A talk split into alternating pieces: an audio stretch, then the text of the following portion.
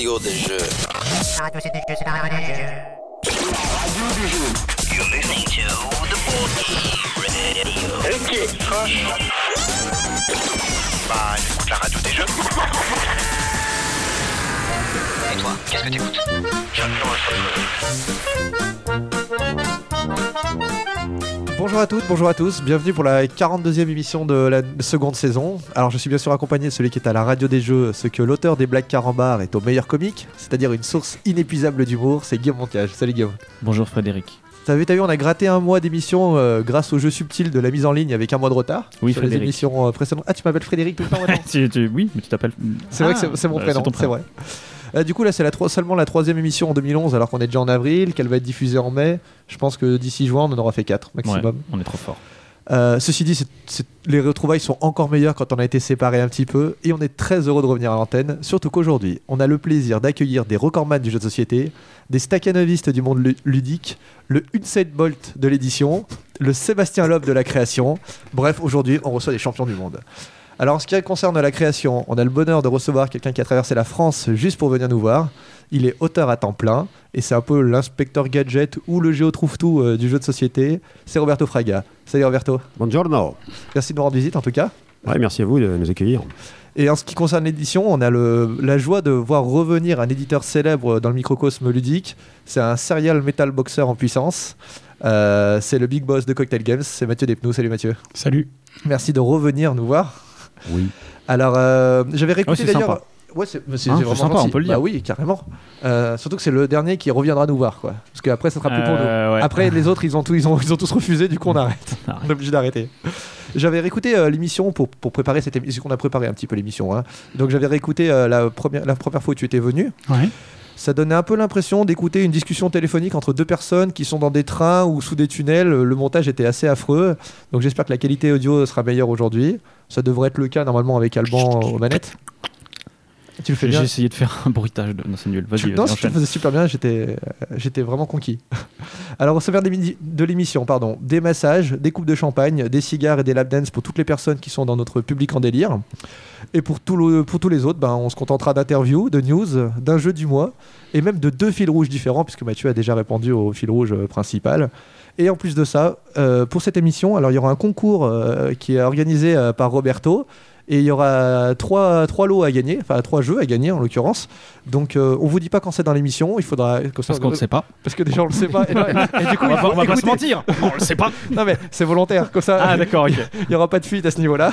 Et donc, il faudra écouter et on vous expliquera un petit peu comment ça marche tout à l'heure. Donc, en attendant ça, je vais m'assurer que nos masseuses vont bien. Et donc, du coup, en attendant, je vous laisse la, je laisse la parole à notre carambar.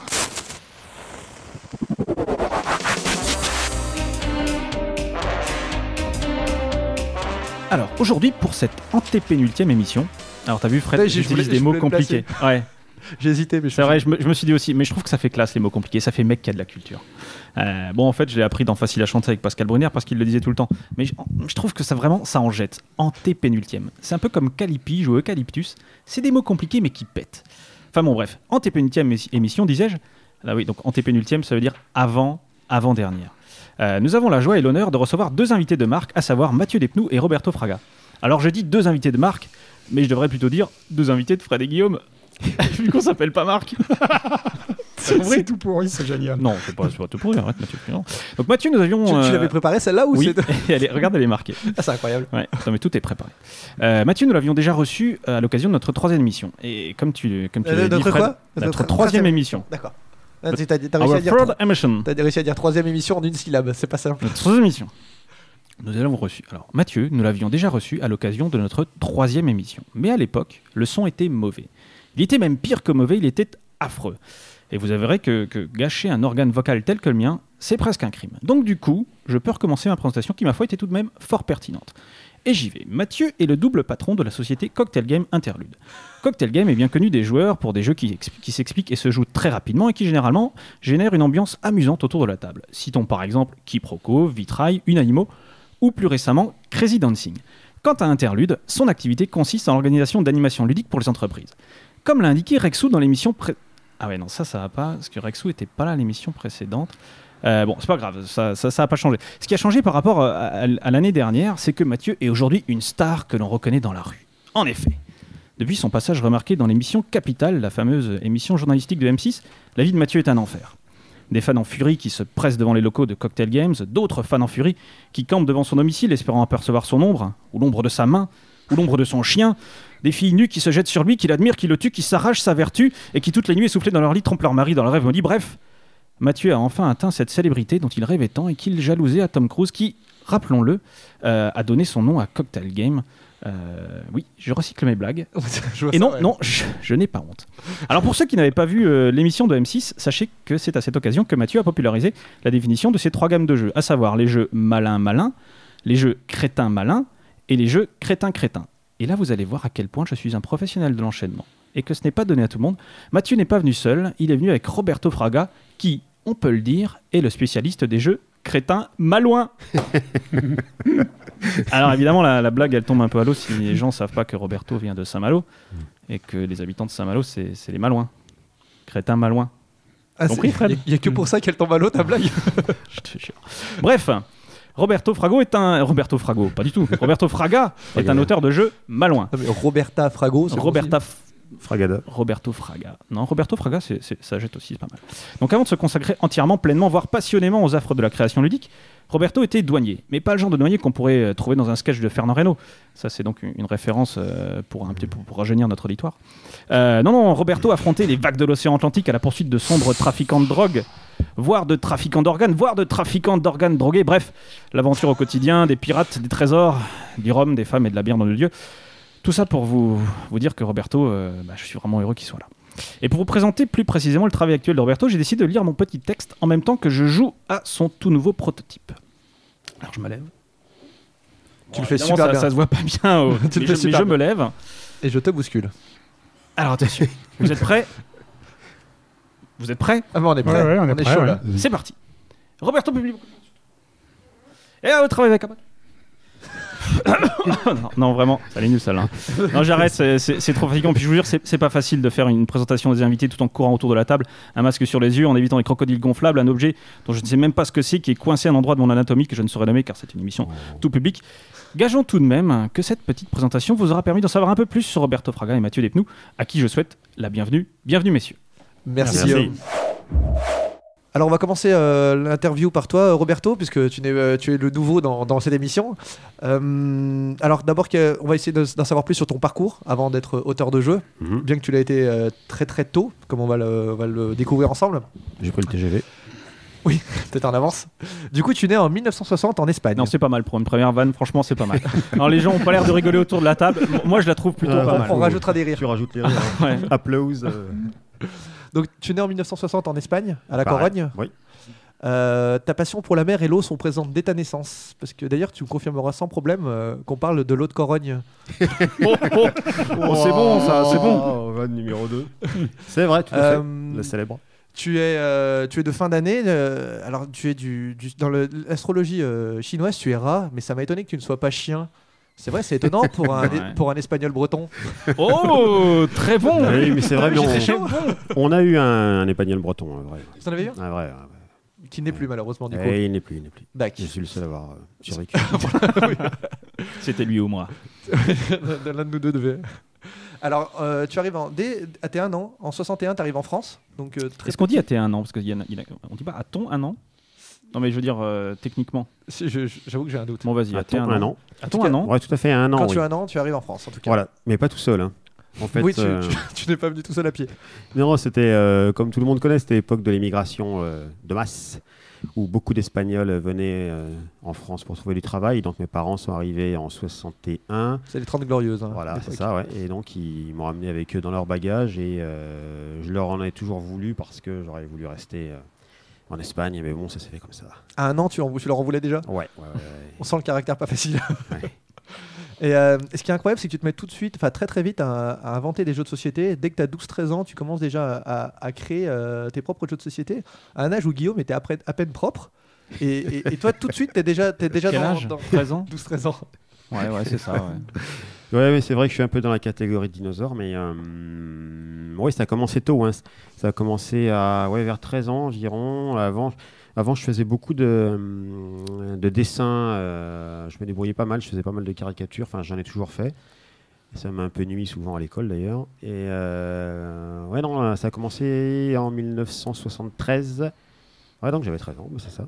Et tu fais. euh, parce que t'en fais encore des caricatures euh, de, no- de nos jours, j'ai envie de dire? Maintenant, euh, un peu moins, mais euh, j'en ai fait quelques-unes qui m'ont qui m'ont valu euh, plusieurs mésaventures euh, scolaires et parascolaires, disons. Tu t'es fait virer un Bah, peu de trois endroits. raconte. Tu ne- Hein en- Ouais, ton, chef, peu. ton chef sur un bateau, tu l'as caricaturé et il a pas aimé, c'est ça? Je vois où c'est que tu, euh, tu sais que tu t'es renseigné.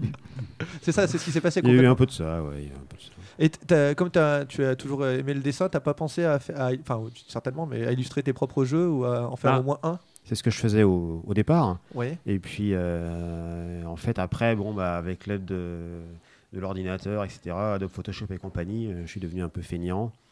Maintenant, le, le summum de ce que je, suis, de, de- de ce que je fasse, c'est simplement dessiner, scanner et euh, après arranger le tout. Quoi. Mais euh, bon, c'est vrai que j'ai- je passe plus euh, les caricatures. Si, je me rappelle d'ailleurs que la dernière que j'ai fait, c'est une caricature de Mathieu pour une carte de Salut les filles où je l'avais dessiné. euh, j'avais mis sa tête et il valait 100 points parce que c'était euh, donc la, la carte c'était me signe un contrat.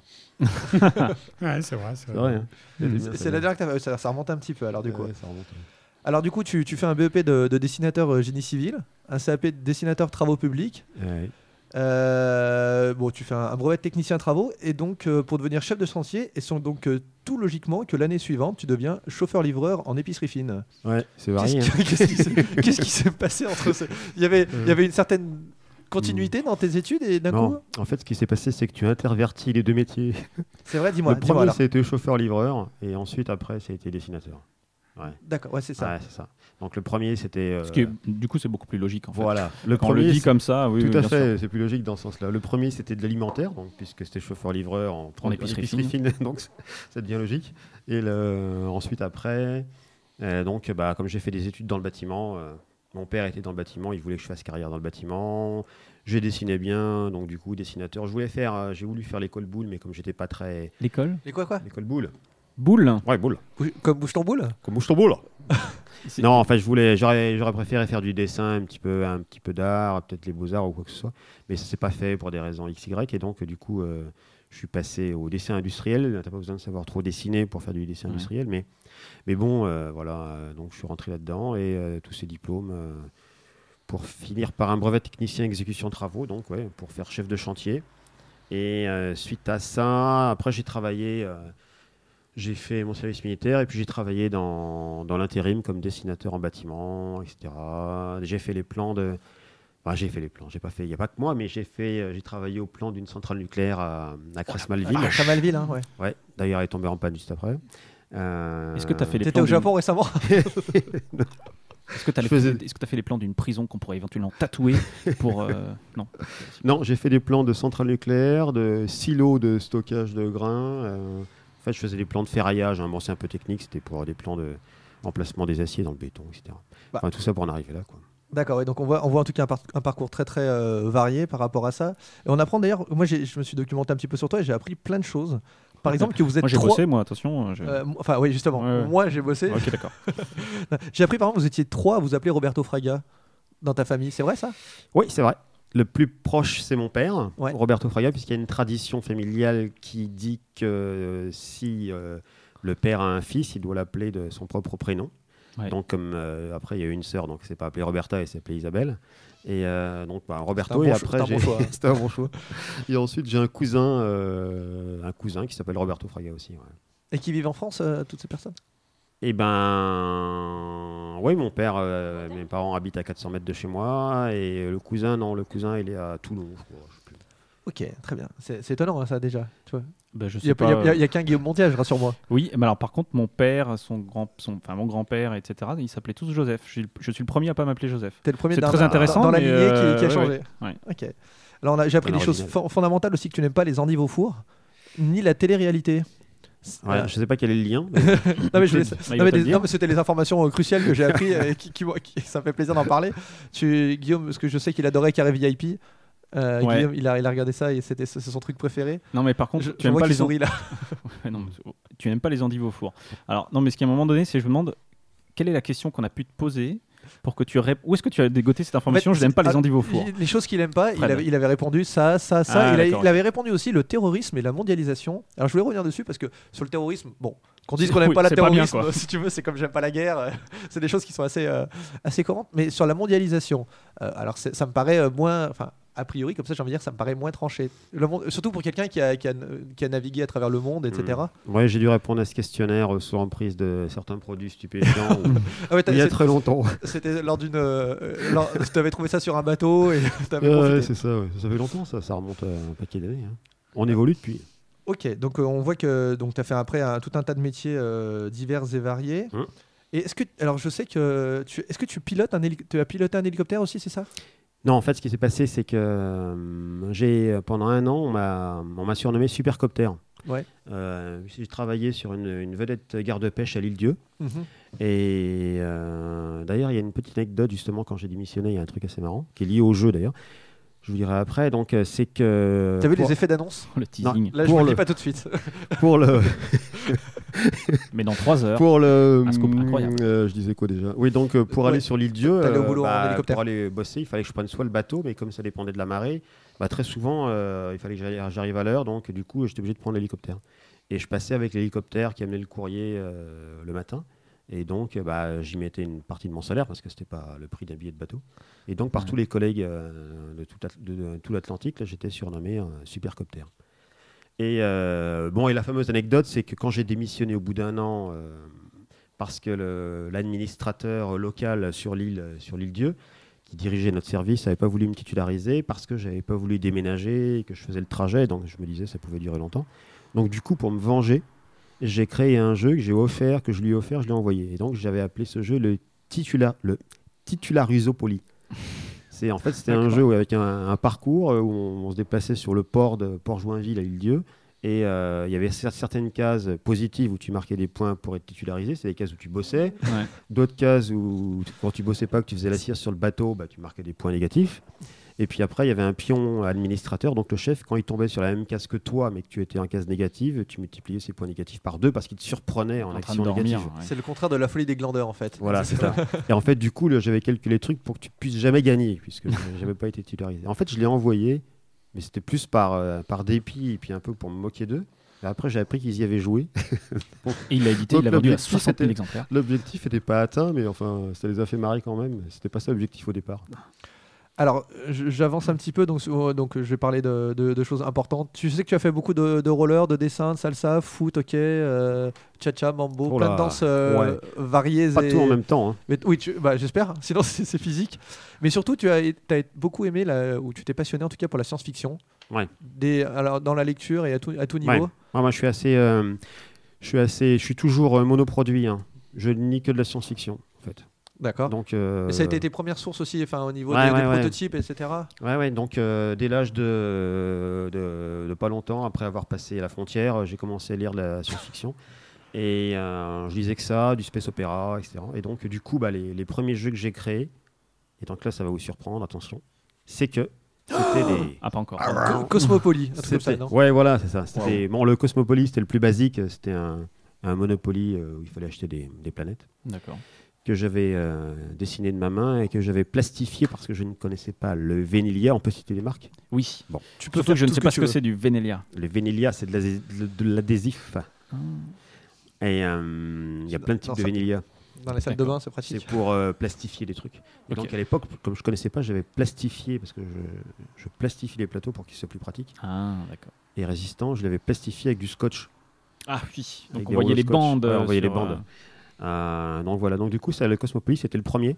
Et ensuite, après, euh, j'ai commencé à faire une série de, de- Donc, je faisais que des wargames de, de SF, de science-fiction, en fait. Mais des jeux euh, hyper élaborés, avec. euh, je sais pas si vous connaissez, ça va pas vous parler parce que je vois vos faciès rajeunis, mais des jeux du Tu, style tu es, tu es gentil, Robert. Star Force Alpha Centauri, c'était Eh euh, des, des wargames donc, euh, hyper poussés euh, qui se passaient dans. Qui se jouent en, en 18 heures et qui, Ah qui, oui, qui en- s'installent en, plus- 2 heures. plus que 18 heures et avec des résolutions, avec des, des déplacements en 3D. Donc du coup, je- du coup, c'est ce que je faisais. Donc j'ai fait des, j'en ai fait plusieurs qui duraient des heures, voire des mois, avec des déplacements en 3D qui utilisaient le théorème de Pythagore pour les déplacements, des choses comme ça. Et donc, on. Je pense que Mathieu, là, il a senti tout de suite, il va marcher, et là, senti, je crois qu'il va le publier tout de suite. Là. Et, euh, non, mais Quand je enfin, Quand je vois la tête à Mathieu, je me dis, c'est ce qu'il faut pour sa euh, gamme. Et en fait, donc c'était ça. Et, euh, et d'ailleurs, je me rappelle d'une époque où, allez, y a- y a- dans Jeux il y avait un concours qui avait été mis en place dans les premiers Jeux et Stratégie qui s'appelait le Pion d'Or. Certains d'entre vous ont dû connaître ça. C'était un concours, euh, c'était pas à Boulogne, c'était le Pion d'Or. Et donc, euh, du coup, j'avais, je participais, j'avais participé plusieurs fois et on avait présenté un jeu qui s'appelait le, le GREG, ça s'appelle avec un ami, le Galactic Research and Exploitation Game. C'était un jeu avec un plateau qui faisait 2 mètres sur 3 mètres, qui était en 6 éléments, avec euh, une flotte de vaisseaux spatiaux que j'avais dessiné à la main parce qu'à l'époque, j'avais 2 pas mètres sur 3 d'imprimante. mètres. Donc, j'avais dessiné 2000 vaisseaux spatiaux à la main. Mhm. Euh, donc Tous que- différents, évidemment. tous différents parce qu'on. C'est vrai Oui, parce que quand, quand on faisait des combats spatiaux avec des, des vrais vaisseaux dessinés à la main, quand on perdait un, tu le- c'était plus qu'un pion anonyme Ah bah avec oui, potentiel oui. attaque-défense. Ça te faisait plus mal. Et euh, au niveau esthétique, on était très attaché à l'esthétique. Donc du coup, on est c'est un, un jeu, en fait, on n'a jamais terminé une seule partie. Et donc je l'ai amené, mon père m'avait fait une valise en bois Ouais. énorme pour transporter tout le matériel. Et un jour, donc les gars de Jeux et Stratégie, je leur en avais parlé comme ça, on voudrait vous montrer un jeu, etc. J'étais naïf, je pensais même peut-être qu'ils auraient pu m'aider à éditer le jeu. Et on était parti sur Paris avec la valise pour leur montrer le truc, sortir le matériel en, en trois plombes. Et euh, donc ils avaient dit, bon, ils avaient été diplomates, ils avaient dit, ah oui, c'est sympa, il faut peaufiner ça, il faut le peaufiner. C'était plus que du peaufinage. Mais bon, voilà quoi. Mais alors, dans tout ce que tu viens de dire, il y a plein de choses euh, importantes qu'on va, euh, sur lesquelles je voudrais revenir. Euh, alors, on va commencer sur les noms, par exemple. Les noms de tes prototypes. Tu accordes une, une importance. J'ai l'impression, en tout cas, en, en lisant tes interviews, etc., que tu accordes une importance euh, vraiment énorme au nom de tes prototypes. Et tu es toujours très fier quand, quand le, le jeu euh, qui va être publié finalement porte le nom de ce proto. Hmm. Et tu te souviens, euh, quin- 20 ans après, de- du nom des protos, etc., et tu leur donnes un nom de code tout de suite, en fait. En fait, j'aime bien. euh, il faut qu'un pour qu'un jeu, un proto vive, il faut qu'il ait un nom, euh, un nom vivant et qui me plaise. Donc déjà, quand je donne un nom à un prototype, ça me stimule de dire on va travailler sur euh, sur Akhenaton, sur tel jeu, plutôt que de dire sur le projet X24, etc. Donc euh, déjà, ça me ça me booste un peu. Et de même que d'avoir un thème euh, qui m'intéresse, que je trouve sympa. Donc ça, c'est des choses qui me qui me qui m'entraînent à, à continuer à bosser sur le jeu sur le, le jeu, sur le jeu.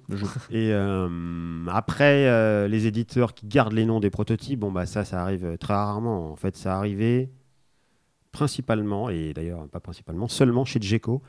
Il n'y a que Djeco qui a gardé 5 ou 6 noms de jeux que j'avais donnés au prototype. Sinon, tous les autres, même euh, Cocktail Games, qui pourtant ils n'ont pas trop d'imagination. euh, Tu déconnes là Qu'est-ce, Cosmic Attack? Ouais, Cosmic Attack, c'est toi, je crois. C'est moi? Ah Ah ah. Bon, alors Cosmic Attack, oui. Euh, mais sinon, euh, sinon, en général, non, les, les éditeurs changent de nom. hein. Ils, ils trouvent des choses plus adaptées. Avec Djeco, euh, je ne sais pas pourquoi ça s'est passé comme ça. Si, Chocochulo, c'était moi. Comment tu dis? Chocochulo. Ch- Chocochulo. Chocochulo. Et en fait, en espagnol, ça veut dire euh, chocolat, euh, chocolat sympa. Ah. Chulo, enfin sympa, un peu cool, quoi. Donc voilà, qu'est-ce qu'il y a eu d'autre Euh, Non, il n'y a, il y a que Djeco qui a gardé les noms et Cosmic Attack de Cocktail Games. Ok, alors je, je- je reprends un petit peu dans, dans l'historique, hein, parce que tu as fait plein de choses qui sont incroyables. Tu savais qu'il avait travaillé sur le porte-avions Le Clem, le fameux Clémenceau? C'est pas vrai. il, a fait, Wow. il a fait son service militaire dans la Marine nationale, Ouais. rien à voir avec euh, le- celle qui va peut-être se présenter, euh, enfin qui va sûrement se présenter aux élections présidentielles, mais euh, qu'il a fait sur Ah, le la por- marine sur, nationale. sur le porte-avions Le Clémenceau, quoi. Incroyable C'est incroyable. et, et puis après, et- après, il va être matelot timonier dans les Caraïbes. Sur un paquebot dans les Caraïbes. T'imagines le boulot tranquille? Ouais. Ce que je vais faire, c'est que je vais partir quelques mois dans les Caraïbes, je vais Ouais. aller servir des cocktails. Ça me paraît pas mal. Non, mais c'est. C'est, euh, C'était la croisière s'amuse, non? Ouais, non, bah en fait, c'est non, c'est ouais, plus. euh, J'ai jamais travaillé autant que ma vie. hein. Autant, autant de ma vie. Parce qu'en en fait, son- ce qui s'est passé, c'est qu'il s'est hum, il s'est passé une chose incroyable c'est que j'ai travaillé pendant plusieurs années comme dessinateur en bâtiment dans la région parisienne. Et au bout d'un moment, j'ai eu envie de changer complètement de, de vie. J'en avais assez de prendre le métro euh, matin et après-midi, fin soir. Donc, euh, du coup, j'ai j'ai passé un concours pour rentrer dans la marine marchande. Bon, j'avais beaucoup d'affinités avec la mer, etc., puisque je suis né à, dans le pays de l'eau de Corogne, comme disait Fred. Et euh, je disais quoi déjà? Ah T'as oui. t'as changé de vie, Ok, t'as j'ai voulu changé changer de vie. Et donc, du coup, euh, j'ai passé un concours, j'ai réussi à trouver un embarquement sur un paquebot de croisière, au croisière paquet. Et euh, Ça ce qui est marrant, ouais, ça s'invente pas. Et ce qui, ce qui est marrant, c'est que le 30 octobre, de, ça devait être en 2000, euh, 2003 ou 2002, je sais plus, Je travaillais, euh, c'était un lundi soir. Je terminais mon contrat dans une boîte d'intérim à Paris, en 84, comme dessinateur. Ah, c'est pas en le lin- 2003, c'était en 84. Ah, 20 ans près, quoi, c'est ça Ah, j'ai dit en 2003 Ouais. Ouais, N'importe quoi. En 84. Ok. Donc en 1984. En 1984, donc je terminais euh, mon contrat comme dessinateur dans une boîte euh, en région parisienne. C'était un lundi soir. Après ça, mes parents m'ont conduit à la gare et taf, enfin paf, je partais pour euh, Toulon où je devais embarquer le lendemain, le mardi, c'était un 1er décembre, sur un paquebot de croisière qui partait pour les Caraïbes, comme matelot. Donc à peine arrivé, donc le lendemain, paf, le, le Bosco, c'est le maître d'équipage, me donnait un, un rouleau à peinture pour peindre la coque. Donc la veille, j'étais dessinateur et le lendemain, j'étais en train de peindre la coque. Et voilà. Tu vois, comme Parce qu'en fait, on fait une continuité. Faut pas croire qu'un ma- faut pas croire qu'un un matelot sur un paquebot de croisière, euh, c'est simplement regarder les gonzesses et puis c'est tout. hein. C'est c'est pas Ah si, boulot. ne, ne nous enlève pas nos rêves. on a vu la croisière, on s'amuse, on y croit. Love Boat, on est, on- nous c'est nos Ouais. rêves, on veut, Non, on veut pas le savoir si c'est ce, pas qui ça. est, ce qui est important, c'est que tout, tout ça, euh, Clémenceau, croisière, en fait, c'était pendant tout ce temps-là, je continuais à faire des jeux. Et tous les jeux que je faisais à cette époque-là étaient liés un peu à, à ce que je vivais. Donc, euh, quand j'étais euh, sur le Clem, j'avais emmené ma, mon matériel sur la passerelle puisque j'avais la chance de bosser sur un, sur un porte-avions. Le problème, c'est que le, le seul endroit où tu vois la mer, c'est sur la passerelle de navigation. C'est l'îlot, la partie qui se trouve au-dessus du pont d'envol. Mhm. Parce qu'en dessous, il n'y a pas de hublot. Donc tu vois rien, tu es enfermé, il y a 2000 personnes qui sont enfermées. Les seuls qui ont la chance de voir la mer, ceux qui sont au-dessus. Et de, comme je bossais sur la passerelle, donc là j'étais hyper privilégié, donc j'avais ma, ma valise euh, avec mes feutres et pendant euh, les quarts de nuit, euh, quand j'avais rien à faire, il se passait rien, qu'on n'était pas en train de faire la guerre, donc j'avais mes feutres et je dessinais mes fameux euh, 2000 vaisseaux spatiaux et compagnie euh, en mer comme ça, donc c'était rigolo. Donc voilà.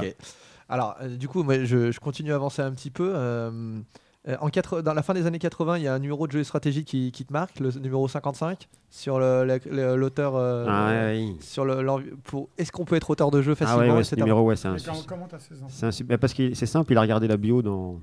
Alors, euh, bah, parce que j'ai des infos euh, diverses et variées. euh, Ouais, que je- c'est- que- Si, mais balance tes KGB. C'est ouais, ça. Un- toujours le fameux hélicoptère qui tourne autour de au-dessus de chez vous. Ouais. Non, non, c'est ouais, ce numéro, je me rappellerai toujours. Parce qu'en fait, c'était. c'est un peu. Il y avait des infos, comment éditer un jeu, il faut faire ci, comment faire. Moi, j'étais le petit naïf à l'époque. Et donc, je l'avais lu euh, 300 000 fois en me, en me disant En fait, peut-être Mathieu- qu'un jour. attends, euh, je, je commence- je commence à comprendre. Pardon, je te coupe, mais Ouais. Mathieu, il commence à être inquiet en fait parce qu'il se dit s'il a des infos comme ça. en fait, il est inquiet pour lui, plus exactement. Oui, je crois que je crois que c'est ça. Pardon, vas-y. Donc, ouais, non, tu, ouais. Et, euh, ouais, non, non, c'est un numéro qui m'a marqué. Ouais, je l'ai je l'ai toujours gardé. tu l'as euh, encore là aujourd'hui? Ouais. Ah ouais. D'accord. Sur toi? Tatoué dans le dos. Oui, c'est ça pour pouvoir le, le fameux, le fameux tatouage. En 95, on, avance vraiment parce qu'on va arriver. à- J'aimerais bien qu'on parle de, de tous les, de tous tes jeux et euh, enfin de ta façon plutôt de, de travailler. Je veux sans parler des jeux édités encore, mais en tout cas Mm. par rapport à tes protos, etc. En 95, tu gagnes ton premier prix, le gobelet d'or. Euh, tu fais, pardon, tu, tu gagnes le Boulogne, pardon. Ouais. Avec Nyama Nyama, Yama Yama, ouais.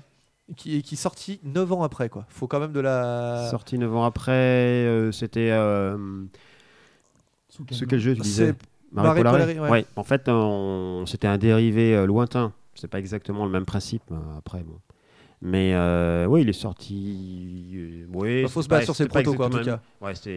Ouais, il est sorti 9 ans après, mais euh, bon, c'est parce que à l'époque, c'est- donc c'était en 95, Nyama Nyama, bah, il faut du temps pour pour faire les choses et euh, l'idée était bonne, l'idée de départ. Après, je l'ai remalaxé comme je fais souvent euh, dans tous les sens et euh, du coup. Non, mais par rapport à tous les, Ouais. tous les auteurs en herbe qui nous, qui nous écoutent, Ouais. euh, t'as as bossé énormément, énormément. T'as fait un nombre de protos incroyable avant d'être euh, édité. ouais. Euh, un nombre de, de protos différents, j'ai envie de dire de jeux différents. Et aussi sur chaque jeu, tu t'as fait beaucoup, beaucoup de protos que t'as envoyés. euh, et peu- et, euh, et c'était une autre époque aussi. Il faut voir qu'on en parlait nous euh, en Mm. antenne tout à l'heure en off. euh, c'est que c'était à une époque où, euh, où on envoyait pas les, on envoyait les courriers, euh, les- enfin les, règles ouais. par courrier, mais en Ouais. mettant une enveloppe, Ouais. un timbre. Ouais, mais je, moi je me rappelle pour euh, avoir des adresses d'éditeurs, comme j'étais complètement ignare à l'époque, il n'y avait pas internet, j'avais écrit des courriers aux ambassades euh, pour avoir euh, des listes, ambassades. ouais, ouais, ouais, pour avoir des listes d'éditeurs en Israël, en Espagne, euh, même en Allemagne. Ah oui. Et euh, Est-ce donc, que les ambassades t'ont répondu? Bah, une sur euh, une sur dix, ouais. Sérieux? L'ambassade d'Israël avait répondu, ouais. Purée, sympa. Mais C'est c'est fou, enfin, c'est vraiment une autre époque où, à l'époque où il n'y avait pas internet, tout Ouais, simplement, ouais. on a presque du mal à se rendre. Mais maintenant, Maintenant, c'est- aujourd'hui, on a presque- T'imagines l'ambassadeur, il est en train de manger son frère Rocher, il voit le truc qui arrive. il dit, Bon, euh, j'en ai à caler de ce gars-là, tu vois? C'est toujours un succès à ce moment-là. Non, mais j'ai euh, j'ai eu des contacts très vite avec des éditeurs israéliens. grâce à ça. Et euh, non, mais c'était, ouais, c'est vrai que ma- maintenant l'information, on l'a très rapidement avec Internet. Tu trouves euh, les coordonnées d'un éditeur à, à une vitesse grand V. Mais quand on voit que maintenant les éditeurs ils disent qu'ils reçoivent euh, genre Mm. 300 enfin 2 300 protos par enfin propositions plutôt par an, Ouais, c'est vrai. euh, je pense qu'à l'époque ça devait être vraiment enfin et surtout quand on connaît le Mm. nombre d'éditeurs qu'il y a sur la place maintenant, euh, on, imagine avait- le, le décalage par rapport Ouais, il y à avait l'époque. aussi moins d'éditeurs à l'époque, mais c'est sûr que. Probablement moins d'auteurs aussi. C'est sûr que ouais, il y avait moins d'auteurs. Mais tout ça, ça, ça a mis une quantité d'informations incroyables, enfin Internet, à disposition des gens. Donc du coup, euh, c'est forcé que tout ça s'est multiplié, les contacts, les éditeurs, etc. T'es Donc, nostalgique de cette époque ou, ou tu trouves que l'évolution est plutôt bonne? Euh, non, moi je suis pas nostalgique. Ça, moi je, je regarde plutôt vers l'avant. hein. C'était. euh, Tu t'es adapté C'était- Je me suis adapté, c'est logique. Il faut Ouais. s'adapter en permanence, de toute façon. Donc euh, bon voilà, on a vécu ça. euh, on va dire, on va pas dire, euh, bah c'était plus dur pour nous, les anciens, etc. Mais bon, il y a des difficultés partout. Il y a- maintenant, il y a beaucoup de concurrence. Être encore plus dur qu'avant. euh. T'as eu la chance d'être là très tôt aussi, ce qui te permet d'avoir énormément de réseaux. Enfin, t'as vraiment be- des connaissances de beaucoup, beaucoup, beaucoup d'édit- d'éditeurs et certainement Ouais, mais c'est l'un ça, de mais ceux c'est- qui en c'est, plus en France.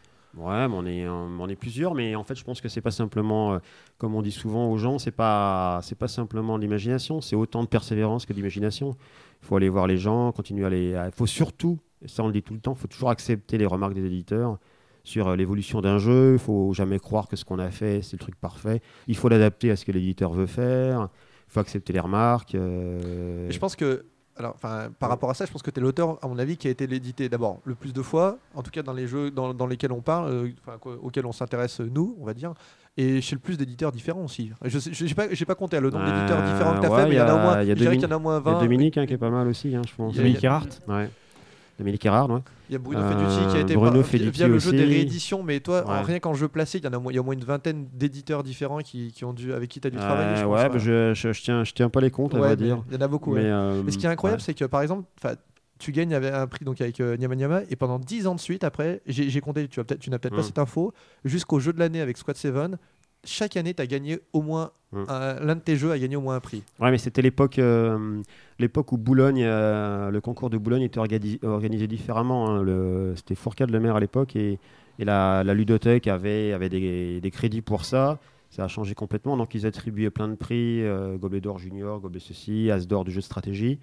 Donc c'était vraiment une autre organisation. Et euh, donc du coup, euh, oui, pratiquement chaque année, j'avais des, j'avais des prix. Et c'est un peu ce qui me... ce qui me motivait à continuer. J'avais pas d'édition, mais j'avais des prix. Donc, euh, du coup, ça, ça stimulait pour la suite. Bah, tu te disais, bon, quand même, tu es reconnu dans un concours, etc. Tu pas de prix, mais bon, faut continuer. Et euh, bon, après, j'avais les amis, etc., qui me disaient de continuer. Mathieu, euh, Florent. Parce que ce qui était incroyable, c'est que ouais, pendant 5 ans, enfin, parce que ton premier jeu édité, je crois que c'est en 2000, pendant 5 ans, tu gagnes des prix chaque année, tu en gagnes parfois plusieurs, Mm.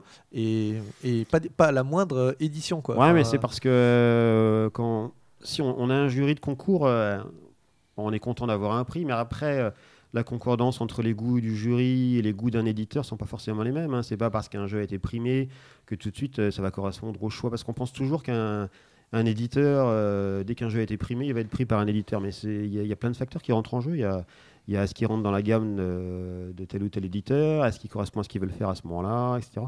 Donc du coup, euh, du coup voilà, c'est après à Boulogne, si on compte tous les jeux qui ont été primés à Boulogne, il n'y en a pas tant que ça en proportion euh, qui ont été primés quand même. Bah, Plus peut-être maintenant vu pas- qu'il y pas a mal quand y a même, quand même hein. pas pas mal. mal, ouais. mais euh, eh, à l'époque il y avait quand même une dizaine de prix par an.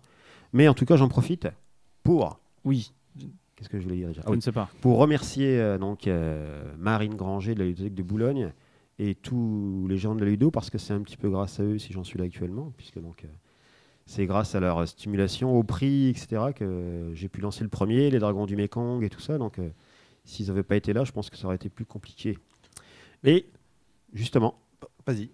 il y a je sais pas si tu, tu allais me parler de la petite anecdote avec euh, l'année des trois prix en 2000 Ouais, ouais, on, va, on va en parler, mais j'en Ah. j'en étais. Oui, oui, j'en ai. bon, on peut en parler, vas-y. Vas-y, vas-y, on t'écoute. En, Donc, euh, en- en- en ouais. 2000, ouais, tu, fais un- Ouais. tu, tu, tu pètes, Donc, euh, tu non, pètes mais- un score. Non, mais ce qui est- OPA sur le concours. c'est- non, mais ce qui est, ce qui est- ce qui est marrant c'est que- trusté le concours complètement. C'est que ouais. normalement, il fallait envoyer des maquettes euh, anonymes.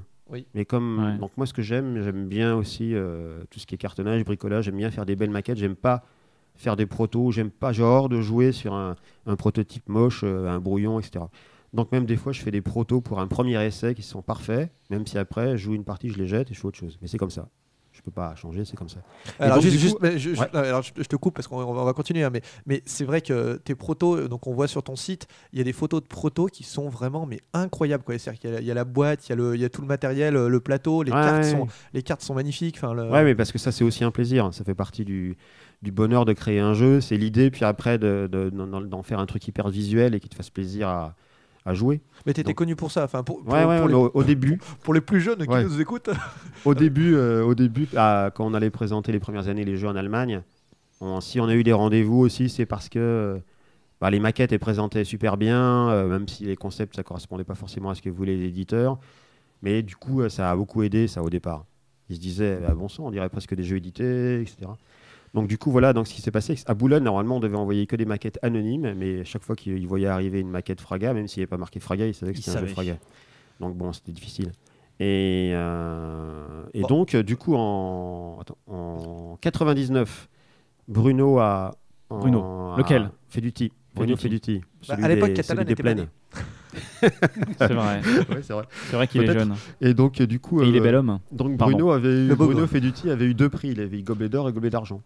Et, euh, et donc euh, cette année-là, j'avais rien eu. Donc je, je vais à la remise des prix quand même. Et je dis à Bruno en rigolant, euh, j'étais vraiment, j'avais aucune idée de ce qu'allait être l'année suivante.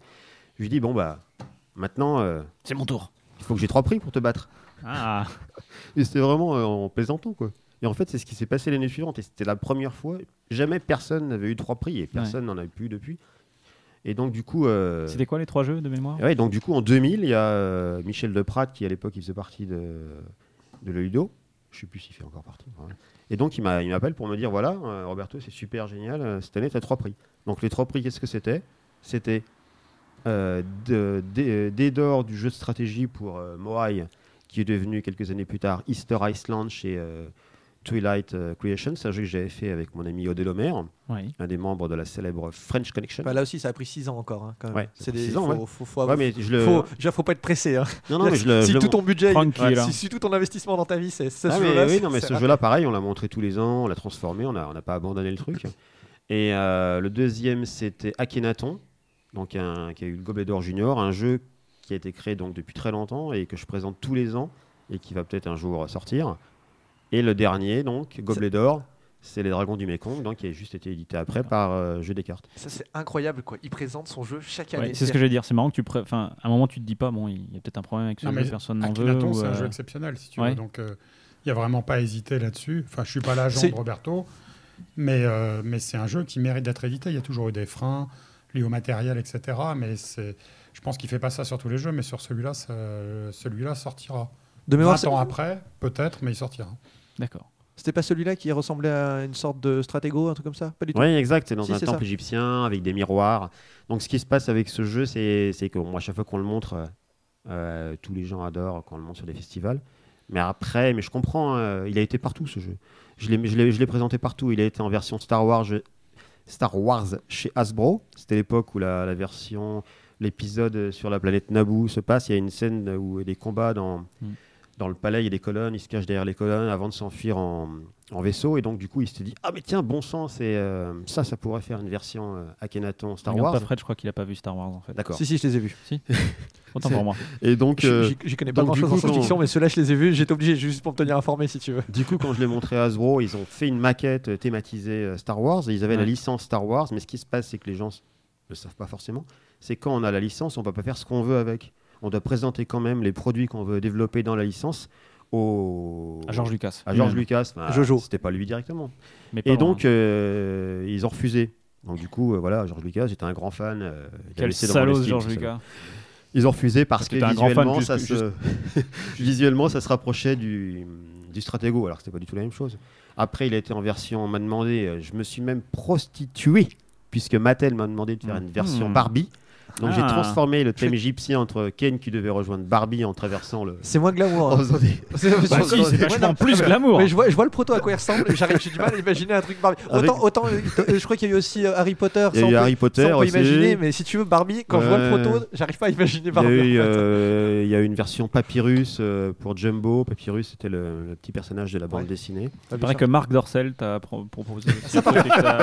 J'imagine bien par Ça, contre avec les miroirs, ça va être sympa.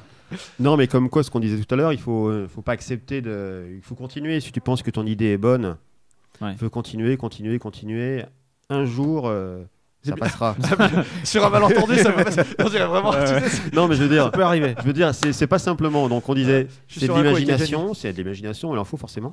C'est de la persévérance, mais c'est aussi de l'opportunité. Il faut être là au moment où D'accord. l'éditeur a envie de faire un jeu comme ça, euh, où il pense que c'est faisable. Il y, a- il y a plein de choses. C'est pas simplement. Donc, si forcément on présente son jeu qu'une année ou deux et après on s'en va, euh, voilà, les Mais Comme disait Mathieu, tu fais peut-être pas ça sur tous les jeux non plus. C'est peut-être sur des jeux où tu Ah, crois vraiment. euh, Non, je le fais sur plein de jeux. hein. Ah ouais, d'accord. C'est Bah, incroyable. Pas Il- des jeux sur pas mal de jeux. tu, tu y crois Ouais, quand ouais, même, bien sûr. J'ai vraiment euh, un respect infini pour euh, ta persévérance, euh, ton abnégation sur, sur, euh, pour, euh, pour faire autant de jeux euh, différents, euh, autant, autant de maquettes sur chacun d'eux, et pour surtout ne pas abandonner. quoi. C'est parce qu'on te dit non, euh, tu le présentes à 30 éditeurs dans l'année, non 30 fois, bah, l'an prochain je reviens. Et pendant 10 ans je peux le faire. Il y en a bien sur les 300 fois, il y en a bien qui va dire oui à un moment sans- s'il a bu un Non, peu mais ça s'est passé pour plein de. Mais moi, moi, je Mathieu. disais toujours à, à Roberto, un jeu n'est jamais mort en fait. hein. C'est, euh, Ouais. C'est-à-dire que quand, euh, quand le- l'idée de base est, euh, est vraiment bonne, euh, voilà, il n'y a pas de raison, en fait, en la représentant, la retravaillant, en fait, que quelques ça années pas, après, en fait, sur, euh, voilà, sur, euh, voilà, que ça puisse en fait plaire à un moment X, en fait. hein. donc, euh, Ou et Y. sur- ou Ouais, Y, c'est War et- Z, à un moment donné, on peut. D'accord, donc il y a Et- quand même, il y a comme l'idée de que les vieux trucs dans et- les cartons. Roberto a beaucoup de trucs dans les cartons et il y en a plein d'autres en fait qu'il a totalement abandonné, mais qui mériteraient largement en fait d'être repris et représentés. Je pense à des jeux avec Mm. des aimants, des choses comme ça, enfin des, des trucs très innovants par l'objet, euh, voilà où euh, c'est vraiment dans les vieux placards en fait qu'on peut trouver les. Ça faisait les longtemps que je jeux, pas quoi. entendu avoir ce dialogue-là.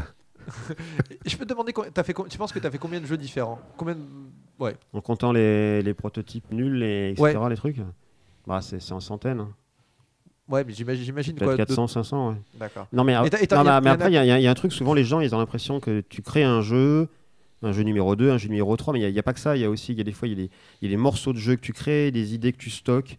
Après, tu laisses de côté, ça fait l'idée numéro. euh, bon, c'est pas des numéros, c'est des noms. Donc, du coup, il y a de la matière au fil des années, après 20 ans qui s'accumulent. Peut-être qu'après, le plus dur, c'est de dire que l'idée de numéro temps et celle-là, en les combinant, ça peut faire un truc. C'est pas simplement, c'est des idées que tu stockes. En, euh, la nuit, je me lève des fois pour noter un truc. euh, Oui, ce que je veux dire concrètement, tu- quand tu dis tu stockes, tu as, Il a un, un petit carton avec plein de carnets de dedans trucs, ou euh, un joli ouais. fichier Excel où tu marques. ouais, euh, non, non, non, j'ai euh, dû aménager mon garage parce que genre, ça devenait catastrophique. Mais du coup, euh, j'ai des stocks de, de- des dossiers, papier, ordi, fichiers, etc. Ah ouais. Donc du coup, on- je stocke tout ça et puis des fois, en recoupant des trucs, c'est un peu comme, euh, je me rappelle, j'ai vu dans Je suis sur un plateau Hervé qui parlait des branches d'un arbre, des fois tu es obligé d'en couper, etc. Hervé, Marly. Ouais, Hervé Marly, exact. Et donc, euh, du, bah, c'est un petit peu ça. Tu, tu construis un arbre de plus en plus grand avec des branches, qui, des ramifications. Des fois, tu en coupes, des fois, il y en a qui se rejoignent, curieusement, ça Mhm. peut arriver. Et euh, le truc, c'est ça c'est qu'au fil des années, tu accumules des, des infos, des données, des idées, et puis tu as de plus en plus de, de matière. Et euh, c'est ça le plus dur, c'est peut-être de rassembler euh, des idées de tous les côtés pour en faire un truc. Mais maintenant, la, la matière, c'est pas ce qui manque. C'est pour ça qu'il faut. En fait, quand tu quand quand es créateur, enfin, ça dépend des gens, mais euh, moi, par exemple, c'est tout le temps, quoi. Quand tu te balades n'importe où, en, idée. un repas, tu notes des trucs, tu as des trucs que tu stockes inconsciemment, tu les ressors plus tard ou quoi. Et même tu Donc pars. sur, sur toi, tu as toujours de quoi noter. Là, concrètement, tu aurais une idée là avec euh, cette bouteille de bière, paf, tu notes. Non, mais par contre, euh, c'est ouais, c'est déjà arrivé d'avoir Oui, parce des, qu'on boit de la bière en même temps qu'on enregistre. hein, d'avoir des de idées pendant des émissions de radio ou des choses comme ça, ou même au, même au boulot, dans mon ancien boulot de douanier, ça, ça arrivait aussi. Mais partout, toutes les situations sont propices à. En fait, il y a Alex Randolph qui disait que les idées sont partout dans l'air, il suffit de savoir les intercepter. C'est Un- beau. un grand là- sage. Là, ça nous la coupe. Et tu, tu penses que tu passes combien de temps par jour à, à travailler sur tes jeux?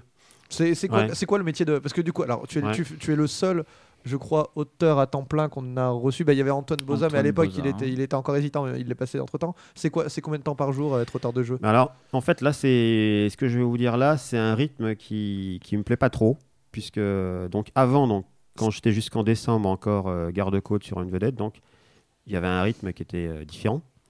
Et euh, puisque j'ai changé complètement donc, en décembre, donc là, depuis décembre, bon après, ce qui se passe, c'est qu'il y a eu les salons hein, janvier-février, c'est les périodes les plus importantes puisqu'il y a tous les salons à faire. Mars, il doit faire toutes les maquettes.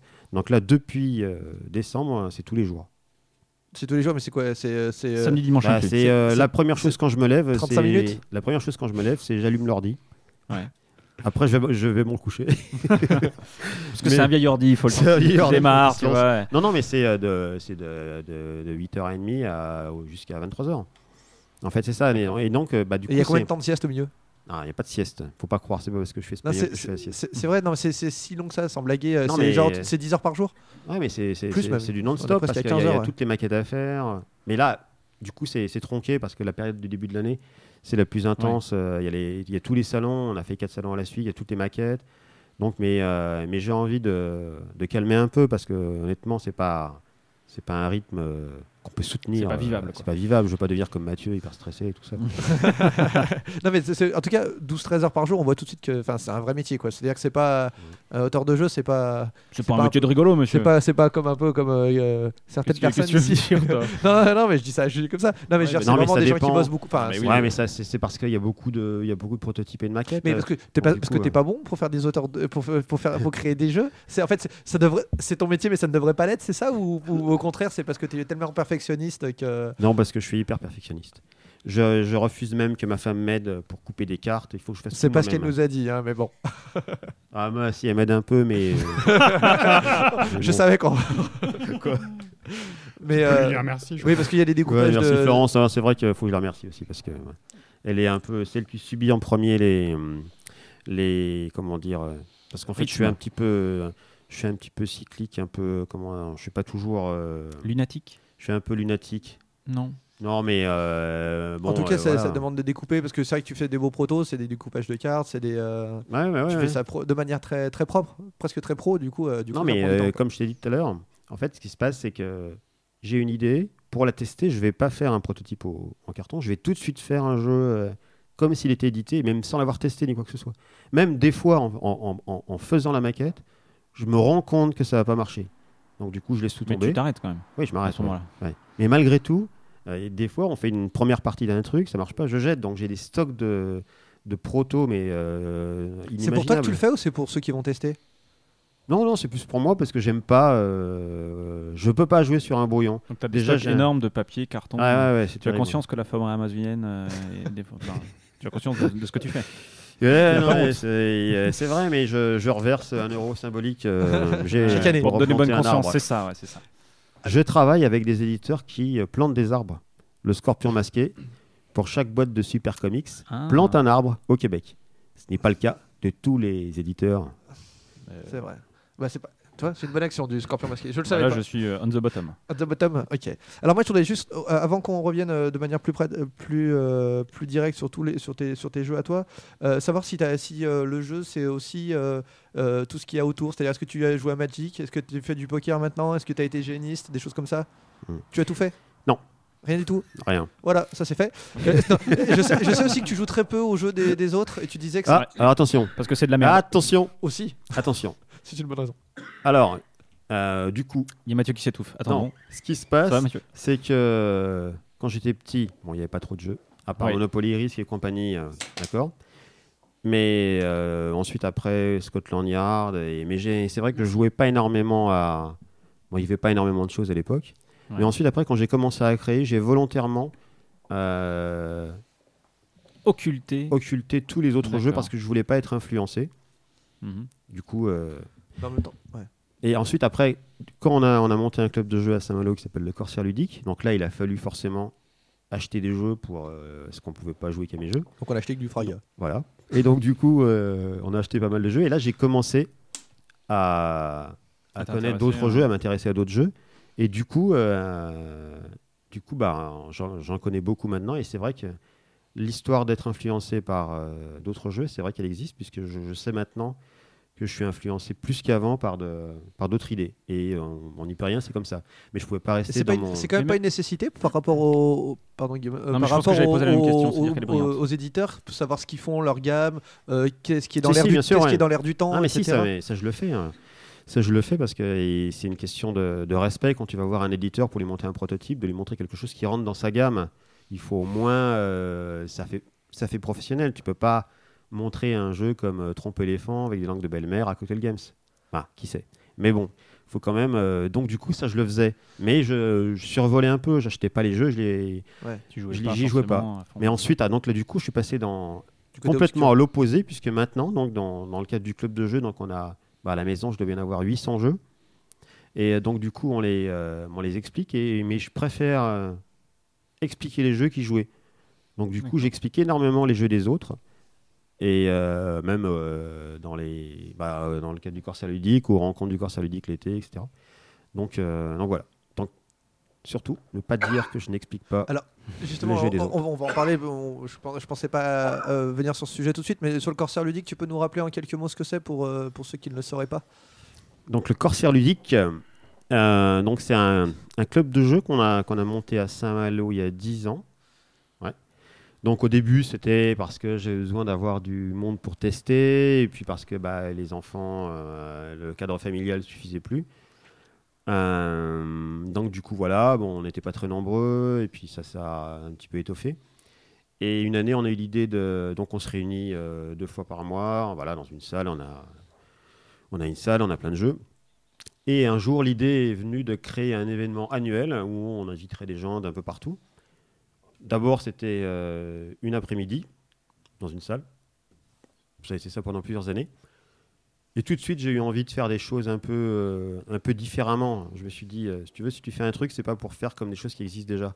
De faire une réunion d'auteurs, tout le monde est à table, joue. Il fallait que ce soit différent. Think different. Yeah. Et donc, euh, du coup, on... C'est vrai que tu parles super bien anglais. Mathieu nous Ah. l'avait dit, mais je, non, je suis, je suis imp- impressionné. Et donc, donc du coup, on a, on a commencé à faire des, des animations un petit peu, surtout pendant les apéros, des choses, des jeux collectifs pour que tout le monde s'implique en même temps, que tout le monde se mélange. Hmm. Donc ça a commencé comme ça. Au début, c'était simplement une après-midi, tout le monde se mélange. C'était pas le lubrique, Ouais, hein, c'est c'était le D'accord, Ludic. ok. C'est à Kenaton, il y a Ah, autre. Kenaton. avec Marc Dorcel, c'est le même. Et donc du coup, bon voilà, donc du coup ça, on est passé ensuite à une soirée. Après, on s'est dit pourquoi pas faire dormir les gens sur place, etc. De trouver un cadre où on puisse héberger les gens. Et du coup, maintenant. Et maintenant, on est passé carrément à la formule. euh, on va avoir du mal à faire plus parce que c'est c'est quand même beaucoup de boulot. Donc on commence le mercredi et on finit le dimanche soir. Ah oui. Donc ça fait quatre jours non-stop. Et le principe, c'est que ça se passe toujours dans un cadre différent. Donc euh, pourquoi? Pourquoi? Parce que bah, c'est Pourquoi? sûr que pourquoi pourquoi? Mais je ne sais pas. c'est plus compliqué à organiser, forcément. On pourrait très bien Oui. se dire, on fait toujours ce même endroit, etc. Parce que, comme on veut créer des animations sur chaque site, etc., euh, le fait de changer de lieu, ça stimule la créativité. Ça remotive les troupes. Ça remotive les La, troupes. la- la grande particularité des, du Corsair ludique, alors malheureusement, j'ai jamais, j'y suis, je suis jamais venu, mais c'est que, c'est que vous avez des. des Pourquoi des- des- Tu n'y es pas allé? Parce que je. T'as pas été invité. Je, je suis désolé. Voilà. je suis désolé. Parce Voilà, qu'ils je suis- sont, voilà, je- on est- je suis ils pas sont invité. triés sur le volet. Exactement, on n'invite pas n'importe qui. Mais euh, c'était, c'est qu'il y a des grandes animations, euh, des, euh, des rallyes euh, euh, dehors, des choses comme ça, des trucs, des, gr- des jeux euh, presque gr- des jeux grandeur nature pour le coup. ouais. Ouais, c'est ça, ouais. Et, euh, donc, bah, on, a, on a les jeux pendant les apéros. Et donc, le cadre, euh, donc, le cadre euh, nous fait. euh, le cadre différent nous fait donc trouver des nouvelles idées. Et notamment, il y a pas mal de jeux de Mathieu qui se prêtent à des, des versions euh, surmultipliées euh, en méga géant, etc. Donc, du coup, euh, du coup le Corsair ludique, c'est ça. C'est au départ, les gens, j'ai l'impression, ils venaient pour jouer. Puis maintenant, ils viennent plus parce qu'il y a aussi des animations, il y a un Ouais. cadre, il y a plein de choses. Donc, c'est vrai, on fait un rallye. La première année, il y a eu que 50 personnes qui sont venues sur les 100 et quelques. Maintenant, quand on fait la rallye le samedi matin, il n'y en a plus que deux ou trois qui restent à jouer. Tout le monde vient. Tout le monde est là. Ouais, tout le monde est là. Ceux qui n'ont pas fini leur Mais, euh, partie de. Après, euh, il y, a- il y a des trucs. L'année dernière, on a fait un photo party géant et on a projeté les résultats sur un écran. Ouais. On a fait un crazy dancing où les gens ont répété une chorégraphie pendant une journée avant. Le soir, ils sont tous passés. Mais comme c'était un jeu par équipe, on voulait pas que chaque équipe passe indivi- individuellement. Donc du coup, on a fait passer tout le monde en même temps avec une musique qui accélérait. Et on a travaillé par élimination. Un peu Ah. comme un. Donc on a pris la musique de Zorba le grec parce qu'elle accélère. C'est. Et, au fur et à mesure, on élimine les équipes. Et donc ça, c'était un grand moment. hein. Mathieu était c'était ému. super. C'était une super soirée. Euh, donc il y a ça. Pendant les rallyes, on a fait, on a fait tourner aux gens un film. C'était un peu comme un, un avec ski. Chacun tournait sa séquence. On a collé toutes les séquences. Et on a fait un grand film donc sur euh, Ultraman. C'est la thématisation super-héros. Et donc c'est ça. C'est plein de choses euh, vraiment euh, assez originales. Puis on, on a une super équipe à Saint-Malo avec des, des gens qui ont des idées. On se réunit régulièrement, etc. Donc là, on a on revient juste justement avec Florence de, de l'île d'Ars dans le golfe du Morbihan, le golfe du Morbihan en dessous de Vannes. hein. Donc euh, où euh, en août, donc du 24 au 28 août, on va organiser les dixièmes rencontres du Corsair ludique dans un centre de vacances sur une île. Donc ça sera les 10 ans et donc là on est allé préparer avec Florence pendant 4 jours le puisque là, donc, ça se trouve, c'est pas à Ouais. proximité de Saint-Malo, on peut y retourner tous les jours. Donc là, il fallait y aller une bonne fois pour toutes pendant 4 Il y a, jours pour tout il y a un bateau, il y a un bateau par semaine, donc faut pas le rater. Faut pas le louper. Non, non, il y a, il y, a, il y a Mais une- j'ai- il y a une navette, on a, on a même imaginé un jeu pendant le trajet. euh, Dès qu'ils vont embarquer, paf, il y aura un truc Ils à faire. Et donc, à tous Quel les. est le thème Pardon. Il y a un thème euh, cette année pour les 10 ans Euh, ouais, il y a un thème. Alors, est-ce qu'on a le droit de le dire ou quoi Ah non, on n'a pas le droit. De toute y a un façon, thème. De toute façon, pour les auditeurs qui nous dommage. écoutent, n'hésitez pas à leur écrire, il n'y a plus de place. pour venir. de toute façon, c'est déjà, complet. Ouais, c'est complet très très hyper vite. en fait. rapide. Mais ce qu'il y a- de bien, c'est qu'il y a des gens qui viennent de tous les pays. Donc, euh, c'est des, des amis, des gens qu'on connaît, donc euh, de par les déplacements qu'on fait. On s'est fait des amis au Québec, en Espagne, en Allemagne, euh, des éditeurs, des auteurs, Mm. et puis des familles. C'est pas nous ce qu'on veut, c'est que ce soit pas euh, que des joueurs. On veut que ce soit un mélange. euh, de geek, pas geek, on s'en fout, euh, gros, grand, petit, maigre, sexe, euh, à l'âge, n'importe quoi. Il faut que ce soit un grand Pas- mélange. Pas les petits quand même. Pas les petits. euh, non, en fait, il y a une barre, c'est comme à Euro Disney, Pas en les roues. de 1m40. euh, C'est pas les roues quand même. pas les roues. non, mais en fait, on. mais, euh, et par exemple, donc l'année dernière, on a, fait un, on a fait un jeu qui a commencé par un, par un brouhaha géant dans le parc où les gens euh, devaient se retrouver par onomatopée pour finir. euh, par groupe de 6, aller faire des épreuves sur une plage avec sur la musique des Beach Boys. Ouais. Et euh, donc, du coup, bah, il y a des équipes qui se sont formées. Il y avait un Israélien, un Espagnol, un Allemand, les Français, et ils, ils devaient être ensemble pour ensuite euh, résoudre être- des trucs sur la. Donc, ça, super. Mais euh, alors, c'est- je change un petit peu de sujet, mais c'est vraiment par ça. J'ai l'impression que ton cerveau, il est dans une ébullition euh, permanente. En fait, que c'est un, c'est un- Hmm. J'aimerais pas être dedans. En fait, il doit, il doit pas faire bon y vivre là-bas dedans, non?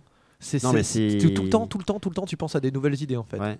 Mais sinon, qu'est-ce que je ferais alors à ce moment-là? C'est vraiment, c'est c'est ta vie en fait, d'avoir des Mais c'est idées. ça, euh, Il faut, euh, c'est- il faut toujours. euh, Enfin, moi, je le conçois comme ça. Il faut toujours qu'il soit en ébullition, sinon, euh, sinon. euh, Mais C'est-à-dire que ce qui est assez C'est- c'est- intéressant, c'est comme c'est que une- même dans, c'est- dans le- dans les échanges de mails qu'on a avec toi, on sent Ouais. vraiment que ah bon? que, que ça, il y a, il y a une, il y a- Hmm. y a une vraie volonté. Ouais, mais de- je sais pas. Pour moi, c'est c'est naturel. Ça me paraît logique.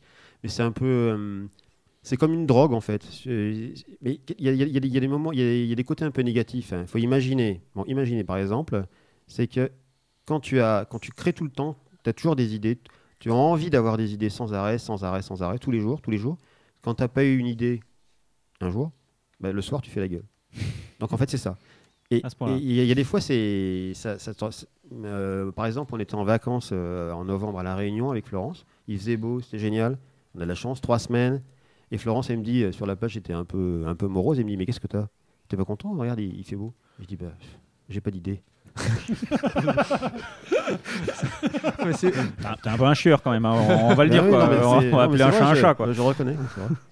Et j'ai remarqué aussi un truc, tu vas me dire si c'est euh, si c'est vrai ou pas. Euh, j'ai l'impression que tu es assez fier de ton nom de famille. Euh, il y a- il y a- on- tu l'utilises beaucoup. Il y avait les, euh, bon, dans tes débuts, il y avait les aventures d'Infraga Jones, qui était le, le début de, de Squad 7. Il y a les Fra- Fra Games, c'est le nom de la boîte. Euh, tu vois, c'est pas, c'est pas les Depenou Games, c'est, Cocktail Games, tu vois. C'est atroce les Deathloop Games. Euh, non, je, je, je porte pas de jugement si tu veux, mais j'ai l'impression que le, le mot Fragat essaie de, de le. Bah, Parfois de mettre- ouais, c'est une marque ouais, non, c'est parce que mes Fragames, en fait, c'est un nom que j'ai trouvé euh, dès, dès mes 14-15 ans.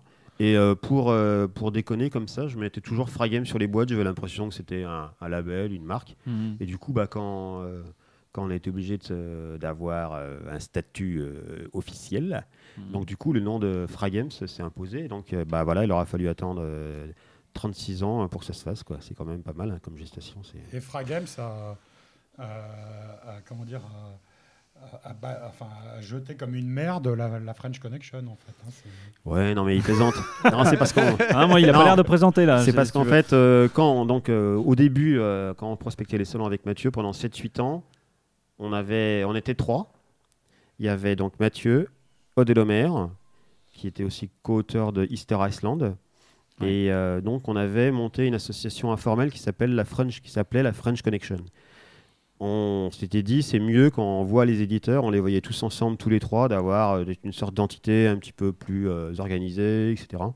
Et donc, bah, sur toutes les boîtes que je faisais, les plateaux de jeux, même si Mathieu n'en était pas l'auteur, il y avait marqué French Connection. Il avait son nom sur plein de maquettes dont il n'était pas l'auteur. Quel Mais talent. c'était comme ça, c'était pour faire. euh, Quel voleur au, choix. Mais. Quel talent. C'est du coup, du coup quel talent. et, euh, et du coup, bah, ensuite, après, bah, Mathieu euh, a évolué, heureusement, il est devenu éditeur. Ouais. Et Odé Lomer, euh, bah, il, a, il, il a- il faisait des jeux un peu plus. euh, un peu plus évolués que les miens, donc on, ça, on, bon, on a fait quelques deux, on a fait deux coéditions ensemble. On avait fait euh, Avo, on avait fait euh, un jeu chez ABBA. Le premier jeu qu'on avait signé chez ABBA, c'était avec Odé Homer. Et ensuite euh, Contrario Ah, enfin. et, euh, et Easter Island. Et donc, du coup, bah, Homer a continué à développer des jeux pour lui-même. Et puis, euh, après, je me suis dit, euh, c'était plus sympa de faire le déplacement avec euh, mon épouse, Florence, ici présente. Bonjour. Et donc, du coup, Fryems a fait une OPA sur la French Connection. Enfin, l'a carrément euh, désintégré, ce qui paraissait Ouais. logique. Ouais, Il faut, sûr. il faut évoluer. Ouais, Mais ouais. euh, Tu t'es mis un- à- dans, le, dans le Frédéric Goldman Jo- Jones, tu t'es mis, tu t'es dit non mais finalement c'est quand même moi la star. Je vais me mettre de tout seul. Non, mais Mathieu est devenu sa star de son côté. Ah, euh, non, vous avez tous eu un parcours. euh, Non, mais c'était super. Ils m'ont, ouais, ils m'ont bien, ils m'ont bien Tu- soutenu au début. hein. Tu parlais de, tout à l'heure de- qui fait des jeux plus évolués, tu disais, Mm. euh, on va dire plus complexes. Cette, J'ai lu plusieurs fois que tu disais que tu aimerais bien quand même en refaire des jeux un peu plus complexes, en tout cas pas forcément très compliqués, mais plus, plus proches de, on va dire, des dragons du Mekong, etc. Est-ce que c'est toujours le cas? Non, que- mais je- j'en ai fait. En fait, j'en fais de temps en temps. J'en ai fait, j'en ai fait quelques-uns. Mais alors, ce qui se passe, c'est qu'en fait, moi, je suis de plus en plus dans ce qui m'intéresse de plus en plus, c'est l'idée flash. C'est l'idée comme ça que tu as euh, en quelques secondes. Tu la trouves géniale, forcément. Puisque c'est la Tu fais, La mienne, elle est géniale. tu fais un, un prototype et tout de suite, ça fonctionne. Et euh, bon, l'exemple suprême, c'est la danse des œufs, en fait. Donc, la danse des œufs, c'est arrivé euh, lors d'une visite sur un, parc d'attractions à Port Aventura, à côté de Barcelone. Donc, on est allé voir un spectacle de magie. Il y avait un magicien qui sortait des œufs de sa manche, qui les donnait à des gamins et qui les tenait. Et donc, il les faisait tomber. Donc, c'était marrant. J'avais dit à Florence, ce serait rigolo de faire un jeu, on doit tenir des œufs comme ça. Et donc. Mathieu m'avait aidé d'ailleurs parce que j'avais besoin d'œufs en caoutchouc et tu avais un jeu où on devait lancer des œufs contre un mur et euh, c'était pas des pièces, c'était des œufs, des œufs en caoutchouc. Et donc, du coup, il m'avait refourgué les œufs. En fait, on a fait le jeu, on a testé deux fois, trois fois et ça a fonctionné tout de suite. Ouais. Et il n'y a pas eu de changement après. Quand on a présenté le jeu, donc ça c'était en septembre. En octobre, on monte le jeu à SN. Euh, je le montre à Abba. Abba, tout de suite, il flash sur le jeu. Et il m'envoie le contrat une semaine après. Donc Ah oui. le gars de chez Abba, qui est super, Marcus Nikisch, qui s'occupe de la sélection des jeux dans, chez Abba, il me dit, un jour il m'a dit, écoute Roberto, chez nous, tu as battu deux records. Tu as battu le record du contrat envoyé le plus rapidement en une semaine pour la danse des œufs et le record du jeu le plus chiant à produire pour tromper les fans.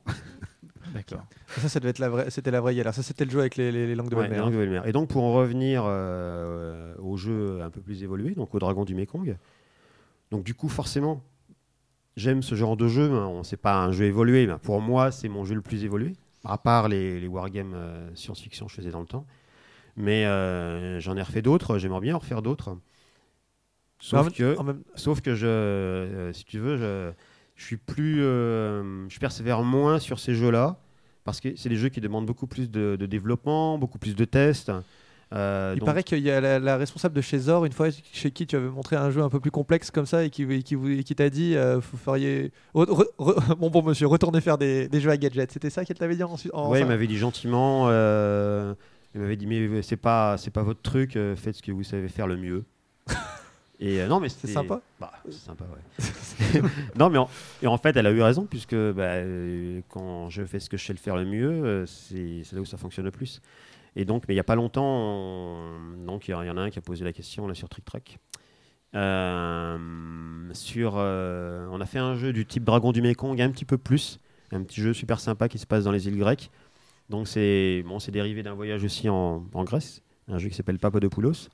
Et en fait, on a, c'est un jeu qu'on a testé mais des, des dizaines de fois, qu'on a fait évoluer mais plein de fois. Et du coup, on, donc on l'a présenté à un éditeur allemand qui voulait le prendre. Et en fait, il s'est passé quelque chose, c'est que euh, à Nuremberg, ils me disent on le prend. Ouais. Ensuite, après, en août, ils me disent on le prend plus. Parce que en- le, le jeu avait plu énormément aux, aux gens de la boîte. Mhm. Mais ensuite, après, ils envoient le jeu en test dans des groupes de tests euh, donc ils ont en Allemagne. Ouais. Et les testeurs, donc c'était pas, c'était pas pas, un jeu qui était assez euh, contrôlable pour des Allemands. Donc du coup, euh, les gars de Zor, euh, bah, c'est- j'ai dit qui c'était, mince, c'était Zor. donc On coupera au les gars de- montage. on coupe au montage. Non, c'est pas grave. Les gars de, de Zor m'ont dit, Ah, mais euh, par le passé, on a déjà produit des jeux parce qu'on avait nous le feeling que ça allait fonctionner. On n'a pas écouté les avis des groupes de test et on s'est planté. Et là, on veut plus le refaire. D'accord. Donc c'est pour ça. Donc après, le truc, euh, le, ce jeu-là n'est pas mort, mais du coup, euh, j'ai mis un petit coup d'arrêt sur celui-là parce que il y avait autre chose. Et, euh, et souvent, l'expérience dit que quand tu laisses reposer quelque chose et tu y repenses plus tard, euh, du coup, tu, tu solutionnes la chose. euh.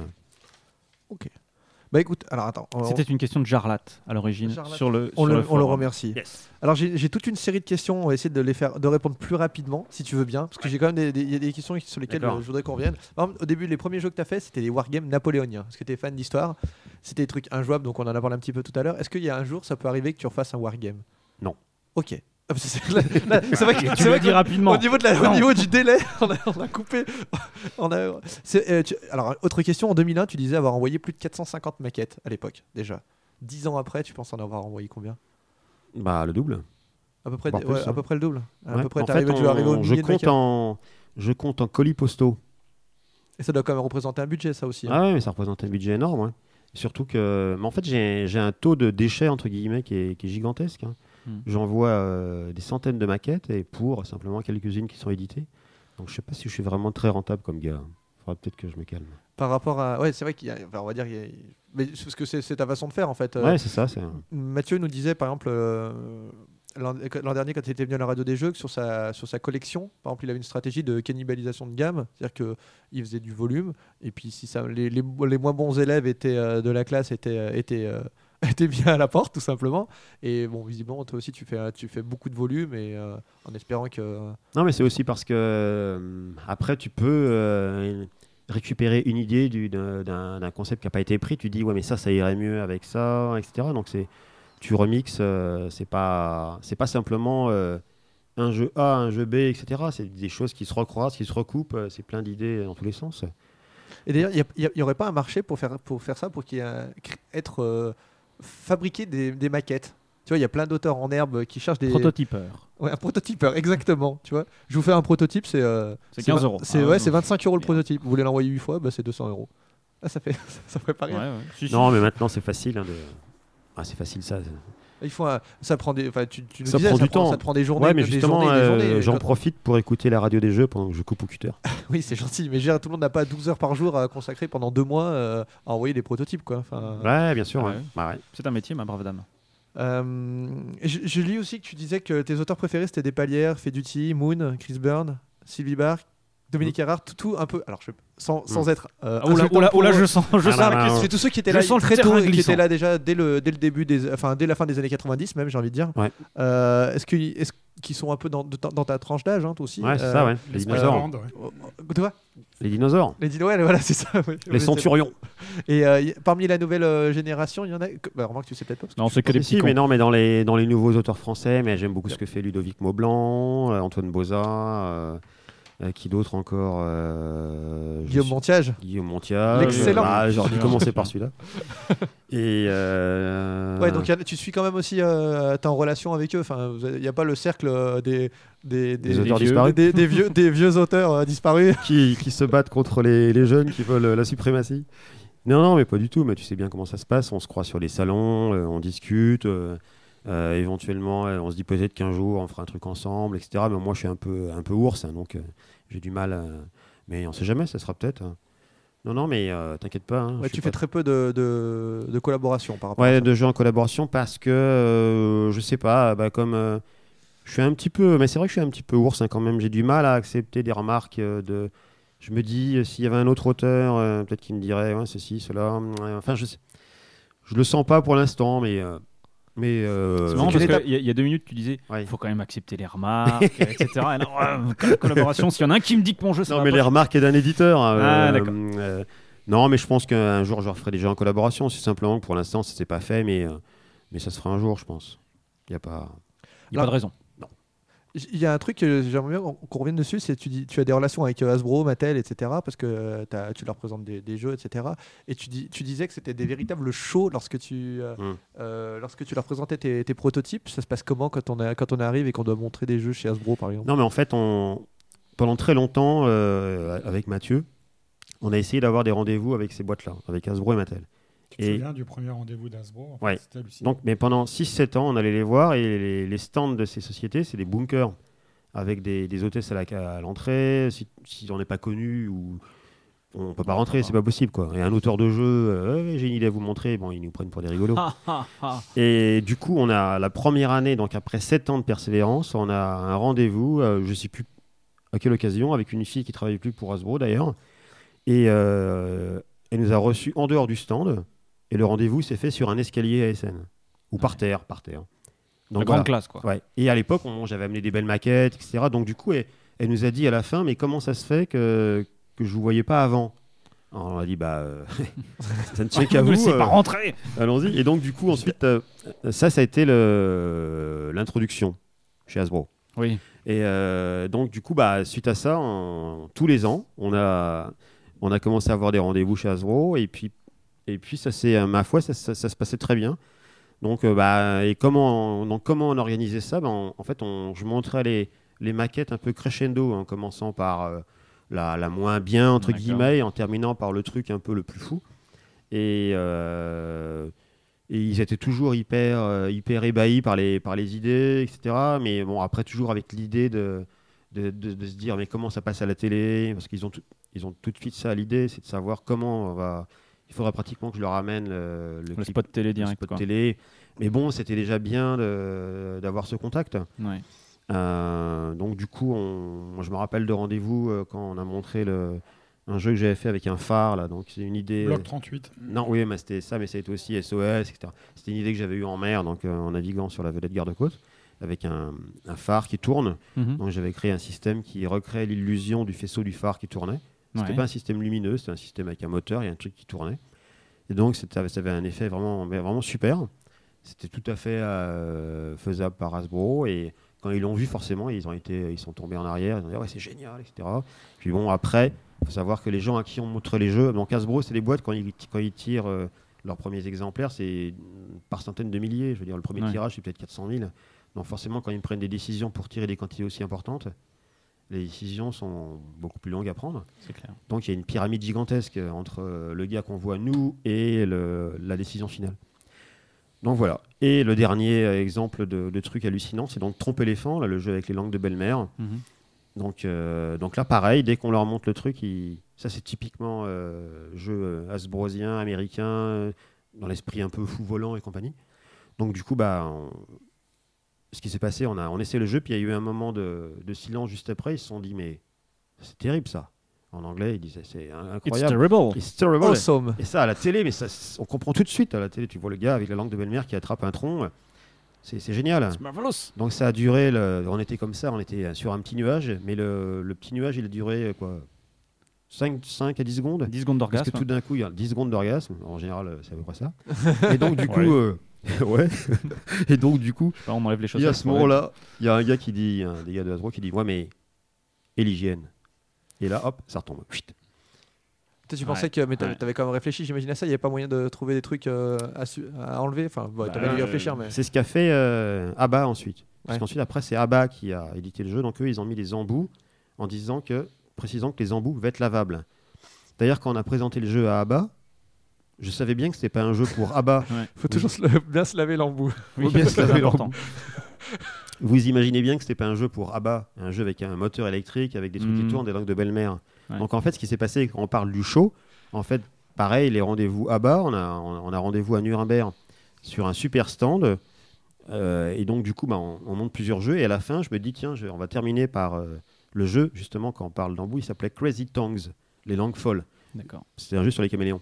J'avais rajouté en dessous Off Caméléons, au cas où les gens aient une idée un Mhm. peu mal tournée. Je- I, I understand. Tu vois Et donc, du coup, quand on montre Crazy Tongues à Abba, Ouais. je le montre à la fin du rendez-vous, mais c'est pas dans l'idée de que Abba le prenne, parce que j'étais. J'étais à milliers, des milliards d'années-lumière de penser qu'Abba le prendrait, puisque c'était pas du tout dans, dans leur gamme. Il faut imaginer un peu ce qu'ils font. Donc on y joue, on y joue deux fois de suite. Et à la fin de la partie, on entend des applaudissements. Parce que pendant qu'on jouait, il y avait des c'est dizaines d'acheteurs qui étaient sur le stand, qui s'étaient regroupés autour de nous en nous voyant jouer. Ah ouais. Et ils ont tous applaudi. Et donc le gars de Abba, il voit ça et il reste euh, interloqué. Donc le Marcus Nikisch, le gars qui sélectionne les jeux, et il me dit euh, Roberto, attends, je vais aller voir mon patron. Donc il va le voir, il revient cinq minutes après, il me dit il y a 99 chances sur 100 qu'on édite ton jeu. Donc là, je suis Ouais. tombé euh, sur le cul, comme on dit, parce Ouais. que bah, je ne l'avais pas montré dans l'optique de qu'ils le prennent. C'était juste pour terminer le rendez-vous de façon agréable. Et du coup, ils l'ont pris. Et donc, du coup, j'ai battu le record du jeu le plus chiant à produire. Ok. Ça- Et en plus, il n'y a pas eu un succès. euh, Il a été arrêté assez vite, hein, finalement. Donc, il a été arrêté parce que bah, c'était toujours un. Il y a eu des problèmes de, de moteur. C'était donc c'était pas un moteur électrique, c'était un moteur avec une, euh, un ressort. Tu sais, on tire Ouais. une cordelette et euh, il pétait une fois sur deux. Donc, Ouais, euh, je me rappelle de démonstrations sur des salons où les gamins attendaient de jouer. Quand tu Et tires, ça tournait à, à une vitesse hallucinante avec les troncs qui se projetaient dans tous les sens. Donc, euh, bon, euh, Au, les bout du- gens- au- au quatrième gamin blessé, on a arrêté. il y a eu ça. Et puis, en, bah, en ludo, ça marchait pas trop parce qu'il y avait l'aspect hygiène, etc. On peut pas le donner. S'il Ouais, faut changer les langues de belle-mère à chaque fois. Mais euh, et puis bon, c'était euh, bon, mais c'était un objet un peu un objet ludique euh, non identifié. C'était Alors, euh, j'avance un tout petit peu euh, par rapport à ces jeux, parce qu'on va, on va revenir justement à tes jeux, mais justement, il y, a le- il y a des questions du forum. Il y a Alexis DPC qui nous demande euh, que sur les contraintes de temps, c'est un élément que tu as utilisé, euh, qui est peu utilisé dans le, dans le jeu de société, nous dit-il. Mhm. Et toi, tu l'as utilisé plusieurs fois sur Time No Time, Digger, euh, le Trésor des Mayas. Euh, c'est un truc euh, qui va revenir, c'est un truc que tu aimes beaucoup particulièrement? Euh, j'aime. euh, oui, il y a un petit peu ça aussi dans Squad 7, un petit peu. Une, une Ouais, bien sûr, ouais, complètement même. ouais. Bah, c'est parce que euh, oui, j'aime bien ça. Peut-être que j'aime bien, j'aime bien les jeux où on est un peu stressé. Mais après, c'est lié un petit peu à- au type de jeu. Trésor des Mayas, c'est dans la jungle, faut faire des actions rapides, etc. Bon. Bah, c'est vrai que je l'ai beaucoup utilisé. bah, c'est vrai aussi les, les jeux avec les toupies, tip top, ces choses comme ça, c'est aussi il y a un peu, vrai que- il y a un peu de stress. Peut-être que je sais pas trop, c'est un peu le feeling, c'est parce que j'aime, oui, j'aime bien faire des jeux comme ça. Euh, ouais, te dire euh, que ça reviendra. euh. Pour Abba, en fait, pour le, le Trésor des Mayas, c'est très simple, c'est que j'avais regardé dans le catalogue euh, de l'éditeur et j'ai vu qu'ils avaient aucun jeu de, de stop ou encore. Ouais. Et donc du coup, bah, donc du coup, j'ai fait celui-là.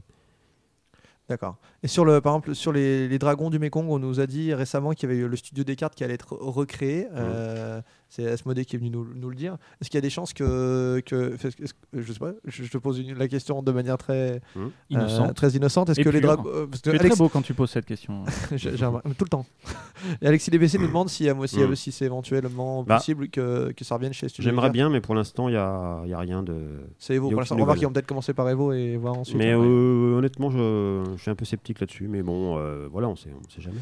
Après, j'ai, euh, on a signé une version des Dragons du Mekong avec une. euh, En polonais, j'ai vu ça. Ouais, en polonais, avec euh, le nom, je me, me rappelle même plus ce que c'est. Mais en fait, c'est euh, qu'une boîte qui s'appelle Egmont, c'est une boîte danoise et la filiale euh, polonaise de Bruno Feduti connaît bien puisqu'il il avait déjà un, un jeu chez eux et il vient de re-signer euh, La fièvre de l'or euh, sous un autre nom avec un thème de pirate chez eux, Pir- Piracy en polonais.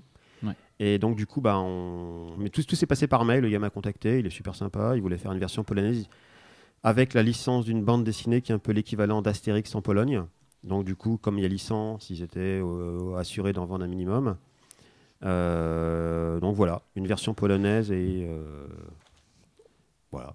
Ok. cours, C'est c'est Alors, déjà bien. juste, on va, on, va, on va survoler les jeux que, que tu as fait euh, un petit peu euh, avant de voir un petit peu ce qui va t'arriver au futur. Il, y a- il vient de réveiller Mathieu. Non, pas du tout. euh. Alors, non, mais juste pour dire, déjà, tu as fait. sou- Souviens-toi qu'il faut, il faut des réponses relativement rapides. Tu as, 38 jeux en vente à l'heure actuelle. Mhm. Déjà, est-ce que tu penses que tu es l'auteur euh, le, plus é- le plus édité? Mais, euh, honnêtement, je, j'en sais En- Je rien parle de ceux sans, sans compter ceux qui sont Ouais. épuisés hein, et ceux qui sont. euh, Je, je, je sais pas. Et j'ai pas, j'ai pas de tableau pour comparer. Et puis honnêtement, je. on doit, on doit Je- pas être loin. hein, avec t'en 38, 38 euh, Ouais. références. Non, mais, euh, euh, c'est pas, c'est pas la quantité. hein, je veux dire, ce qu'il, ce qu'il faut, c'est, c'est simplement. euh, Ah Oui, Fred, c'est Il- pas la taille non plus. c'est tu pas vois. la taille. Hein, C'est- euh, faut. Ah, mais c'est déjà quand même un bon point de départ, ça- si tu veux.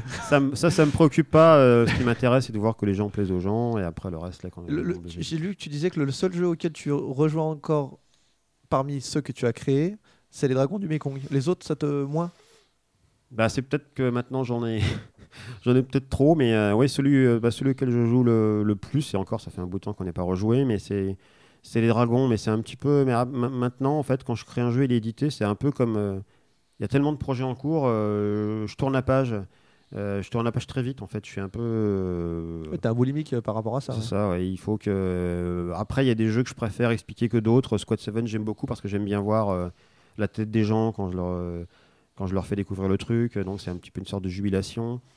Mais oui, mais en général, à part les dragons et encore, je joue presque pas. Je joue plus au jeu des autres qu'au mien d'ailleurs. Qui, a, qui a été nominé au Spiel, hein, d'ailleurs. Le, le- les- Eh oui, le- les dragons du Mekong. qui a eu l'as qui a eu l'As J'ai été nominé trois fois d'ailleurs. Qui a eu l'As d'or. Et, euh, et nominé au Spiel. Ah oui, tu l'as eu euh, deux fois aussi hein, pour chez les enfants, c'est ça? Ouais, pour euh, Non, deux- deux nominations. Deux Deux nominations. nominations, ouais, oui. deux nominations. Oui, oui, Ouais, deux ouais. nominations, oui. pardon. Oui, pour euh, Marie Poilaré chez Selecta et euh, Gezak Getan, aussitôt dit, aussitôt fait chez ABBA, qui avait ensuite été, eu le prix du meilleur jeu éducatif en Allemagne à Stuttgart, mais dans sa catégorie, hein, puisqu'il y a quatre catégories. Oui. Et euh, donc ça a été super parce que l'année suivante, ils l'ont arrêté. Donc comme quoi, c'était.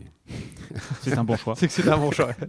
Euh, en fait, tes deux plus grosses ventes, enfin, du coup, maintenant, il y en a, enfin, tes trois plus grosses ventes, c'était Squad 7, qui a été euh, une aventure euh, vraiment particulière. La danse des œufs, on en a parlé tout à l'heure. On est au-dessus de six chiffres, hein, pour, pour faire simple. Hum. Et puis maintenant aussi euh, Vovars.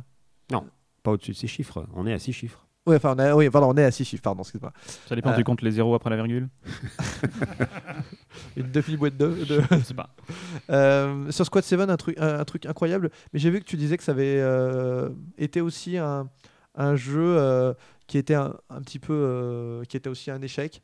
Tu peux nous expliquer un petit peu, revenir sur ce, sur ce jeu qui est un peu à part? L'histoire de Squad 7, c'est un des plus anciens jeux que j'ai. En fait, euh, bien longtemps avant les jeux à Totem et compagnie, j'avais déjà des jeux avec Totem qui étaient. euh, dont le premier, le thème était le Carnaval de Rio, qui s'appelait Carnival avec des jeux avec de la musique brésilienne, etc. Ou euh, c'était avec des vois, plateaux. À chaque fois, il précise dans son proto le nom du jeu. Tout le temps, tout le temps. Tu remarqueras. c'est vraiment. euh, Et donc, euh, donc, du coup, ça a méga évolué. C'est devenu Explorer, c'est un jeu de plateau. Et un jour, j'ai envie de le faire en jeu de cartes. Donc, je l'ai transformé en jeu de cartes. Donc, du coup, je l'ai appelé très logiquement Infraga Jones. Ça me paraissait logique. Donc, la bande-son, c'était la bande-son de- d'Indiana. euh, avec des alternances jour-nuit. Et euh, du coup, le jeu fonctionnait très bien. Je le montre à tous les gros éditeurs parce que forcément, euh, plus tu fais un jeu avec du matériel, Plus tu restreins la cible des éditeurs potentiels. Donc du coup, je le montre à Hasbro, Jumbo, euh, Mattel, tout le monde adore, mais personne ne décide. Ouais. Et euh, sur le salon, je rencontre euh, Philippe Despalières, qui à l'époque travaillait pour Foxmind, un nouvel éditeur israélo-canadien, qui euh, développait une nouvelle gamme de petits jeux de, de stratégie simples. Et donc il me dit, euh, Philippe me dit, donc il était directeur de collection pour cet éditeur à l'époque. Et il me dit, euh, Roberto, est-ce que tu n'as pas des choses dans ce domaine-là? Donc en vitesse, je lui montre quelques trucs. Il me dit, non, c'est, nul. c'est nul, ça ne nous intéresse pas. Et à la fin, je lui dis, bah tiens, pour le fun, si tu veux, je vais te montrer une fragate jaune. Ça n'a rien à voir avec ce que tu me demandes, mais euh, pour rigoler, quoi. Donc il me dit, euh, ouais, ok, d'accord. Donc je lui montre, et puis il trouve ça marrant. Et ensuite, après, euh, une semaine après ou deux semaines, il me rappelle à la maison, il me dit, j'en ai parlé à- au patron de Foxmind, on a décidé de prendre ton jeu. Alors je lui dis, mais Lequel? c'est pas dans la gamme, euh, donc une fragate Jones. C'est- Je lui dis, c'est pas dans la gamme. Il me dit, c'est pas grave, la gamme, on la change. Donc du coup, du coup, ça s'est fait. Et en fait, ça a été un des moments les plus intéressants de ma carrière d'auteur, parce qu'en fait, déjà, c'était de travailler avec Philippe. Mhm. Donc, bah, euh, c'était génial. Il y a eu des super idées pour développer le jeu. On a travaillé avec François Bruel, qui, a fait, avait fait des super illustrations, qui aurait dû faire l'illustration de la couverture. Mais donc, c'est pas la sienne qui a été retenue, malheureusement. Pour la bande-son, pareil, c'est Philippe qui avait trouvé un musicien australien, c'était un de ses amis. Ils ont fait une super bande-son qui est, qui est marrante, qui fout. Donc voilà, donc du coup, à part la couverture, le jeu avait été super bien développé. enfin, ouais. Ouais. Non, mais le, le, le, le patron de Foxmind va faire un boulot de malade aussi Ouais, derrière parce qu'en fait, de. Ce qui s'est passé, c'est que donc Foxman au début, il voulait simplement vendre le jeu en France en le faisant distribuer par Asmodée, mais au final, après, donc euh, il a il a réussi à avoir des contacts un petit peu avec pas mal d'éditeurs. et Il a réussi à vendre la licence du jeu à plusieurs éditeurs. il a fait un boulot de malade alors qu'il venait d'arriver un petit peu dans le monde du jeu. Et c'est vrai, il faut lui reconnaître qu'il a fait un il a fait un super boulot, c'est vrai. Il a réussi à fédérer euh, donc des éditeurs à travers l'Europe et même le monde, parce qu'il y a eu aussi Mattel. Donc en Europe, il y avait donc Jumbo pour euh, le Benelux, euh, Autriche-Allemagne, TF1 Games pour la France, il y avait Upstart pour le Royaume-Uni, 17 pour l'Espagne, Editrice Giochi pour l'Italie, il y avait une boîte pour la Scandinavie, il y avait Mattel pour le reste du monde. Il a réussi à fédérer tout le monde. Il y avait tout un consortium entre guillemets. Donc Jumbo fabriquait les boîtes. Il y a eu un clip télé commun à tous ces pays. Et une boîte commune. La boîte une aussi. boîte commune, Ouais. sauf Mattel qui a fait une boîte euh, désastreuse avec un moulage plastique catastrophique. Mais bon. Et donc du coup, euh, donc du coup, euh, il a fait un boulot hallucinant. C'était un succès assuré. Et au final, boum, Donc ça Enfin, c'est boom. C'est-à-dire boom. Boom. C'est quoi boom, Boom. Boom, c'est boom boom. Oui, non, non, mais c'est pas si boom que ça. Je veux dire, pas si après, pour- voilà. Pour quelqu'un qui vend plus de 200. Enfin, certes, c'est on est, on est- Ouais. on est, Ouais, non, c'est mais- quand même plus de 200 Non, mais il faut, il, hein. il, faut, il faut comprendre que boom par rapport à eux. Quoi. au total, en, on a- en additionnant tout, donc, on- donc entre temps, on a eu le prix du jeu de l'année euh, 2004. Mhm. Et euh, donc, du coup, 225 000 exemplaires sur le monde, c'était pas suffisant. En fait, il faut savoir que les gens ils ont du mal un peu à comprendre ça, mais quand un éditeur, par exemple, comme TF1 Games, lance un jeu sur le marché français, c'est un exemple, donc il, a, il, il avait un clip télé, donc il y a un investissement, il, a, il vend euh, en rayon en grande surface, il a un minimum de, de boîtes à vendre dans l'année pour rentabiliser tout ça, en fait. Hmm. Donc il s'était fixé, chaque éditeur avait son objectif, et tous les objectifs n'ont pas été atteints. Enfin, aucun des objectifs pour chaque éditeur. TF1 Games, c'était, il me semble, 70 000 boîtes, ils en ont fait que 20 et quelques mille, donc du coup, l'année suivante, ils ont passé à autre chose. D'accord. Et du coup, euh, mais Et euh, pour chaque éditeur, c'était ça. Donc au final, ça a fait 225 000, mais individuellement, c'était pas suffisant. et juste pour savoir, quand, quand ça se négocie, les, les, les, les droits d'auteur là-dessus, est-ce qu'on reste dans la même zone de, aux alentours, allez, on va dire à la, à la louche 5-6% ou, ou pas du tout Parce que justement, comme le tirage est énorme, euh, du coup, ils disent euh, vous, vous êtes bon, bon, bon monsieur, comme on va en tirer 200-300 000 d'un coup, on- les, chiffres sont inférieurs. Ça dépend. Enfin, je, je- peu, peu importe, mais euh, ça, dé- ça dépend vraiment. Tu Ça pas dépend, nous t'as- pas, pas l'impression de vouloir nous répondre? Je sais pas. Tu vas te sens- donner des réponses courtes. Euh, et, pour, et pour ce jeu? Bon, ok, d'accord. Non, mais euh, Est-ce qu'ils compriment les marges Est-ce que bosser Ouais. avec Mattel, c'est ça veut dire En euh, général, comprimer quand- ses marges en fait quand tu travailles avec les gros éditeurs, c'est sûr qu'ils vont te donner des pourcentages moins importants, puisqu'ils vont dire vous allez vous rattraper sur les quantités. sur, les- Ouais. sur le volume De ouais. même que quand tu travailles avec un jeu sous licence, comme il y a le prix de la licence à payer, donc c'est pareil, ils vont vous dire oui, mais avec la licence Astérix, etc., vous allez en vendre plein. Bon, après, euh, tout est mais affaire de négociation. C'était ouais, ouais, c'était ma question. Et euh, tu- alors je sais qu'il y a des jeux, tu dis, tu, tu m'avais dit qui, qui avaient été un peu flingués par des qualités d'é- d'édition euh, très moyennes. C'est vraiment c'est dur ça pour euh, pour un auteur? Bah, on... bah, c'est un petit peu dur parce qu'on on met beaucoup d'espoir dans, dans l'édition. Je note on que met- je, je- je ne, je ne cite pas de jeu pour pas. Non, mais, toi, tu peux si tu veux. Ah bon? Non, mais oui, euh, l'exemple le plus flagrant, c'est euh, donc c'est euh, Tops, donc le jeu avec des toupies qui avait été édité par Ravensburger et j'avais gardé les droits pour la France. Donc c'est Santosphère qui a fait une version en, avec des belles toupies en bois. Donc euh, elle, a une, elle avait une- donc elle a une gamme de, de petits jeux en bois. Le premier qui s'appelle Cheskito. Et elle voulait le, le faire dans le, même, dans le même style. Donc elle a, elle a trouvé un fournisseur de toupies en bois en, en Russie qui faisait des, des très belles toupies. Et donc du coup, euh, elle a décidé de travailler avec ce fournisseur, mais les toupies euh, ne tournaient pas du tout. Donc euh, je lui avais fait la remarque, j'avais dit mais ce jeu-là, si les toupies ne tournent pas assez, le jeu ne marche pas. Ouais. Mais euh, Là c'est vraiment très dépendant du matériel en plus ouais, Ouais, pour le coup. C'est ça. Donc du coup, euh, mais du coup, la, la remarque n'avait pas été écoutée par le par l'éditeur. Ils ont quand même euh, commandé, euh, je sais plus combien de dizaines de milliers de toupies, et en les recevant, bah, donc ils ont dû les tester une par une. Et sur ces dizaines de milliers de toupies, il y en a que 200 ou 300 qui ont été jugées aptes à, à être mises dans des boîtes de jeux. Donc il y a eu que 200 ou 300 jeux de tirés, et ensuite ça s'est arrêté. Un vrai- ça doit être un gouffre financier euh, monstrueux. Bah, ça a été un fiasco total. Ouais.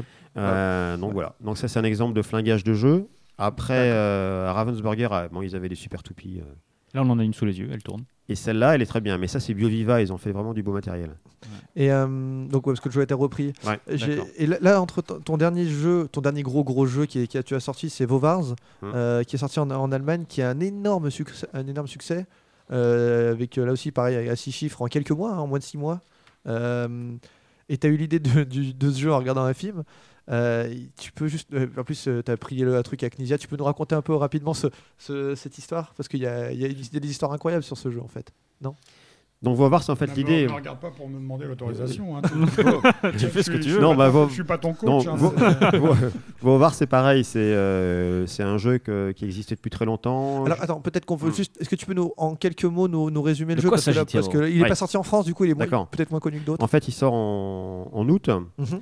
Il va s'appeler Où va-t-il? Donc, c'est une grosse boîte avec un plateau. Tu sais qu'il y a une réponse. Non, bon, vas-y. Qu'est-ce que tu vas dire Non, non, où va-t-il dans, dans ton. Ah. Non, non, j'ai rien dit. aïe, aïe, aïe, aïe. Bon, allez, je m'en vais. Et euh, non, mais en, en fait, donc c'est un plateau de, de 10, 10 par 10 cases, donc qui représente un, un royaume lointain avec différents types de cases. Il y a des cases où il y a des chevaux, des cases où il y a, où il y a des moutons, des rivières, etc. Et donc il y a un fugitif invisible qui a volé le trésor du royaume. Et donc les joueurs, qui sont les gentils habitants, doivent retrouver le fugitif. Mais comme il est invisible, comment ils font Ah. Et heureusement, au sommet de la montagne qui domine le royaume, il y a un, un- un dragon, un gentil dragon, qui lui peut voir le fugitif avec ses yeux perçants. Mais il ne sait pas parler le langage des humains. Mhm. Tout ce qu'il sait faire, c'est des. Enfin bon. Tu le fais un peu vachement ça. bien. Et donc, euh, donc, du coup, il ne peut pas donner d'indication sur le déplacement du fugitif. Tout ce qu'il peut faire, c'est reproduire les sons des cases par où passe le fugitif. C'est un dragon Ça imitateur. veut dire, voilà, tout à fait, Laurent Ah, Gérald. ah, ah, le, hara, dragon. le hara dragon. Donc, en fait, quand le fugitif passe sur une case où il y a un mouton, donc dans ce jeu, il y a un boîtier électronique Ouais. qui sont des suites de sons qui sont enregistrés. Quand il passe par une case mouton, on va entendre Bé si après on entend. Donc, en fait, on entend. Il le fait vu bien. Par contre, lui, c'est un vrai imitateur. Non, lui. Et donc, en fait, on entend les suites de sons. Mais évidemment, des cases mouton, euh, vache, etc., il y en a plusieurs. Bah oui. Donc, en fait, ce qu'il faut suivre, c'est les suites, euh, Les suites de sons, bruit. de les cases suites de de son. bruit. Faire de la déduction. hein. Et par déduction, mais c'est très, facile, on arrive à retrouver la position du fugitif. À la fin de la, de la piste qui dure, euh, c'est environ de 12 à 18 sons, il y a la position finale qui est annoncée, donc sur le boîtier électronique, le fugitif est en B6, et à ce moment-là, celui qui est le plus près marque un point. Après, il y a différentes versions de jeu, il y a des versions coopératives, il y a des versions où on joue à identité cachée. C'est plutôt pour enfants. hein. Ouais, Ouais. c'est plutôt pour enfants, Ouais. c'est un jeu pour enfants. Donc c'est le deuxième jeu de la, de la gamme. euh, Ah, euh, soyons clairs, c'était pas une critique, c'était juste pour que ceux qui connaissent, comme le jeu n'est pas encore connu en France. C'est euh, donc le premier, c'est un jeu d'une nouvelle collection que Ravensburger a inauguré, ça fait 3-4 ans. Le premier a été Vervars, donc de Rainer Knizia, qui a eu le Kinderspiel. Et donc le deuxième est Vovars. Il y en a un troisième qui est sorti qui s'appelle Vervars numéro 2, toujours du docteur Knizia. Et après, et donc il y a également des versions mini, des versions de voyage qui ont été faites. Donc euh, la version Où va-t-il de mini que- voyage que j'ai dans les mains. Ouais, je sais pas si elle sortira Ouais. en France. US en France. Ouais, non, non, ça c'est pas exactement ça. Ça c'est US. C'est pas ça. C'est parce que cette boîte que vous avez en main est Ouais. la version almano-austrio-suisse, italo-suisse. Et euh, donc c'est pour ça. Donc ça s'appelle US. Mais ça sera où va-t-il? Mais le par coq, contre- il fait Kikiriki. On Le sent déjà coq, fait- fait Kikiriki, voilà. C'est n'importe quoi. Un coq qui Donc, fait euh, kikiriki. Donc voilà. Donc Ça du fait pas kikiriki en un coq. Ça dépend, En dans Allemagne, quel... ils ça, font dépend... Kikiriki. ça dépend dans quel pays, ouais. J'habite à deux pas de l'Allemagne, ils font pas kikiriki, ils font cocorico comme euh, n'importe quel coq. on va aller vérifier. Euh, ok, donc, voilà. donc il il- tu, tu as piqué un peu la, le deuxi- la deuxième place au docteur parce que il aurait pu Pourquoi penser tu- à. Pourquoi tu Oui, me dis ça? Non, non, mais je, je Parce te que le tu dis parce que, que- parce que non, mais voilà, parce qu'il a, il, il Tu fait un le fâcher premier, avec le docteur il fait un premier jeu dans la gamme, il obtient Non. le Kinderspiel et Non, ils t'ont mais confié non, quand même le deuxième, ça, ce qui est hein. cool. Non, mais c'est une petite histoire euh, rigolote tout simplement. Bon, mais je sais pas si je vais la raconter. Ok, alors on la raconte pas. de toute façon, de toute façon, il nous entend, il, nous, il, il parle pas le français, donc on est tranquille, il nous écoute pas. Non, On mais bon, il a, hein. mais bon, il y a rien de- d'extraordinaire. C'est qu'en fait, tout simplement, euh, quand le, le jeu numéro 2 est, est sorti, donc euh, Vovars, quand il est sorti à Nuremberg euh, 2010, 10. euh, donc bah, Rainer quand. Hein? Non, je sais plus quelle année, 2010. Rainer Knizia, quand il est arrivé sur le stand, donc Ravensburger, il a vu le, le jeu numéro 2. Et euh, bah, ça lui a paru bizarre, donc euh, du coup il m'a appelé à la maison pour me demander euh, voilà comment. T'es qui toi Non, mais non, mais euh, et c'était pas- il était sympa. Mais il m'a demandé comment j'avais passé, placé le jeu, etc. Bon, ça, mais en fait, je, le- à la limite, je le comprends un peu. C'est Ouais. que, euh, en fait, il, il présente toujours des, des collections de jeux et il, est- il a, il, a- il a une créativité impressionnante. Et donc, quand il a montré, il a présenté Vervars à, Rainer, à, à Ravensburger, donc il a, il a dit voilà, j'ai j'ai une suite de jeux. Donc, d'ailleurs, il a fait la suite de Vervars. Donc, je peux assurer parfaitement toute la collection. Et euh, bah, du coup, bon, bah, euh, moi, quand j'ai présenté le Fugitif, qui était le nom du prototype, donc je ne savais pas du tout, j'avais aucune idée de dans quelle gamme voulait le mettre euh, Ravensburger. Ils l'ont mis là, bon, j'étais content. Bon, voilà. Après, le lendemain, quand il est retourné à sa voiture, euh, Rob- Roberto, il a, il a mis, au moment où il mettait le contact, il y a la voiture qui a explosé. mais c'était- C'était qu'un hasard, tout ça. Non, non, Et euh, ok. Donc en tout cas, c'est un gros, gros, gros succès. Ça sort cette, cette année en France. Ouais. Et, euh, il- et visiblement, Ravens, donc ça, ça sort encore chez Ravens euh, France pour le coup. Ouais. Et ils espèrent, enfin, ils misent gros, enfin, ils misent gros dessus. Ils sont, ils sont très confiants là-dessus. En fait, ils ont, ils ont vraiment envie de bah, le mettre en avant. Ils, ouais, ils sont confiants puisqu'en fait ils ont Vervars en fait. ils- Parce qu'il faut savoir que Ravensburger France, la filiale, ne sort pas forcément tous les jeux de, de la maison mère. Et même plutôt il- pas beaucoup d'ailleurs. Pas beaucoup d'ailleurs. hein, ils décident de ce qui est bon pour le marché français. Elle est pas Et, loin d'ailleurs. euh, Elle, est, elle est pas dans la région Ouais, Elle est presque ouais, pas dans loin. la région, ouais, ouais. Et donc, tu, bah, je les ai vus il y a pas longtemps. Et euh, du coup, ils, ont, ils avaient hésité pour Vervars. Ils l'ont sorti et ils ont été agréablement, agréablement surpris des, des ventes. Et donc, ils se disent, euh, bah, euh, Voir, c'est un petit peu plus simple que, que Vervars quand même. Donc, euh, du coup, ils se disent, euh, voilà, ils, m'ont- ils misent beaucoup dessus. Après, hein, les ventes, hein, On sait pas quoi. on sait pas ce que c'est, mais, euh, mais c'est pas mal parti. Il y a Ludigome qui nous demande euh, si, comme tu as fait, fait un métier euh, proche de la mer, si, euh, si ce thème-là, euh, on, pourrait le voir bientôt arriver dans ta ludographie. Mais. T'en as plein des protos, t'en as 250 des protos, Il y a déjà, des, il y a déjà des, des jeux à thème maritime. Il y a eu euh, un jeu sur commande qui avait été fait pour euh, BioViva qui s'appelait Thalassa. Ça fait longtemps. Ouais. Il y a eu, euh, il y a aussi la mer dans Marie Polaré hein, Ouais. autour des. Mais sinon, euh, bah, le, le jeu dont on parlait tout à l'heure, le prototype de jeu avec le phare, donc ça c'est un jeu typiquement. euh, La mer, ça m'a pas mal inspiré. C'est simplement que Il y a aussi l'Homer dans Contrario. L'Homer. non, c'est un jeu de mots de Sœur Mathieu qui essaie d'en faire euh, des minables. Mais... Ok, Non, donc mais, ça euh, peut arriver. Oh, mais c'est un thème que c'est un thème que j'aime beaucoup. hein. Et il y a un truc que je savais pas du tout, c'est que je sais pas si tu savais, Guillaume, il a Non, je bossé. savais pas. il a bossé Ça, je savais bossé. pas. avec Ferrero. Tu sais les, les jeux Kinder. Tu sais des trucs de Kinder. Ah. Et ben, Ouais. et ben, et ben Roberto t'en a fait. Ouais, tout à fait. J'étais payé en, chocolat. chocolat. En chocolat, oui. Pour de vrai Ouais, oui, en chocolat. Donc, bah, je me rappelle très bien du jour où le, le camion est venu déverser les 3 tonnes de, de Kinder dans le jardin. Bah, après, pour les stocker, c'était un peu dur. D'ailleurs, Rainer Knizia est enterré dessus. Non, en fait, c'est c'est un petit peu grâce à, à Mathieu d'ailleurs aussi qui euh, avait un qui a un ami qui, euh, qui avait travaillé un peu pour lui à l'époque et qui ensuite euh, a travaillé pour Ferrero, mais pour une filiale de Ferrero qui s'appelle euh, MPG, ça veut dire Magic, euh, je sais plus quoi. C'est donc cette filiale qui crée les surprises. Donc pour- Magic Potek Gathering. Non, il y avait non, il y a Magic. Magic, le G c'est Group et P je sais plus quoi. Il Magic, il Magic. au service marketing surprise en fait. hein, Ouais, mais c'est dans MPG, Magic dans la boîte Surprise. MPG. Et en fait, donc du coup, bon, il développait les, les surprises et bah, euh, comme il me connaissait, il m'a dit tiens, on pourrait peut-être essayer d'intégrer quelques idées Fraga dans les dans les Kinder et euh, en fait c'était c'était super marrant parce que c'était une autre façon de travailler. Il fallait vraiment avoir des, des idées basiques qui puissent se, se faire en, en petits protos, s'intégrer dans bon, c'était quand même dans des dans des gros œufs. Et euh, Les œufs d'autruche pour le coup. les œufs d'autruche. Non, mais ouais. c'était c'était le cahier des charges parfait pour Oui, Roberto parce que Mm. c'est un jeu qui ne devait pas avoir de règles, si tu veux, en fait. Donc l'objet en lui-même devait suffire et être jeu. Et D'accord. voilà, donc là-dessus, il est plutôt, euh, Mhm. Plutôt bon pour faire ce genre de choses, en fait. Ouais, c'est ça. Donc, euh, du coup, ça s'est fait à deux ou trois occasions. Mais en fait, il faut savoir qu'avec eux, bon, c'était pas, on n'était pas payé en, en eux. En fait, ils achetaient l'idée et puis ensuite, ils décidaient de la, la réaliser ou pas. Parce qu'ils ont, une, euh, ils ont des batteries de test impressionnantes, en fait. Ils ont, euh, quand ils développent un concept, euh, Ah, pour la sécurité, peut-être déjà. pour la sécurité, c'est Ouais. simplement hallucinant. En fait, j'ai dû leur envoyer, euh, je sais plus combien, 10 ou 15 idées. et Il y en a que deux ou trois qui ont été prises au final. Tac. Oui, mais par rapport à... Pour toi, c'est un bon... C'est un bon... Proportionnellement, c'est pas si mal. T'es Ouais. au-dessus de la moyenne. non, mais c'était euh, c'était une expérience super intéressante. Ok.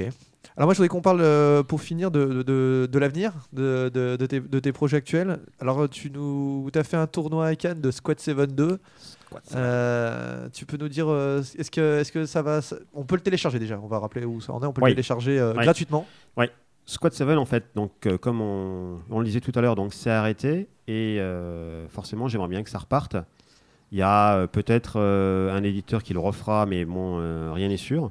Donc, du coup, pour euh, faire vivre euh, le jeu, j'avais déjà une version numéro 2 qui était prête depuis le lancement de la première, puisque euh, il faut toujours avoir une longueur d'avance sur l'éditeur pour lui dire mais j'ai la suite, comme le fait Monsieur Knizia. Et donc, En total et échec. donc, du lui. coup, non, non, non, non, non, non, mais je plaisante. Et en fait, donc du coup, bah, cette version numéro 2, on a, on a décidé de la mettre en téléchargement pour ref- refaire euh, revivre le jeu.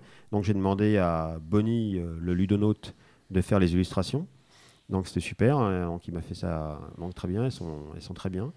Et on a, bah, l'idée c'était ça, c'est de refaire le jeu, de le mettre en téléchargement sur le site gratuit pour euh, y a pour refaire, s'il y a un euh, éditeur qui voit que ça, ça fonctionne. pour euh, faire un peu de, un peu de buzz, refaire revivre le jeu. Et du coup, c'était l'occasion de faire un, un tournoi à Cannes ou off. euh, donc, on était, c'était super, on était citable. euh, mais du coup, comme on a fait euh, demi-finale et finale, il y a des gens qui ont, euh, les finalistes ont fait les deux parties d'affilée pratiquement et euh, fallait pas de cardiaque. Et nous non. avons eu de non, mais quand je les ai vus, euh, quand je les ai vus en sueur là, j'ai, Les- j'ai presque eu peur. Je me suis dit, oula. Les pompiers ont géré ça de manière brillante. Non, mais, on... non, mais c'est bien parce qu'en fait, en, en développant, ça- en, en rebossant sur celle-là, ça a donné des idées pour la suite parce qu'en fait, c'est- le type de jeu qui se prête à plein de choses, à faire des, Ouais. des trucs, euh, je sais pas, euh, du style euh, Starship Troopers, euh, des commandos dans l'espace, avec des bruits de sas, de, de vaisseaux, de, ce- de ce qu'on veut. Il y a énormément de possibilités. Et c'est- et- alors, d'accord, ok. Et pa- par rapport à d'autres, est-ce que tu avais d'autres projets aussi qui vont, qui vont sortir ou pas du tout? Il a signé 7 jeux depuis le début de l'année. T'es à 7 jeux depuis, euh, depuis janvier? Bon, on avait dit que c'était pas la taille qui comptait. Oui. Ouais, mais enfin bon. si tu veux, à partir Non, d'un mais moment, elle on- ça impose on- respect quand mais même. non, si mais veux. Mathieu, il Ah, mais exagère. oui, oui. Mathieu, il exagère toujours un peu. En fait, on a Ouais, On t'as, a- t'as- t'as signé comme un porc dans tous les sens. En fait. signé comme un porc. C'est quoi cette C'est une expression. Signé comme un porc. Faut le faire au contrario, ça, celle-là, non? Ah, c'est Signé comme un porc, ça pourrait comme un faire. Non, euh, ça va rien dire. Non, ça, c'est une contre-pétrie. Non, tu sais pas, oui, tu oui, sais non, pas jouer à signé comme un porc, ça pourrait être euh, paraffé comme un cochon. un Oui, exact. Oui, Non, mais contrario, oui. Non, mais en fait, Alors, donc, on est qu'est-ce qu'on a signé euh, On a signé quoi, Florence? Non, mais On a- il y a des jeux aussi qui devaient sortir qui vont pas sortir finalement. Je crois que c'est ça. Il y a des jeux. S'il y a peut-être chez Asmodée aussi un jeu qui va sortir en. oui, qui va chez pas As- sortir. Si, si, si, si. euh, chez Asmodée, il y a un truc en cours là, bah, qu'on a montré à, à Cannes qui s'appelle euh, Shrimp. Je sais pas si c'est le nom définitif. Donc un jeu euh, sur la pêche à la crevette, donc euh, dont l'idée est venue en regardant le célèbre film de Forrest Gump. Les Booba Gump. Le Booba Gump. Euh, donc ça, voilà, c'est en principe c'est prévu dans la gamme en sac. Et euh, bah, chez Asmodée, il y avait aussi deux jeux pour enfants, mais il y a eu des problèmes de, au niveau production, parce que c'était de l'impression sur, euh, sur de la mousse, donc ils avaient des problèmes avec ça, et la qualité n'était pas au résultat. Et ils voulaient, et ils ont raison d'ailleurs, ils voulaient commencer une gamme de jeux pour enfants avec de la bonne qualité, c'est logique, Bah je veux oui. dire, pour pas flinguer le truc. Donc du coup, pour l'instant, c'est plutôt... C'est euh, mis entre parenthèses. entre parenthèses. Euh, et sinon, chez d'autres éditeurs, bah, qu'est-ce qu'il y a d'autre Il y a quoi qui sort en 2011, on va dire, de, de, de Roberto Fraga? Est-ce qu'il y a d'autres trucs ou pas du tout? Bah, En 2011, euh, attendez, attendez, il faut que je me concentre. En 2011, et qu'est-ce qu'il y a, Florence T'as tes, t'as tes 72 contrats qui sont signés et qui, qui sont prêts Alors, bah, En 2011, il y a, il y a Shrimp, il y a la, euh, non, la version américaine, c'est pour l'année prochaine. Il y a. euh, Ah, Mathieu, il a des anti-sèches, lui, il se fera pas avoir. Mm. Attends. Qu'est-ce qu'il y a Mathieu, c'est un euh, professionnel. Alors, bon, ok. du coup, Peu non, importe, si ça te revient, Ah, tu nous diras tout à l'heure, tu pourras réintervenir à tout moment, il n'y a pas de souci. Ouais. Euh, par rapport à. Je voulais te demander, tu parlais de Bonnie le ludonote, il a posé une question qui me, qui me semblait intéressante. Il disait Ouais. Le monde du jeu t'a fait quitter ton job, mais aujourd'hui, qu'est-ce qui te ferait quitter le monde du jeu? Joker. D'accord. Non, non, bien. non, qu'est-ce qui me ferait quitter le monde du jeu euh, Non, pas de Joker. Euh, je veux dire, euh, en fait, le... j'étais déjà dans le monde du jeu avant, j'y suis un peu plus intensément maintenant. Donc, euh, je veux dire, Ouais. c'est le monde du jeu, c'est ma peux- vie. ouais, euh, tu peux pas en sortir. tu hein. peux pas, tu peux pas en sortir. C'est, c'est une drogue. Ça serait, ouais, voilà, moi je vois pas. Quand les gens me disent, euh, t'as eu encore une idée, je leur dis, mais euh, qu'est-ce que c'est si j'avais pas d'idée euh, Ça serait. Il faut continuer sans Non, j'en ai eu 52 aujourd'hui. Non, mais c'est pas ça. bon. Mais il faut, euh, c'est ce qui te fait continuer à, à aimer ça, c'est que c'est que tu es toujours en ébullition, comme on disait, tu as des idées, tu et surtout euh, un truc important en fait, on s'est rendu compte au fil des années, euh, c'est que bah, on a rencontré un peu grâce à ça, on a rencontré plein de gens euh, à travers le monde et on s'aperçoit que en fait la principale récompense elle est là quoi. C'est de, connaître plein de gens par le jeu un peu partout, en Espagne, au Québec, en Allemagne. Donc on est ça, ça, ça n'a pas de prix. D'accord. C'est une belle phrase. Ah, j'avais, c'était, c'était pour la fin, je voulais dire Ouais, ça. Ouais, bah, bah, on va écoute, finir là-dessus du coup parce que je trouve ça. On pourra pas faire plus brillant. Connaître des gens. Merci de venir, les gars. À bientôt.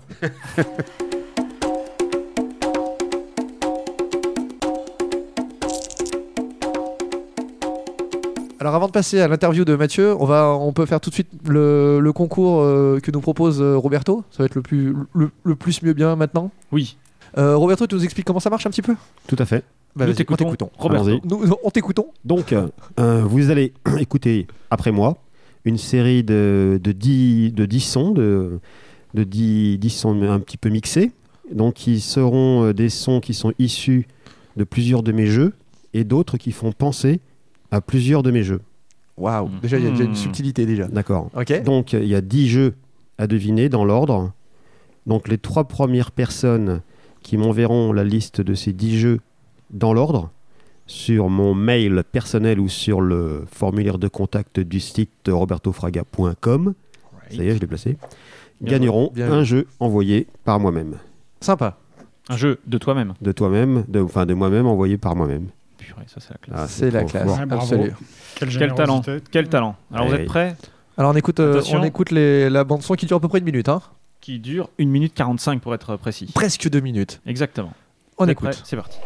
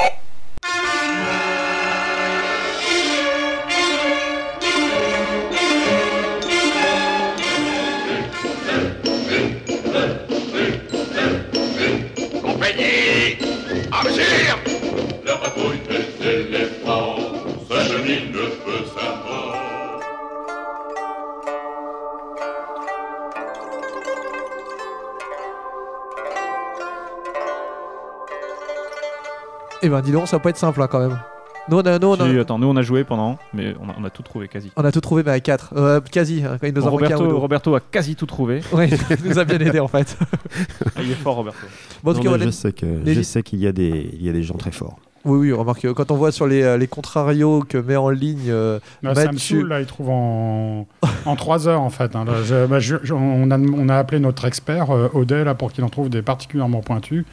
Je voudrais en faire tenir euh, certains euh, deux ou trois jours, en fait. hein, mais, euh, c'est dur. Hein. voilà. Ouais, c'est dur, ouais, parce que les gens... euh, Surtout qu'il y a un peu de jeu, pas, pas du jeu en équipe, mais comme il y en a un qui propose euh, quelque Ouais, chose, ouais. ça donne une idée à un autre, etc. En fait. Mais je trouve ça sympa, quoi. Tu vois, c'est assez dynamique, c'est rien organisé, en fait. hein. Voilà, faire ça une, une fois par semaine, c'est pas, c'est pas idiot. quoi. Et puis, du, et du coup, là, bah, en tout cas, c'est sympa de- d'offrir des boîtes à ceux qui, qui nous écoutent. Oui. C'est la première fois qu'on fait ça. Et ça sera sûrement la dernière d'ailleurs, faut, faut être honnête. ouais, c'est vrai. Et Enfin, c'est sympa. c'est sympa, exactement. You are now entering a world from which you will never return. Euh, Mathieu, je propose qu'on s'intéresse un petit peu à ton parcours avant de, de voir un peu les, euh, les, les jeux euh, que, que tu as sortis cette année et ceux que tu sortiras, euh, j'espère, prochainement.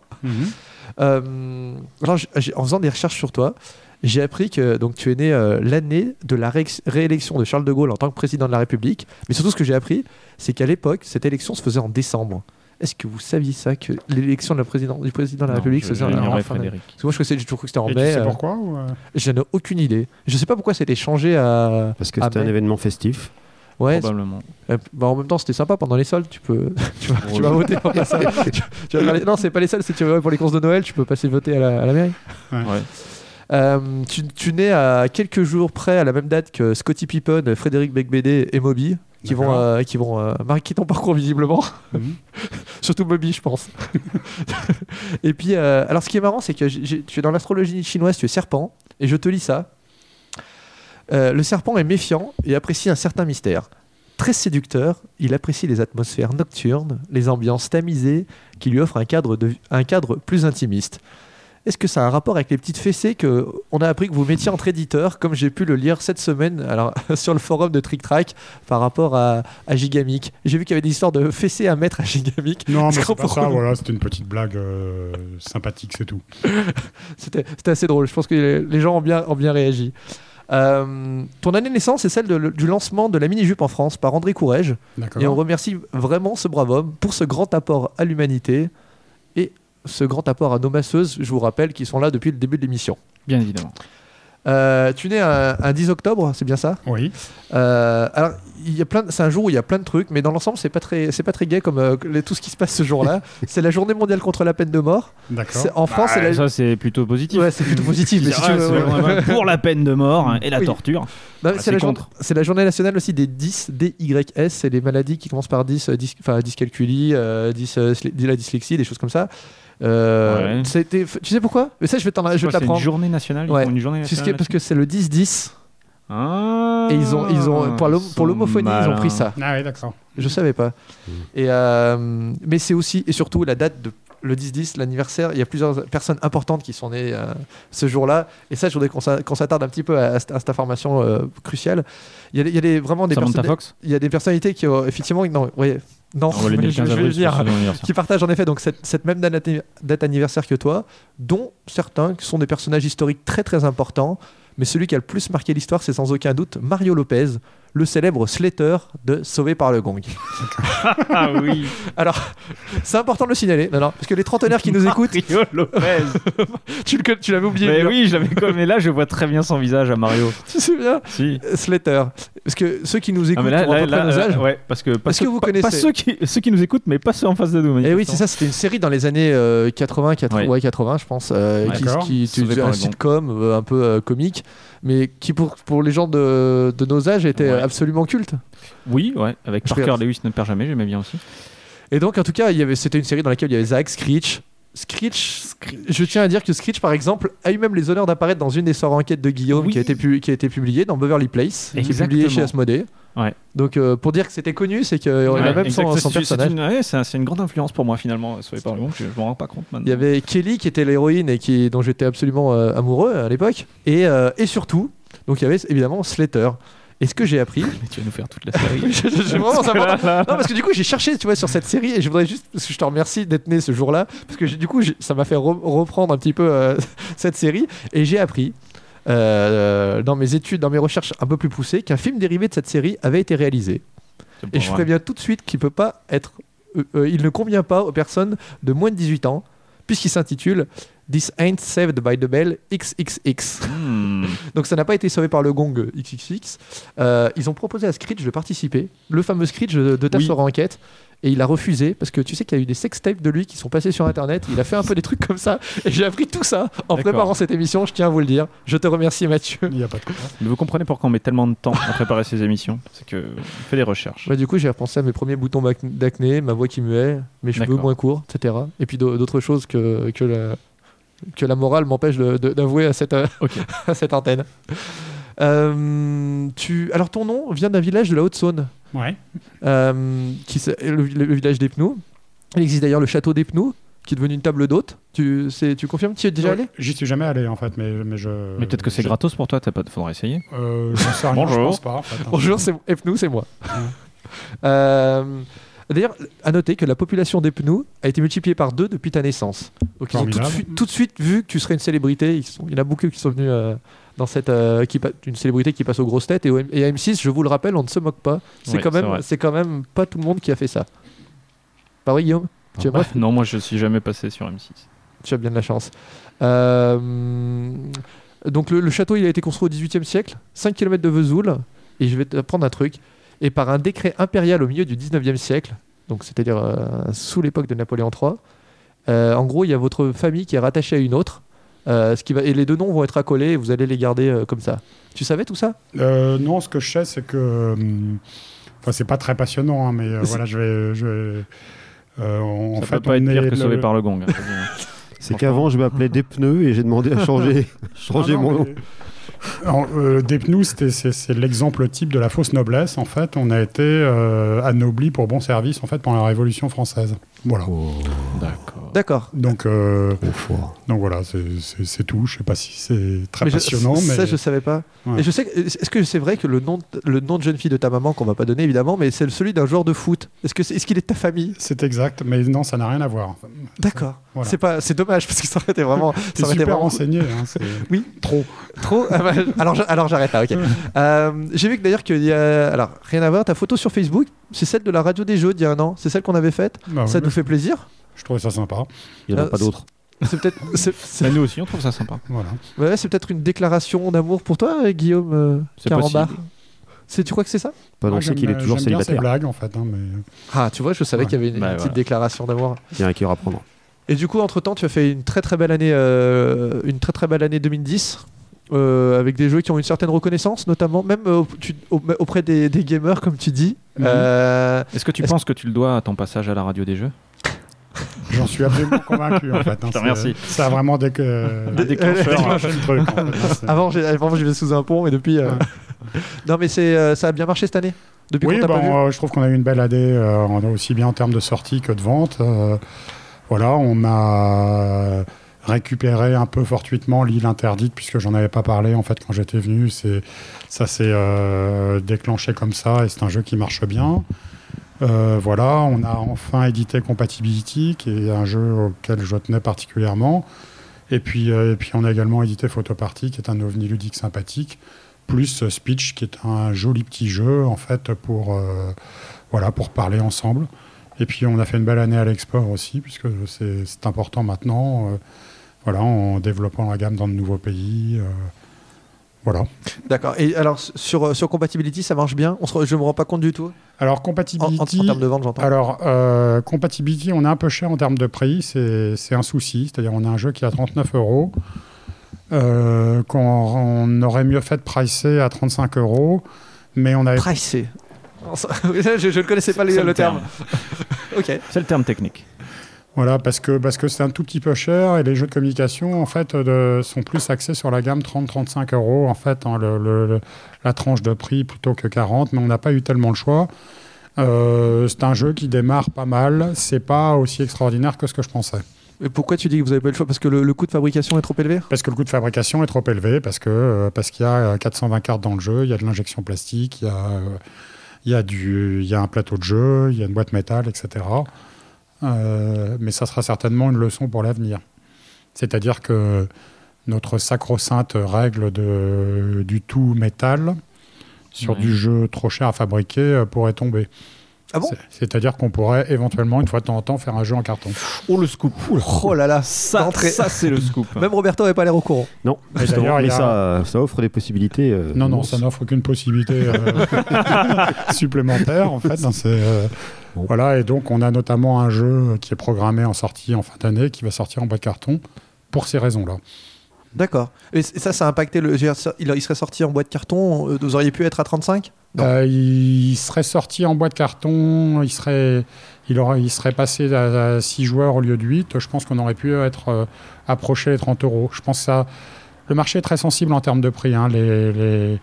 Il y a des cases, hein. c'est-à-dire à 10 euros, on a du petit jeu crétin, à 20 euros, on a du jeu de communication un peu fourni, à 30 euros, on a du jeu de communication avec un plateau, et à 40 euros, on a euh, du gros jeu pour geek, en fait. hein. On- pour résumer en fait de manière euh, Ah, un peu synthétique, euh, un peu synthétique la chose. Et quand on sort des cases, c'est plus difficile. Voilà. D'accord. Et c'était la première fois pardon, que vous faisiez un, un plateau de jeu. Un jeu avec un plateau. C'est la première fois qu'on fait un jeu avec un plateau. C'est sympathique en fait. C'était On a l'impression d'éditer un jeu, c'est cool. après les 40 jeux faits, c'est la première fois que tu édites un jeu. oui, c'est ça. Oui, tout à fait. Voilà. Mais Euh, je pense qu'il n'y en aura pas d'autres d'ailleurs. Des plateaux? Ah si, Des peut-être. Ouais, des jeux avec des plateaux. Enfin, c'est pas l'idée quoi. C'est. euh, Enfin, on peut considérer que l'île interdite a, Ouais, a un plateau amovible en fait. hein. C'est. Mm. euh, Mais sur- l'île interdite, enfin, sans, vous l'avez, euh, vous l'avez, euh, euh, il a été localisé plus que. L'île interdite, euh, c'est un travail de feignant total. voilà, il faut rendre à César ce qu'à César. C'est-à-dire, l'île interdite, on tire beaucoup de crédit d'un jeu euh, sur lequel, en fait, notre euh, contribution éditoriale est, euh, est proche de celle de la marmotte, en fait. On n'a pas fait grand-chose, on a juste été là au bon moment. On avait le bon contact, il y avait quand même, en fait, plusieurs personnes qui étaient intéressées. Et on a récupéré le bon jeu et on l'a intégré à notre gamme. Et, euh, et voilà, je trouve que c'est plutôt pertinent. C'est-à-dire ça, ça répond quand même à notre ligne éditoriale qui est de comprendre euh, les règles en quelques, phrases. L'île interdite, je pense que ça marche parce qu'il y a un très beau matériel, mais aussi parce qu'un vendeur de jeu peut expliquer en fait le jeu en trois phrases en disant voilà, vous êtes dans une île, elle va être immergée par les eaux, il va falloir que vous en sortiez et, partir en hélicoptère avant et en récupérant des trésors. Voilà, et de ce point de vue-là, ben, on est très content de l'avoir fait. Et en même temps, les geeks s'y retrouvent en fait hein, sur, sur ce jeu-là. Je suis pas sûr, Ah. euh, mais euh, Bah, le- le- le- Bon, le- Il y, a, il y a un bon le- retour quand même des deux. le geek père de famille, oui. Oui, Voilà. Oui. Donc oui, oui, il y a un très bon retour. C'est c'est un très, très joli succès. Les boutiques adorent. Le, le matos, c'est très bien. Euh, voilà, je les pousse beaucoup à faire une extension du jeu parce que j'ai halluciné quand j'ai appris il y a trois mois qu'ils ne l'avaient même pas lancé sur un jeu comme ça. C'est le jeu typiquement déclinable. Mais Gamewright n'est pas notre partenaire américain qui, a, à l'initiative de ce jeu, n'est pas habitué à ce genre de jeu. Donc, euh, et ils sont pas trop habitués, j'imagine, au marché allemand, alors qu'on on est sur quand même un jeu qui a quand même un, un potentiel de nomination au Spiel des Jahres. Euh, Voilà, qui est un jeu qui les fait sortir un peu de leur cadre habituel. Et, euh, et voilà, je, les, je, les, je leur dis régulièrement qu'il faut qu'ils fassent une extension et je pense qu'ils finiront par le faire. Mais il ne faut pas la sortir trop tard, surtout. Ça permet de réactiver une extension. euh, voilà, c'est comme une bonne maîtresse, en fait. hein, c'est, euh, euh, voilà, ça, ça réactive le couple. Ok. Souvenir récent Et c'était. euh, c'est- D'ailleurs, ils étaient c'était déjà directement en boîte métal hein, sur, euh, dans la Oui, version oui, Right. maintenant, on a vraiment. euh, Rien foutu. quoi, en Rien fait, foutu. voilà. Voilà, faut La, règle, vous l'avez écrite Non. quand même. Vous l'avez traduite. Mais Oui, non, on- même pas. Si on a traduit la règle, au fond. euh, bon, il faut, euh, il faut. Non, mais je, je crois faut- Comment ça se passe Alors justement, comment ça se passe? C'est eux qui ont produit aussi les, les boîtes? C'est-à-dire que c'est eux qui commandent et vous vous achetez auprès d'eux? Tu Concrètement? peux dire encore un autre mot en anglais ou non? Vas-y, Yes, dis- can. Alors, on a utilisé leur sourcing. Waouh. Voilà, c'est-à-dire qu'ils nous ont donné les coordonnées de leur fabricant et on a utilisé le même fabricant. Donc, on a pu bénéficier d'un effet levier euh, voilà, sur nos coûts de fabrication euh, en utilisant exactement le même matériel. Mais c'est bien, on est à- Mais c'est quand même toi qui as fait le chèque au fabricant. Tu fais pas, tu, le, c'est pas l'éditeur français qui fait un chèque à Oui, oui, GameWright bah, et qui euh, envoie des, des boîtes euh, Alors, chez, en une, France. une licence, ça, ça se passe de la manière suivante, en fait. Quand on fait une licence, donc on, on verse une avance, on se met d'accord sur un pourcentage du chiffre d'affaires à verser à ton licencieur. Donc, en l'occurrence, c'est des, des- ça peut varier entre 8 et 12 suivant les licences. On prix, achète prix distributeur? Tu parles du prix distributeur 8 à 10% du, du prix du chiffre d'affaires hors taxe facturée, donc ça revient à peu près au frais distributeur. D'accord. Et puis, on achète les images, donc une fois pour toutes, donc c'est forfaitaire. Et puis, euh, et puis voilà, après, on fait en sorte, enfin, on essaie de faire en sorte que le jeu se vende et qu'il soit bien distribué. Donc la distribution, c'est pas nous, mais voilà, tout ce qui est un petit peu viral, on essaye de le, de le développer. Mais sur l'île interdite, c'est vraiment un jeu facile, c'est un produit qui parle pour lui. Euh, voilà, enfin, je crois que c'est un jeu qui, qui- qu'on aura encore dans quelques années. Je suis assez optimiste là-dessus. Ça ne veut pas dire qu'on va continuer dans. un- C'est une exception, hein, parce que moi, j'ai pas envie de recevoir euh, des maquettes dans tous les sens avec des gros jeux, etc. En fait, hein, donc, euh, donc c'est. Mais voilà, c'était une diversification intéressante. Bon, on a, on a aimé le jeu, on l'a fait. Et, justement, tu dis que t'as pas forcément envie de ça, mais si c'est un bon succès, ça, ça se vend bien? Ça marche très très bien. Ouais. Et c'est On est, au troisième, euh, on est au troisième tirage. euh, Ah ouais? Voilà, bon, on a fait des tirages prudents au départ, mais euh, on doit être à 8, je sais pas, 8, à plus, plus de 8000 jeux vendus en, en 6 mois, c'est plutôt Ah oui, bien, ce qui, est, quoi. ce qui est très bien. ouais. Sur un jeu comme ça, c'est plutôt Surtout- une réussite. En fait, Et ça hein. donne pas envie d'aller euh, de, de- de refaire ce genre de- d'expérience un petit peu plus au-dessus Euh, bah, je dirais l'occasion fera le larron, c'est-à-dire pas d'investigation spécifique. Si on a un autre coup de cœur comme ça, mais il faut que ça soit un coup de cœur global, hein, c'est-à-dire euh, à la fois sur la mécanique de jeu, sur la thématique et également sur le sur l'enveloppe générale. Et l'enveloppe générale en l'île interdite, elle est vraiment magnifique. quoi. Euh, la boîte est de belles factures, les figurines sont chouettes et je, je pense que c'est pour beaucoup euh, dans le succès du Il y a beaucoup de matos hein, dedans. Enfin, les il y a des tuiles, il y a des, euh, il y a Ouais, il y a effectivement pas, des, mal- pas des mal de trésors. Il y avait un, enfin, il y a vraiment eu un bon boulot de développement de, de GameRight là-dessus. Voilà, et si on peut les suivre sur, euh, sur leurs euh, leurs nouveautés. Enfin, on a une relation très privilégiée avec, euh, avec. On a un, un gentleman agreement qui fait que, voilà, quand je propose un jeu sur le marché américain, je donne un droit de priorité à GameRight. Et quand euh, euh, la même chose se fait dans l'autre sens, elle le fait, en fait. hein. Ça tient à des bonnes relations, euh, tout simplement, pas autre chose. Euh, Ok, Voilà. très bien. Je reviens donc sur, sur ce qui, sur ce qui s'est fait cette année. L'an dernier, quand tu étais venu ici, tu inaugurais, je crois bien, un peu la, la, la gamme crétin-crétin, crétin-malin, malin-malin, donc qui était reprise effectivement sur, sur M6 et, sur, et un peu partout. Enfin, t'as t'as pas hésité à beaucoup communiquer dessus. Euh, D'abord, euh, est-ce que, est que ça te satisfait toujours comme, euh, comme dénomination Est-ce que tu la regrettes peut-être? Est-ce que, est contraire, tu, tu trouves que c'est un, un très bon, euh, on va dire, un, un- un- un très bon porte-drapeau par, par rapport à, à ta gamme, etc. Bon, je trouve ça, ça me sort un peu le- par les yeux par moment. Ouais. Euh, surtout que bon, les gens ont plus retenu crétin-crétin que malin-malin. Donc ça devient compliqué de faire des jeux malin-malin, puisque la gamme est assez caté- catégorisée, enfin, enfin elle tend vers le crétin-crétin. Euh, voilà, c'est un- une jolie opération de communication. Je crois qu'on peut dire ça comme ça. Euh, ça crée une nouvelle classification dans le domaine du jeu de société. Je peux en être très fier, en fait, hein, sur une, Ah oui. une phrase aussi bête, en fait, euh, Et- mais qui résumait bien la, la chose. hein. Je, Oui, la revendique à 100% et encore aujourd'hui. Donc il n'y a, pas de- y a pas de regret par rapport à ça? Un peu, un peu de, de fatigue euh, Non, non, non, parle non, non, on va pas se plaindre. C'est sympa et je continue à présenter la gamme, euh, la gamme comme ça.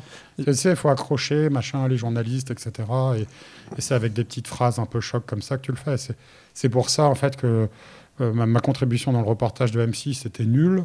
Mais je veux dire, si elle a été retenue, c'est uniquement à cause de cette phrase. Et ça, je l'ai bien vu quand le, le gars m'a filmé à son sourire. En fait, enfin, pas le caméraman, mais le journaliste. Je, me suis dit, ça, ça va pas être coupé, Ouais, en fait. hein, c'est, euh, D'accord. voilà. Et parce que j'ai vu que. Je cherche une phrase pour 2011 et je l'ai pas. Ouais, c'est- c'est- Envoyer un mail. S'il y a des gens qui ont des idées, je suis preneur. Euh, d'ailleurs, il y avait un- tu t'envisageais peut-être de faire un panneau crétin-crétin, fut un temps. Euh, T'avais mis ça sur Facebook. Ouais, Sur certaines pas- de tes futures créations, pour euh, genre, euh, bah, déjà pour profiter un petit peu de cette, euh, cette, euh, Notoriété. cette, co- cette communication, ouais, on va dire, ouais. Ouais, mais c'est- euh, tu sais, il faut- je crois qu'il faut relativiser la chose. C'est une notoriété très fugace. Ouais. Euh, voilà, ça a été diffusé il y a un an, euh, un week-end où il faisait très beau, qui était un week-end de trois jours. Euh, mais ça, il s'est rediffusé sur Teva, en fait, le. Ah oui, mais peut-être après la date de l'émission, en fait, hein, de diffusion, je crois que c'est le 25 avril. Ouais, ça sera, ça sera, ouais. Souvenez-vous, il y a 15 jours, et c'était diffusé sur Teva. Voilà, donc ça va être, je crois que ça va être rediffusé. Voilà, c'est bon, c'est très, c'est très, c'est très fugace en fait. hein. Non, mais C'est- la question que je te demandais, c'est est-ce que, est-ce que ce panneau crétin-crétin, Ah oui, pardon, est-ce qu'il peut arriver sur les, ailleurs, en peut vraiment arriver sur une boîte de jeu ou pas du tout? C'est pas impossible. Il faut pour ça quand même que je demande l'autorisation à l'auteur. C'est vrai que j'avais pas pensé à ça, mais c'est bête. euh, c'est pas impossible. On le fera peut-être, on le fera peut-être, on fera peut-être une fois. Histoire Voilà. Le cocktail d'or certainement. euh, crétin, crétin. euh, J'y réfléchis. On voulait le mettre sur un jeu, puis on l'a pas fait finalement. D'accord. Alors sur le cocktail Games d'Or, justement, bah, bon, par- parlons-en un petit peu. Donc c'est euh, ce que tu as mis en place euh, à Cannes. Euh, c'était la première fois il y a un an. Ouais. Euh, pour Avec un, un peu président euh, de jury euh, exceptionnel. que- exceptionnel. Ouais, Monsieur Montiage présent. Monsieur Mops. Et Et, me- euh, Ah oui, Monsieur Ah oui, Mops. aussi, ouais, Et. Monsieur Mops et Monsieur Montiage. et- ah oui, il y avait aussi toi, Guillaume, effectivement. Mm. Et du coup, euh, et, donc c'était un truc euh, pour, euh, pour élire, on va dire, le, le meilleur jeu euh, Cocktail Games de l'année. Mhm. Euh, C'était un petit peu en- pour faire un clin d'œil au fait que tu n'avais pas de jeu nominé depuis d'ailleurs de pas mal d'années. Euh, et puis euh, et puis cette année, tu as, décidé de le refaire. Ça, c'est- t'as vu un peu plus les choses un peu plus en grand, je crois. Nous, on n'était pas Cannes cette année, par contre. Ouais. mais, euh, Déjà, Ouais. on a viré Guillaume. du coup, déjà, il a, pris, il, a, il a pris des bonnes décisions tout de suite. On va virer Guillaume, on va refaire ça, ça va être mieux. Ok. Bah voilà, on trouvait que c'était une opération de communication de- sympathique qui permettait d'attirer l'attention euh, sur notre gamme. Donc, euh, d'abord, je voulais un vrai prix, c'est-à-dire euh, les diplômes simples, euh, encadrés, je trouvais que c'était moche. Donc, je me suis dit, cette année, on va faire un vrai prix. Roberto avait fait le prix l'année dernière, il était très bien. Mais voilà, il là, était on- magnifique, Roberto. Voilà, je l'ai là- tenu moi-même. Il a fait du bruit. Superbe. Exact. Donc on voulait un vrai, un vrai prix et puis on voulait également en fait faire un petit événement informel, donc une vraie cérémonie de, de remise des prix qui dure pas trois heures, mais un truc voilà où on envoie en fait euh, on envoie la, la chose en 15 minutes, ce qui a été le cas. Euh, et puis c'est Avec la musique de We Are the Champions derrière, tu sais. T'as des feux, d'artifice dans tous les sens derrière au moment de la. voilà. Puis je trouve que cette année ça avait particulièrement du sens puisqu'on a été écarté de la sélection. Euh, Tu penses à, que. ouais. à mon avis un peu injustement. Voilà, je suis très très mauvais pardon. perdant. On va, on va- on revenir. Non, on va il y a pas revenir. que toi qui est de cet avis. hein. Ah moi je le Alors, suis complètement aussi. voilà, par exemple, mais, voilà, voilà. enfin, Euh, donc Après, du euh, coup, cette année, voilà, j'étais très content en fait qu'on s'auto-remettre euh, nos, nos propres prix. Voilà. Sur, euh, surtout sur l'année éditoriale qu'on avait eue, qui était, euh, voilà, on a, on a quand même 5 jeux sur 6 qui étaient, qui étaient vraiment des beaux produits d'édition. Euh, donc euh, voilà, je- la question que je me pose, c'est que- quel est le sixième tout pourri, le canard boiteux n- euh, voilà, on trouvait que La Folie des Glandeurs, qui est un jeu de, de Rainer Knizia, c'est pas, c'est pas un reproche que je fais sur le jeu, que je trouve toujours très bien, mais je pense qu'on s'est trompé sur la thématisation. C'est-à-dire qu'on a fait un jeu sur la glande au bureau.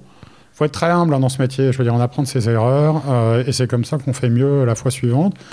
Euh, ben, on a fait un truc voilà, sur le, comme, où on a vraiment loupé la thématisation. C'était super quand c'était des, euh, euh, des Simpsons qui tapaient euh, codement sur, des, donuts.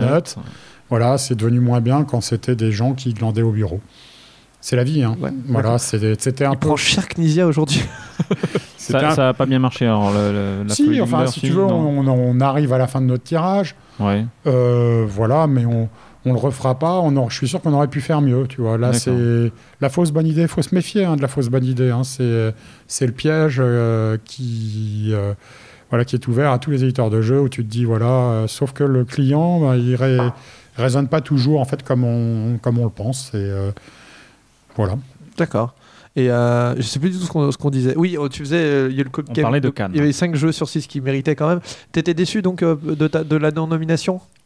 Je suis assez mauvais perdant. Voilà. Euh, donc ça, c'est la première chose. C'est pas un drame humain. Euh, voilà. Je trouvais que c'était un peu vexant pour mon équipe aussi, parce que bon, parce que ce sont des gens qui euh, bossent, investissent dans leur boulot. On était un peu vert quand on l'a su. On s'en est remis depuis. Mais euh, Voilà, c'est c'est la vie. et tu, penses que, tu penses que c'était ciblé? Enfin, que- enfin, y a, tu penses que. Est-ce qu'il y, a un délit- de sale gueule? Ouais, J'en sais rien. voilà. ok, c'est une excellente réponse. J'en sais rien. On m'a juré, euh, on m'a prétendu le contraire. Euh, voilà, le choix final me, me convient bien aussi. Et puis finalement, servir de lièvre, parce que ce qui m'intéresse moi, c'est pas, enfin c'est pas les accessites, c'est le prix en fait. hein. Euh, je cours Ouais. pas pour les secondes places. Une- une- Euh, euh, une simple sélection, je m'en fous en fait. Euh, euh, voilà, donc du coup, ne pas servir de lièvre me va, me va assez bien. Donc je préfère plutôt euh, une non-nomination, voilà, plutôt qu'un échec euh, à l'approche du podium. D'accord, Ah, c'est très clair.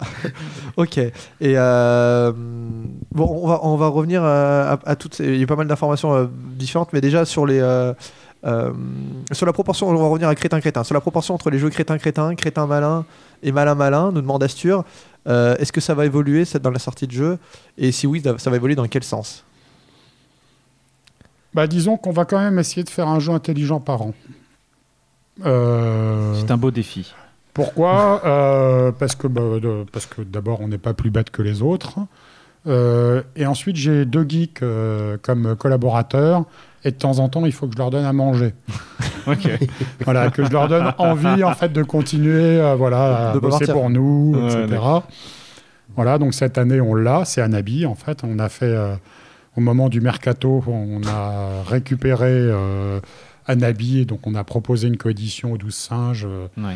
euh, du jeu. euh, Qui est un jeu d'Antoine Boza, le jeu C'est un jeu d'Antoine Boza qui avait été initialement édité par quelqu'un de très sympathique qui s'appelle Franck des Douze Singes. Et Antoine nous l'a présenté. Par son intermédiaire, on a Son pu- prénom, c'est Franck des Douze voilà. Singes. Ant- alors Antoine, euh, Antoine Boza nous, nous a présenté ce jeu-là, nous a mis avec l'éditeur du jeu Franck, euh, dont je ne connais pas le nom de famille en fait des douze singes. Voilà et qui euh, voilà qui a dit voilà bah, j'attends que mon tirage se termine et puis on s'est mis d'accord et du coup on fait une coédition ensemble. Ce qui permet, ce qui donne déjà, en fait déjà on a vendu le jeu à l'export, mais je le sentais, je, c'est- à un moment tu, tu as des intuitions sur certains jeux. Ce jeu c'est tout bonnement excellent. euh, voilà, il, faut, il fallait être aveugle pour pas se rendre compte qu'il y avait des trucs qui se passaient autour de ce jeu. Euh, je crois qu'on l'accueillit au bon moment en fait. Ouais, et puis la, le- la sortie sera peut-être. Enfin, le, le, mat- juste le matériel va être. euh, Le, mat- plus- le matériel est le matériel est revu. Voilà, on, on met ça dans une jolie petite boîte, dans une gamme qui C'est Qui marche. redesigné aussi. C'est redesigné. euh. euh, c'est redesigné. euh, J'ai amené un modèle ici que vous regarderez Oui. euh, à l'occasion. c'est les- c'est des petits- ça sera en format petite boîte. Hein. C'est en format jeu de Boîte, poche. boîte carrée, ouais. Voilà, Jeu de poche, ouais. Format jeu de poche. D'accord. Et donc ça, ça va ressortir cette année, du coup. Ah oui, encore cette année. la fabrication est terminée, mais là, comme on a, euh, on a un petit souci en termes de sortie, c'est-à-dire on a six jeux nouveaux qui arrivent en même temps, donc on va les décaler un peu dans le temps pour pas euh, cannibaliser en fait, euh, Vos propres les, jeux. les nouveaux émergents. Voilà. Ok. Et donc, ouais, donc le. Voilà, euh, bah, Anabi, Anabi, c'est un super jeu. Quoi. Je veux dire, il y a une super idée dedans. Euh, ça, ça a très bonne presse. On, est assez, on est assez confiant, mais il faut que je sois prudent parce que j'ai aussi, dès que j'ai fait du malin, c'est plus dur. Mais là, on y croit vraiment. Donc ce serait celui-là le jeu, le jeu malin du, du paquet. Alors, il y en a d'autres euh, qui sont pas complètement, ils sont pas tous totalement idiots quand même. voilà, mais celui-là, c'est le, c'est le haut du panier, on va dire. D'accord. Ok. Et euh, donc, donc, ça sera un, un par an, le reste en crétin, crétin et crétin malin, on va dire. ouais. Il n'y a, pas- y a pas de règle aussi fixe, euh, Oui, aussi bien fixe sûr. que ça. On a un certain succès, succès avec des jeux d'ambiance simples. Euh, pourquoi est-ce qu'on continuerait pas? Alors, je- d'ailleurs, je, alors je- pardon, je reviens par rapport à ça, à, ce que tu disais sur le sur l'As d'or. T'a- T'aurais aimé une nomination, peu importe, où il y avait un, enfin, où c'était plutôt, euh, tu l'envisageais plutôt sur compatibility, sur euh, Là, je- interdite? Je pense que j'avais, voilà, il y avait trois produits possibles. Il y avait Compatibility. euh, alors, ok, c'est une réédition. Euh, Il y a l'île interdite. Alors, on m'a dit que c'était la réédition de Pandémie. Ouais. Ah non, c'est Voilà. pas- Et, puis, et puis, il y a Photoparty qui était quand même un, un ovni total. Euh, voilà. Et un truc assez innovant en termes d'édition. Après, il est dans un format qui se prête pas à ce genre de prix. Est-ce- Mm. Est-ce que tu penses que le fait que tu aies fait un, un, un cocktail Games d'or et puis euh, non. Euh, euh, ça- ils ont trouvé ça plutôt marrant. enfin, non, non, non, mais non, mais ils sont, enfin, euh, la majorité des, des membres du jury sont venus. J'ai de bonnes relations avec le jury de Cannes. J'ai beaucoup de respect pour l'organisatrice de la manifestation, Nadine Seul, Ouais, qui qui arrive fait- à faire quelque chose d'extraordinaire. Vraiment, ouais. Euh, voilà, c'est la vie. euh, mais l'année prochaine, on n'y va pas pour faire de la figuration.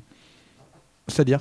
Bah, c'est-à-dire si, euh, voilà, si on a des veux- jeux dans la sélection, on est là pour gagner. D'accord, ok. ouais. Voilà. Et il y aura encore un cocktail Games d'or l'année prochaine? Bien sûr. Et tu disais qu'il y aurait, t'hésiterais pas à mettre le, le logo? Oh, bah, je, je- pense que je vais le mettre sur l'île interdite, sur un retirage, oui. D'accord. Parce que oui, c'est ça. le- on l'a pas, on pas annoncé. C'est cocktail Games d'or. C'était donc l'île interdite. Mm. Argent, c'était Speech. Oui. Et bronze, ex aequo, ça c'est fin aussi. Ils ont réussi à mettre 4 Bronze, jeux sur un podium. Il y a 4 jeux cocktail Games sur le même podium. Photo party et compatibility en bronze ex aequo. Oui, tout à fait. C'était pour pas couler le bronze. Oh, oh, très bon. Pas mal. D'accord. Donc en tout cas, par rapport à compatibility, je, re- je reviens à ce que tu disais tout à l'heure. C'était un petit peu, ça, on est un peu au niveau du tarif, un petit peu au-dessus, et là-dessus, ça. ça Bah voilà, le jeu, le jeu est un petit peu cher, euh, mais le jeu est bon. Donc, euh, donc euh, voilà, je suis. Enfin, on- si, si tu veux, le, le souci, c'est on va écouler notre stock Vous assez rapidement. Je veux dire, voilà, euh, quand il y aura La question la réédition la d'une réédition, il faut que je me pose les bonnes questions en termes de réédition. J'aurais envie de rééditer le produit, euh, mais probablement dans une forme euh, peut-être un peu Vous, différente. vous l'avez tiré à combien de boîtes? On a dû faire 8000 boîtes. Mais tu sais, c'est voilà, il y a des ventes export, etc. Enfin, bon an, mal an, on en a déjà vendu 5000. C'est loin d'être un drame, en fait. hein. Oui, surtout. Voilà. euh, Faut rappeler, c'est une, coédition avec, euh, avec Ah, Istari aussi. avec Istari, tout à fait. D'accord.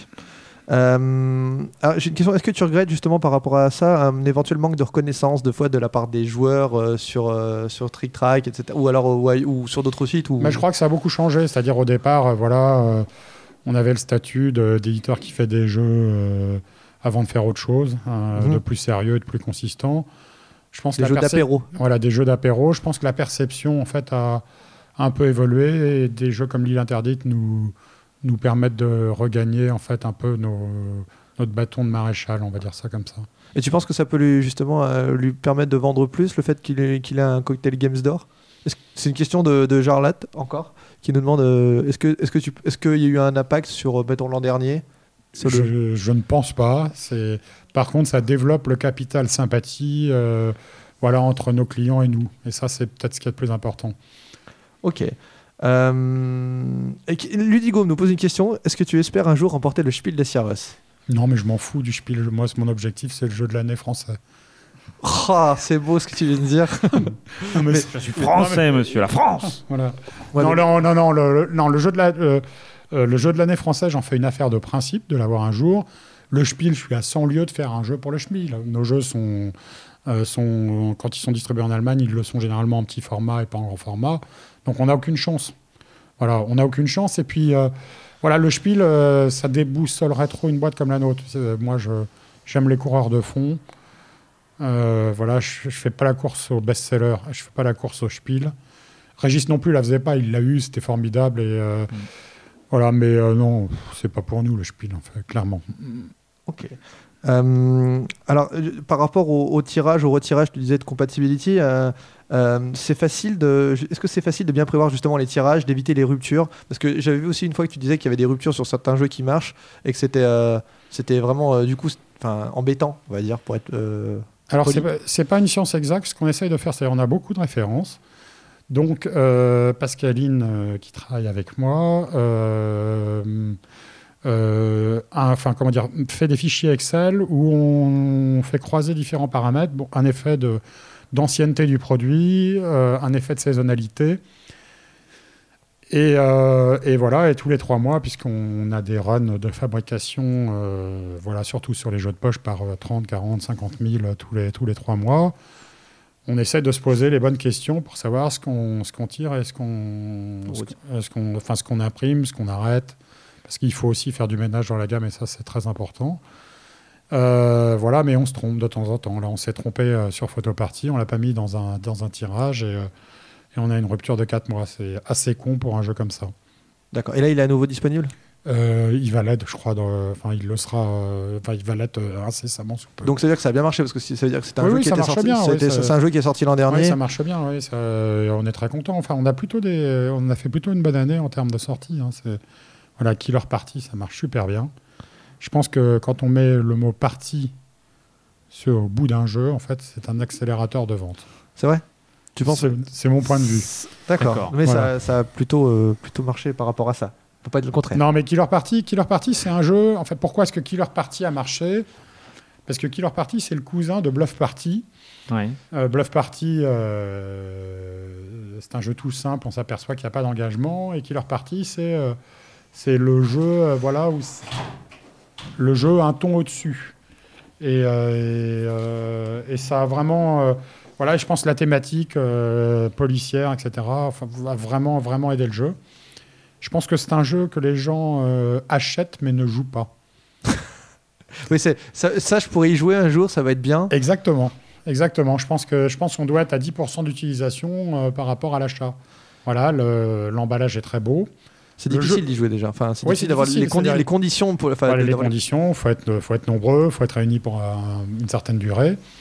Voilà, et, euh, mais les gens qui ont joué, euh, ça leur a plu. C'est très très bien écrit. C'est-à-dire, on a Emmanuel Vio, qui est un journaliste, qui nous a écrit les énigmes, mais ça, je crois que le succès est aussi lié à ça. C'est-à-dire, on a, il y a une qualité rédactionnelle indispensable pour, euh, pour ce genre de jeu, et, euh, et je suis sûr que c'est c'est un facteur qui n'est pas neutre en fait quand les gens lisent un dos de boîte, voient des exemples de, Tu peux nous rappeler un petit peu le juste vite fait le, le- le mécanisme? Alors, le, on, on a un spécialiste de tout ce qui est killer ici, mais je vais, euh, je vais quand même le faire. Donc, euh, donc Killer Party, c'est un jeu de killer familial. Voilà, chacun a une mission, une mission avec euh, un objectif. Et l'objectif du jeu, c'est de rester en fait, euh, de rester en vie, c'est-à-dire c'est de euh, voilà, de, de- de- de tuer en fait le maximum de personnes. Donc les missions, ça peut être s'asseoir sur le, le Ah, capot tuer d'une pour de voiture. faux. hein. On tue pour de faux, et puis on Il n'y a récupère pas vraiment des vrais morts. Il n'y a pas vraiment de vraie Fred. mort. Et on, je, je valide. voilà, et on récupère, euh, voilà, on récupère les cartes des autres, on récupère leur mission et le dernier en vie va gagner la partie. C'est un jeu pour tuer le temps. Quoi. C'est ça. Pas mal. Euh, ok, donc ça, ça marche aussi. En fait, du coup, il y a les, toutes tes sorties ont bien marché. T'as t'as- t'as été en rupture quasiment sur tous les jeux que que- t'as attends, sortis en j'ai- 2010. Non, non, je n'ai pas été en rupture partout. Pas- non, pardon, Euh, pas, excuse-moi. L'île interdite, à l'île interdite, j'ai pris un risque Non. parce que j'avais, j'avais imprimé 4000 boîtes et puis un mois après avoir lancé ma fabrication, je me suis dit, tiens, celui-là, il va marcher. En fait, euh, un mois avant, enfin, euh, et donc j'ai relancé une fabrication sans avoir même mis mon produit euh, sur le, sur le marché. J'étais bien inspiré sur ce coup-là parce que ça, ça a évité la rupture à Noël, etc. Je parlais de retirage, hein, pardon, je voulais dire une un retirage et non pas rupture de stock. Ouais. Mais hormis peut-être compatibility, mais déjà qui a été tiré à beaucoup d'exemplaires, hein, ils ont quasiment tous été retirés. Oui, euh, la folie des glandeurs, je crois, est sortie l'année dernière, donc ne le sera pas. Ouais. Euh, mais globalement, oui, ça, ça fonctionne bien. Oui. On a, on a plus, c'est plutôt une jolie année. Tu voulais dire quelque chose, Guillaume Oui, c'était une, blague pourrie, donc Ah bah, du euh, coup, elle là, elle va, tomber, elle va tomber à plat. Je la fais quand même Allez, Ouais, vas-y, vas-y. vas-y. Ouais, non, le jeu- parce que tu disais que euh, tous les jeux où il est parti, ça marchait bien. Est-ce qu'il y a un jeu qui va s'appeler Party Party Et ce sera un jeu crétin crétin. Je ne sais pas. Parti pris. ça se vendrait deux fois plus. tu vois. Euh, merci. Merci de cette intervention, Guillaume. Non, mais je t'en prie, ça me fait plaisir. Euh, ouais, j'ai lu aussi que tu disais que tu voulais pas avoir plus de deux mois de chiffre d'affaires en stock. Euh, Bah, l'idée, c'est ça. L'idée, c'est-à-dire euh, le nerf de la guerre, euh, c'est le stock. C'est-à-dire, on peut pas. euh, le stock, c'est de l'argent qui dort. Faut, faut- raisonner comme ça. Et donc, l'idée, c'est de bien gérer son stock, de travailler, si possible, en flux tendu. Et pour ça, bah pour ça, voilà, je veux dire, de plus de deux mois et demi de chiffre d'affaires, c'est ce qui est compliqué. J'ai- J'étais à bonne école parce que j'ai vu euh, les stocks pharaoniques de Descartes avant que ça disparaisse, malheureusement. Parce que tu étais distribué par eux à Ah, l'époque. J'étais distribué par eux à l'époque et ça me, ça me sert de leçon. Et, euh, Et quand j'ai trop de stock, j'y pense et, euh, et j'essaye d'ajuster. Voilà. Après, on a mis en place avec notre fabricant un, un système de stock tampon qui nous permet d'éviter les ruptures, c'est-à-dire qu'il euh, imprime euh, assez frais euh, euh, et assez frais un certain nombre de jeux, c'est-à-dire il double notre tirage, il stocke à sa, à sa charge en fait euh, les choses et il nous relivre quand on en a besoin, ce qui en fait évite les ruptures. Ah, c'est cool ça. Oui, c'est bien. Mais en fait, il y a un effet d'économie d'échelle parce que du coup, ça fait des tirages plus importants. Ça marche pas sur tous les jeux, hein, sur les références qui marchent très bien. Voilà. Donc voilà. Donc normalement, on ne devrait pas avoir trop de ruptures en fait sur les produits leaders, leaders de la gamme dans les mois qui viennent. Mais c'est vrai que vu le nombre de jeux différents que vous avez, deux mois de chiffre d'affaires, ça doit être relativement peu. C'est- On est quasiment en flux tendu parce que euh, vous avez, enfin, quand on a 40 références. euh, oui, on essaye. Après, si tu veux, on a quand même quelques boulets euh, dans la gamme qu'on porte. et et c'est la vie et ça arrive. Mais je trouve que les erreurs de casting sont assez peu nombreuses par rapport à une gamme aussi étendue. Tu vois, on a deux, trois jeux. mais on a un système de recyclage assez, assez bien pour les jeux qui ne fonctionnent pas. C'est-à-dire, on les offre comme lot en les valorisant à leur coût de fabrication euh, dans les séminaires d'entreprise. Parce que moi, j'ai pas le cœur à pilonner mon stock. Ça, je ne, mentalement, je peux pas. Voilà, on pourrait le faire. hein. On a des bons, des bons bilans, donc on pourrait passer en valeur zéro, en fait, euh, certains jeux, mais, euh, mais je trouve que C'est- un gâchis. hum, ah, L'idée même ne me convient pas. Et donc, du coup, ça fait des lots parfaits, en fait, pour les séminaires tu Il y en a certains qui sont un peu plus durs euh, à recycler. Bon, euh, donner du salut les filles euh, sur un séminaire d'entreprise de cadre euh, de haut niveau, c'est un peu chaud. Mais Ouais, euh, ça Robo- passe. Robomaster fait, euh, Vous fait voilà, Robomaster fait d'excell- d'excellents lots. D'accord. Et du coup, euh, tu fais toujours ça des, des séminaires dans, euh, bah, Oui, du- alors du jeu on a- grande nature Ben, on Euh, a- grande nature, c'est pas ce que je voulais dire, pardon. euh, ben, on est- curieusement, on a repris un peu du poil de la bête sans, sans chercher le chiffre d'affaires, mais euh, en répondant passivement au téléphone et en faisant, euh, en faisant des devis. Et donc, c'est un petit peu reparti. Voilà. Tu veux dire Ça- que la, la crise, c'est fini? Il n'y a plus la crise maintenant? Bah, J'en sais rien, mais c'est généralement un indicateur de, un indicateur de reprise. Quand ça repart, en fait, ça anticipe, euh, ça anticipe une, peut-être une micro-reprise économique. C'est très, très tributaire de ça. Et donc, euh, donc voilà, puis c'est bien, ça nous, ça nous sort. Quoi. Euh, Vous faites combien de, de soirées par an bah, on, en faisait, on en faisait 150, on en fait plus que 40, enfin 35 ou 40, c'est-à-dire beaucoup moins. Euh, mais C'est euh, quand même 2-3 par mois, enfin, ouais. Ouais, ouais, puis c'est euh, voilà, c'est un, c'est, euh, Ouais. j'aime bien. Ça, ça permet aussi de tester des concepts de jeux dans ce cadre-là, de jeux à venir en édition, et, euh, et voilà, c'est, c'est- enfin, c'est sympa. On intervient dans des très beaux lieux. euh, avoir de l'ascendant sur un groupe de responsables d'entreprise, c'est assez jouissif.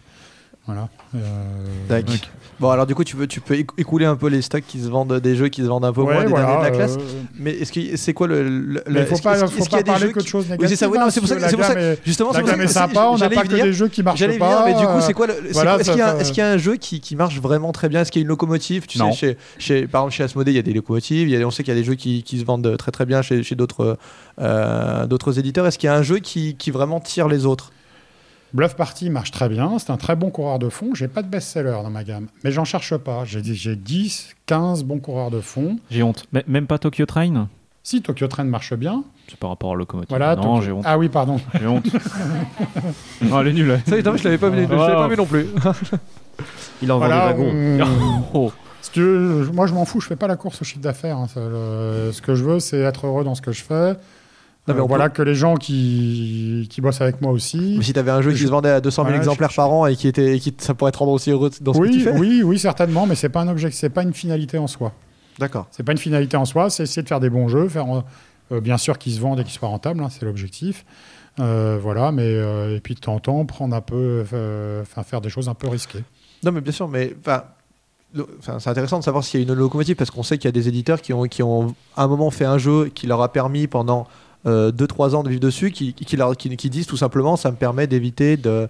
euh, si un jeu marche moins bien, bah, je, peux- je serai encore là euh, demain et je pourrai encore essayer de proposer d'autres solutions. Et il n'y a, a pas du tout de. de non, mais tu sais, hein. euh, voir des jeux qui, euh, 6, 7, 8 ans après leur sortie, euh, font euh, toujours leurs 6 à 7 000 pièces par an, et ben, je considère que c'est bien, ça me, va, ça me va bien. Et, euh, et on n'en a pas qu'un seul comme ça. euh, Contrario, ça se vend toujours, par je sais, euh, Cont- Contrario marche toujours bien.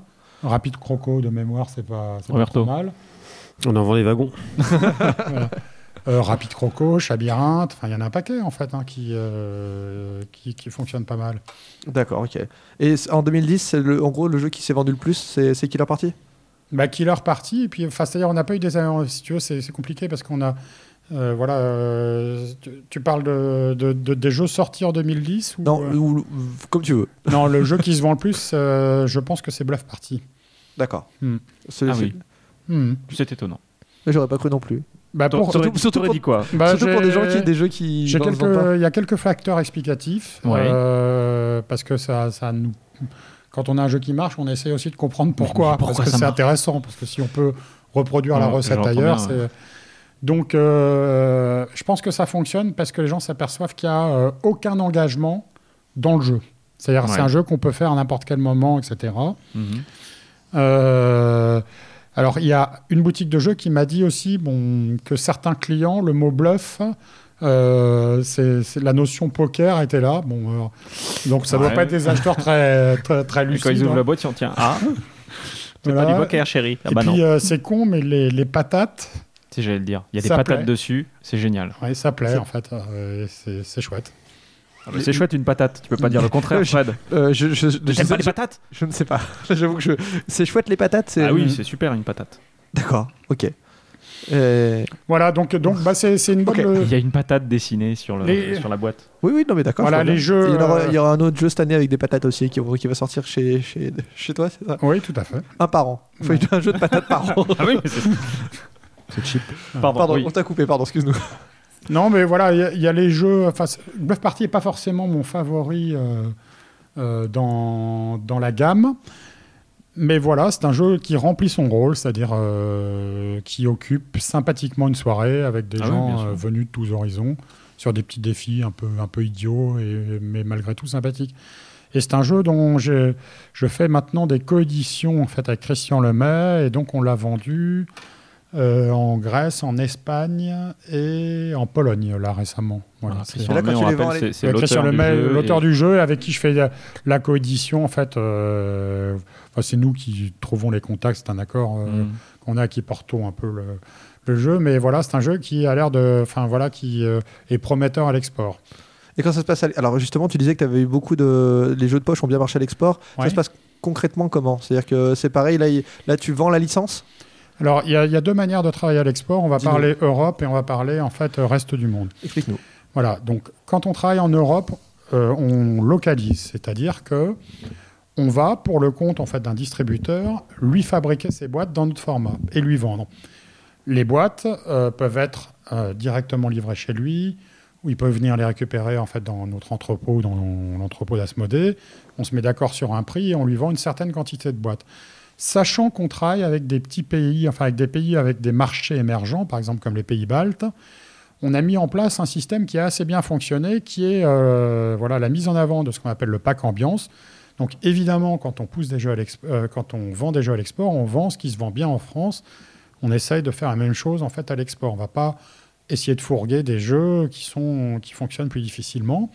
Donc le pack ambiance, c'est quoi? Euh, c'est la possibilité de faire 3000 jeux en édition localisée, c'est-à-dire dans la langue du pays, et avec 1000 exemplaires en fait pour chacun des jeux, c'est-à-dire 3 jeux à 1000 exemplaires.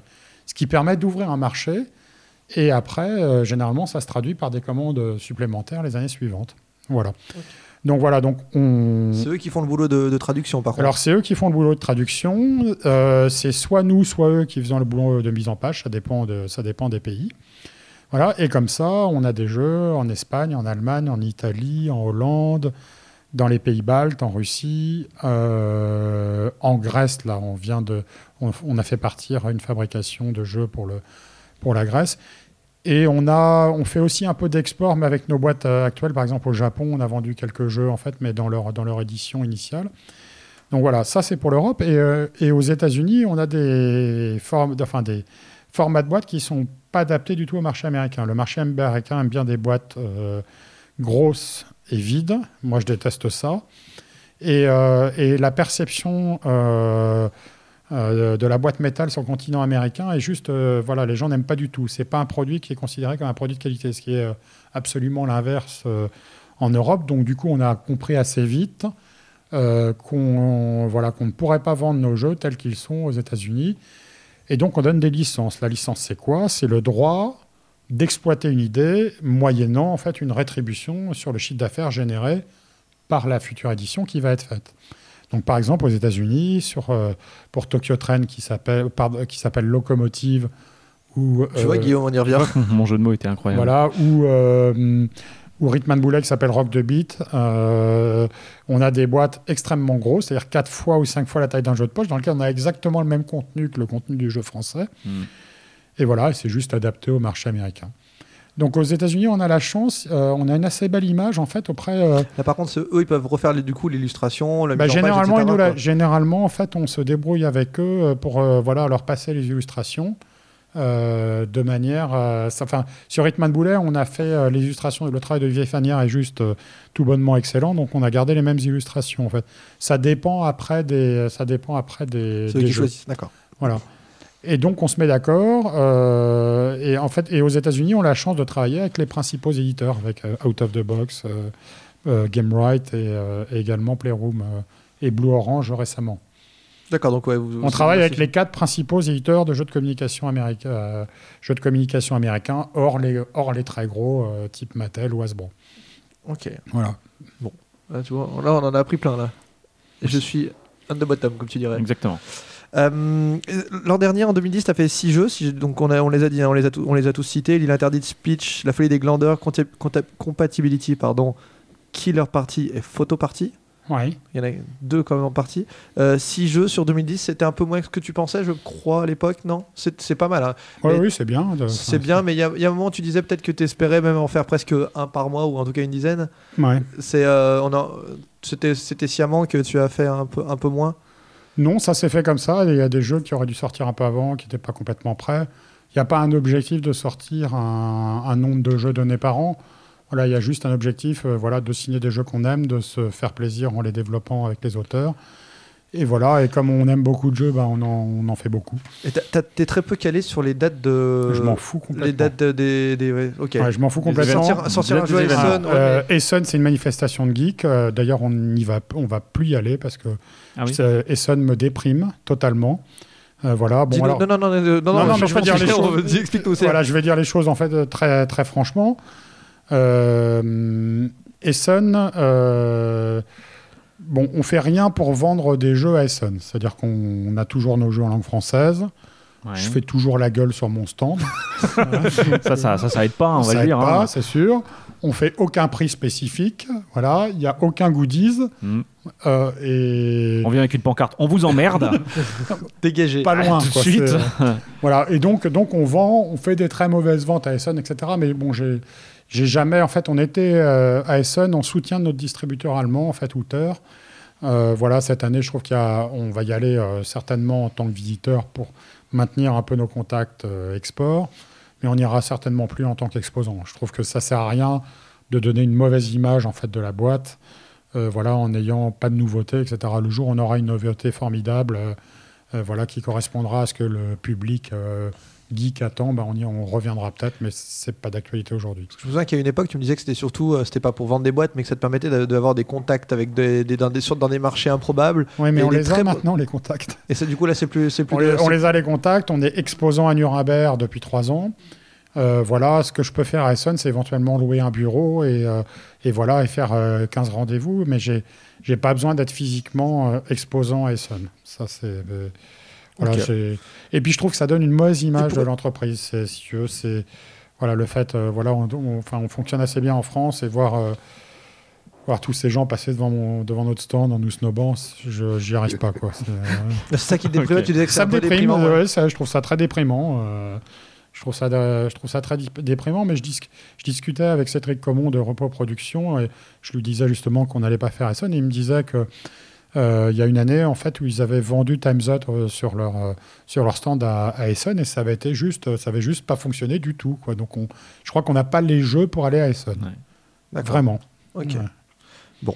Euh, J'ai une ou deux questions euh, diverses et variées avant qu'on revienne à, Ouais. tout ce qui, à toute ton actualité euh, future. Je sais pas si on peut dire ça. Actualité future, c'est assez bizarre comme Bon, mot. je- on peut le dire. On comprend, ouais, on comprend l'idée. Euh, tu savais qu'il y avait un autre cocktail game sur Facebook, par exemple? J'ai tapé Cocktail Games sur Facebook. et Il- je- euh, je l'ai vu, mais je sais pas de quoi il s'agit. Je sais pas, il y a- en fait, il y a, il y a juste, il y a, pas, il y a rien expliqué de plus, mais été étonné qu'il y ait un deuxième Cocktail Games. Je crois pas que ça soit très gênant. Non, mais je- tu savais qu'il y avait quelqu'un qui, qui faisait de la concurrence euh, informelle? Euh, non, mais en fait, le, le nom de groupe Cocktail Game sur Facebook avait été ini- initialement déposé pas par moi, mais par quelqu'un d'autre. Et puis je l'ai contacté et très gentiment, il m'a rebasculé, le- enfin, il nous a rebasculé les droits d'administration. C'était juste un fan de la gamme euh, qui avait développé ça pour, euh, pour lui, donc c'est peut-être la même chose, je sais pas En fait, exactement. co- il- co- non, le Cocktail Games que tu as, que tu as toi, c'est avec un espace et il y a un Cocktail Games tout attaché, je crois. Et euh, D'accord. Il y en a trois des cocktails. Est-ce que, games. est-ce que ça existe encore Il y en a, t'en vois même trois? Ouais, ouais. Tu vois, j'ai pas été au bout de, de l'investigation Ouais, il ludique- faudra que je ludique. regarde, je, je- je savais que Qu'on leur- ça- tu veux qu'on leur pète les jambes? Non, Il y en a un, c'est un restaurant. Bah, pourquoi pas. Est-ce que d'ailleurs ça existe encore les interludes café? Non, l'interlude café a été revendu. Celui de Toulouse. Il y en avait un à Versailles Ouais, aussi, euh, celui- dis-moi. non, celui- euh, il y, en avait deux. en Redis-nous. fait. Ouais, redis-nous Il y avait Toulouse, en fait, donc j'étais associé avec, euh, avec un associé. Avec un associé. Voilà. Voilà, super. Euh, C'était un et, homme. et voilà, on a vendu, on a vendu celui de Toulouse on- et on a fait une assez bonne affaire. Et on a vendu celui de Paris et on a fait une assez mauvaise affaire. Et l'une a compensé l'autre. Pour euh, résumer, Euh, là-dessus, je pense euh, que c'est impossible de gagner de l'argent avec un concept euh, de café-jeu. Et malheureusement, toutes les tentatives qu'il y a eu, même à Strasbourg, et pourtant c'était plutôt bien fait, n'ont pas marché en fait. hein. Donc je pense que c'est vraiment ce système de concept n'est pas pas compatible avec le jeu de société. C'est-à-dire c'est soit de la restauration, soit du jeu, mais faire fonctionner les deux et faire quelque chose de viable.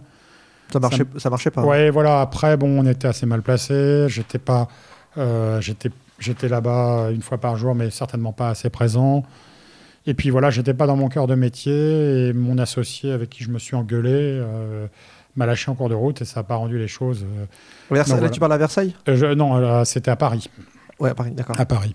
D'accord. Et là, t'avais un un, autre, un autre, euh, un autre associé. Non, mais ah mais non, mais je te demande juste, je te demande juste si, si Interlude là- Café ça n'existe, existe encore, mais non, pas du tout. Bon. Alors, le agresser. 12e échec de Cocktail Game de cette année, peut-on en parler Mais, mais, mais pas du tout. Je t'ai D'accord. demandé, comme le jeu qui s'est le plus vendu. Tu vois, Oui, tu, c'est vrai. tu vois. Ouais. Euh, euh, alors, je sais qu'en ce moment, il y a des, des jeux qui sortent sur iPad. C'est des échecs? Non, je plaisante. alors, il y a 22 pommes qui viennent sortir sur iPhone, c'est ça? Oui, Tu- oui, tu- oui. euh, Tu y as joué, ça t'a plu? Ça te plaît?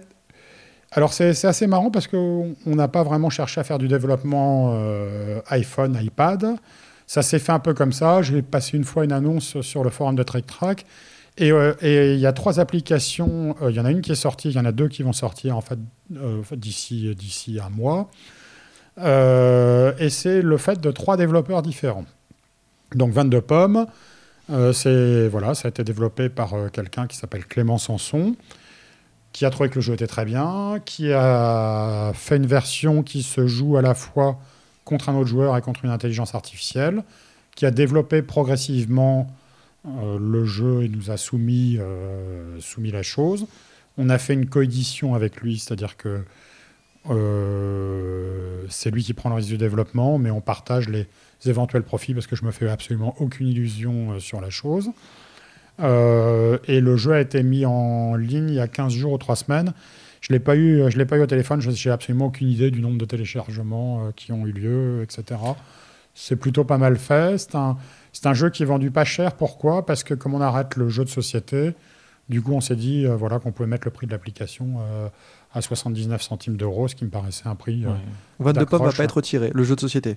Non, D'accord. voilà, c'est un jeu qu'on arrête. D'accord. Donc, du coup, en fait, pour bien comprendre, c'est euh, quelqu'un qui fait le développement, Oui, euh, qui s'engage à faire le développement voilà, Qui- de son côté. généralement, et, et le après, profil- tu, tu lui laisses une partie des, forcément des, des, Exactement. des, des droits euh, enfin, de, de- sur la vente. Exactement. Et après, nous, sur la partie qu'on touche, on en restitue la moitié à l'auteur. Donc, autant te dire plus grand-chose. D'accord, ouais, parce que Tu 79 pars de centimes, 79 centimes, après, donc il y a déjà... T'enlèves euh, Il y a- y a déjà le prélèvement d'Apple. Exactement, donc on va partir sur 50. Ah oui, vrai. Voilà, donc ça fait 25 centimes, euh, 25 centimes pour le développeur euh, et 25 centimes pour nous. On divise par deux, euh, ça fait 12 centimes pour l'auteur, ils sont deux, ça fait 6 centimes par auteur. Pas Ouais. mal, Guillaume. Ça laisse rêveur. Bah, S'il en vend 100, ça fait comme 6 euros. C'est pas si mal. C'est hein. vrai. C'est vrai que c'est. Ah, voilà, non, on, voit que c'est c'est anecdote. ouais, c'est- Voilà. Mais je sais pas combien ça peut se vendre, hein, parce que 79 centimes. Enfin, je veux dire, le. Aucune idée, mais il y a, il y a 600 euh, applications euh, qui ouais, débarquent vrai, sur l'Apple Store euh, tous les jours. jour, ouais, ouais. C'est une histoire de visibilité, à mon avis. hein. C'est, euh, voilà. Donc ça, c'est la première. Ensuite, la deuxième, donc il y a Photoparty, qui lui est développé par quelqu'un qui n'était pas du tout dans le milieu du jeu, qui est quelqu'un qui un jour est entré dans une boutique de jeux, est tombé sur Photoparty et a trouvé que c'était le produit le plus génial qui puisse être développé et que c'était parfaitement adapté euh, voilà, À l'iPhone. à, à un iPhone avec, euh, qui donne la possibilité de faire un appareil photo, qui nous a fait un très joli développement de, de la chose. Euh, voilà, c'est un jeu où on va où euh, la version en fait iPhone est euh, au moins aussi bien que la version euh, la version jeu de société. Alors tout à l'heure, tu nous as montré le- la version euh, bêta euh, avant Ouais. l'émission et c'est vrai que ça a l'air super bien. Enfin, c'est hyper euh, intuitif. C'est intuitif, c'est joli, c'est joli. Hein. Ouais, c'est joli, mais le, le gars est un peu designer graphique aussi, donc ça aide forcément. Et Voilà. c'est- Et c'est super malin parce que du coup, on peut sélectionner plusieurs. On peut jouer en mode aléatoire ou en mode imposé. On sélectionne euh, ses photos. Des- le- le- des- des- la- Ouais, la- c'est- L'appareil se met en route. Enfin, très- on choisit la durée du retardateur. On, on attribue des scores. Enfin, c'est assez peut- bien fait. On peut paramétrer pas mal de trucs de manière très très facile et puis on peut faire, euh, je sais pas, euh, faire quatre, mettons quatre défis à la suite et puis euh, toutes les 7 secondes il va y avoir une photo qui va se déclencher toute seule et donc les gens peuvent se, se ça. débrouiller pour, euh, pour ça. Ça, ça plairait bien à Roberto du coup justement, c'est il y a une contrainte de temps mais on sait pas trop où on en est et, euh, franchement la- la- l'application euh, pour l'avoir vue elle, a- elle a l'air vraiment vraiment Ça sympathique. jette. Je savais Ouais. même pas qu'il y avait Je- un je- retardateur je sur iPhone. Mais je Sur, sais pas euh, comment il a fait mais c'est ouais, je sais pas non plus. Mais il y a- il y a- là, il y a vraiment. En fait, un- non, c'est un- c'est lui, c'est pas un retardateur. Il y a, ça fait 5, 4, 3. Lui, le truc, c'est pas un retardateur. Et puis Oui, ça oui, lui dit vrai, ouais. prends une photo. Tac. Oui. Oui, mais Oui, on, peut, bah, on peut moduler, en fait, on peut, on peut moduler la durée du retardateur Ouais. entre 5 et 15 secondes. C'est-à-dire qu'on n'est pas toujours obligé de euh, voilà d'avoir la même durée, ce qui veut dire qu'il y a une inconnue Ouais. pour les gens qui s'en prennent en photo et ce qui est, ce qui est important pour ce, pour ce jeu-là.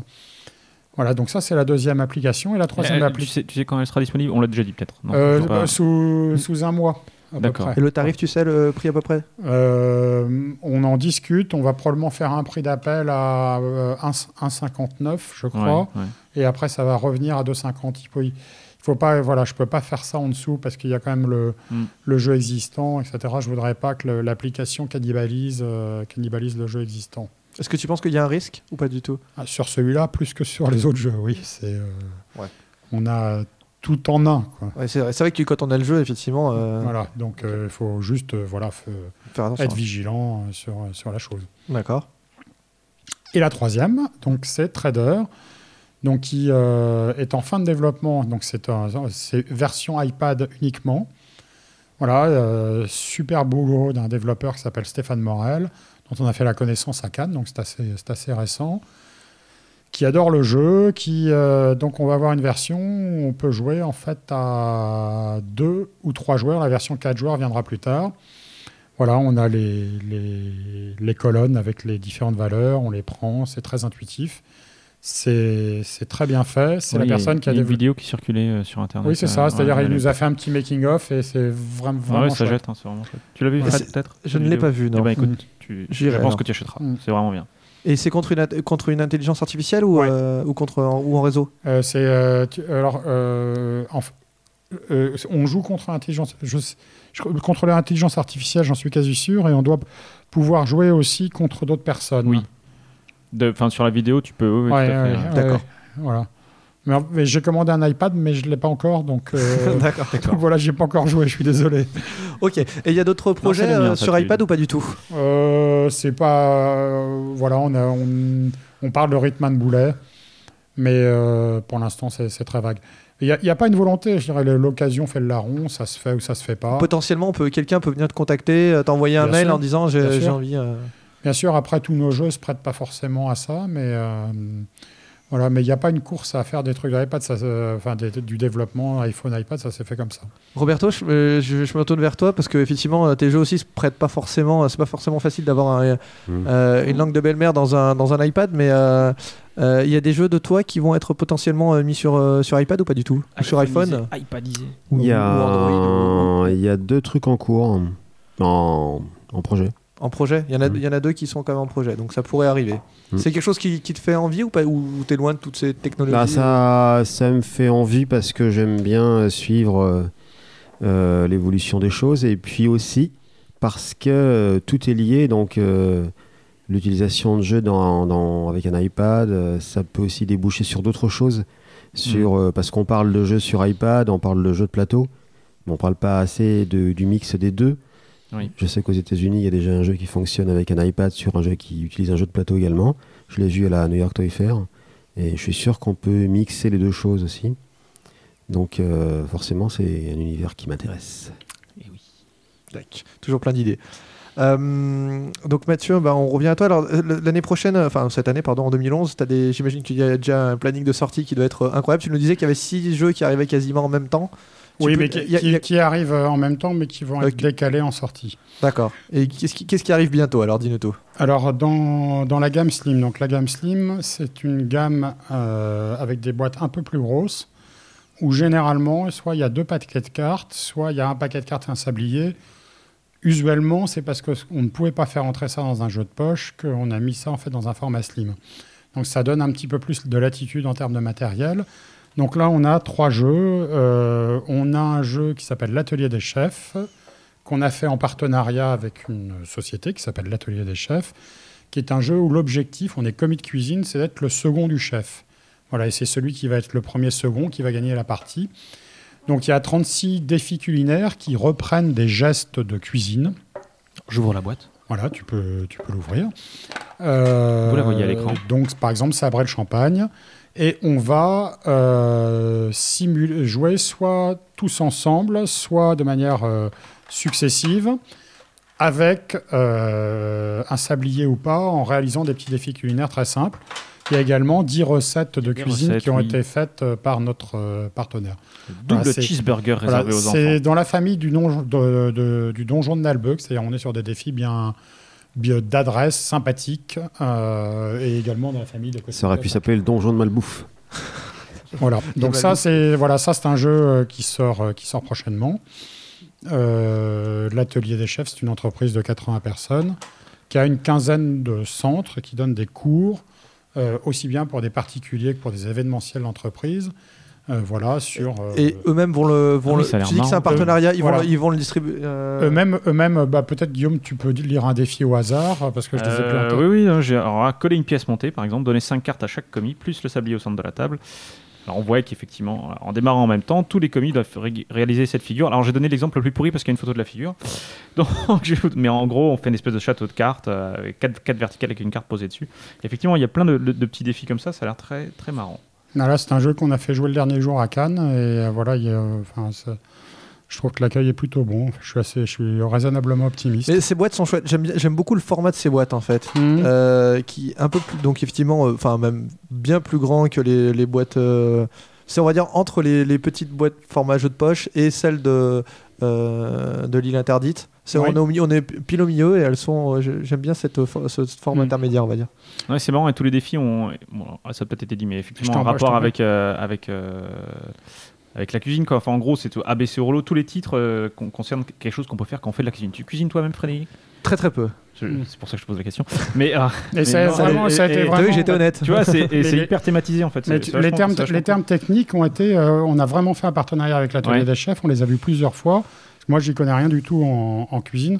C'est un projet qui a passionné ma collaboratrice Pascaline aussi. Tu sais, de temps en temps, il faut aussi donner aux gens euh, l'envie. Et ça, ça a été une source de motivation importante, en fait. Euh, voilà, et on croit beaucoup au jeu. Et, je pense que voilà, on va vendre quelques milliers d'exemplaires via notre partenaire, parce qu'il a déjà sorti un bouquin chez Flammarion qui se vend très bien.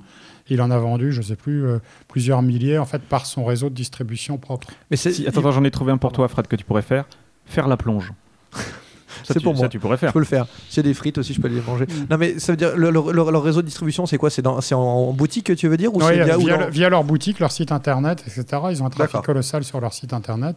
C'est des gens qui donnent euh, plus de 3 ou 400 000 enfin ils ont 3 400 000 clients si tu veux en fait hein, c'est vraiment ils font du volume sur euh, ces Ouais. systèmes de cours etc ok Donc voilà. ça, c'est et alors, euh, chefs alors juste euh, voilà juste quelque chose qui est quand même intéressant parce que c'est ce jeu a je voulais faire un jeu sur la cuisine il y a trois ans et j'ai lancé un appel à idées euh, sur euh. Et il y a des gens qui sont venus avec des idées. Il y a Cyril Blandel, qui est un Lillois, qui est venu avec cette idée et qui, euh, voilà, qui nous a beaucoup plu. Et on lui a édité le jeu suite à ça. Ça a pris un peu de temps de trouver le partenaire, trouver les bons jeux, le faire illustrer, etc. Et, et tester, parce qu'on a beaucoup plus testé ce jeu que ce qu'on fait usuellement. Usuellement, c'est deux tests et puis il roule. Euh, voilà, là, là, on a peut-être fait 15 ou 20 tests. C'est énorme. C'est pas mal. Enfin. C'est beaucoup pour nous. D'accord. Voilà. Donc ça c'est le voilà, ça c'est le premier de la Su- Slim. Il y a ensuite un jeu qui s'appelle Chaz. Chaz c'était le jeu qu'on voit sur euh, l'émission Capital. Oui. Voilà, qui est un jeu euh, de chaises musicales. Voilà, où l'objectif c'est de marquer des territoires en courant autour de la table, etc. C'est très rigolo. J'y crois beaucoup parce que c'est un, c'est un principe public euh, euh, qu'on exploite sans se poser de questions Oui. Moral, Euh, tu veux dire? morale. Ouais. Voilà. Et euh, ça fait beaucoup de bruit, ça plaît énormément aux enfants.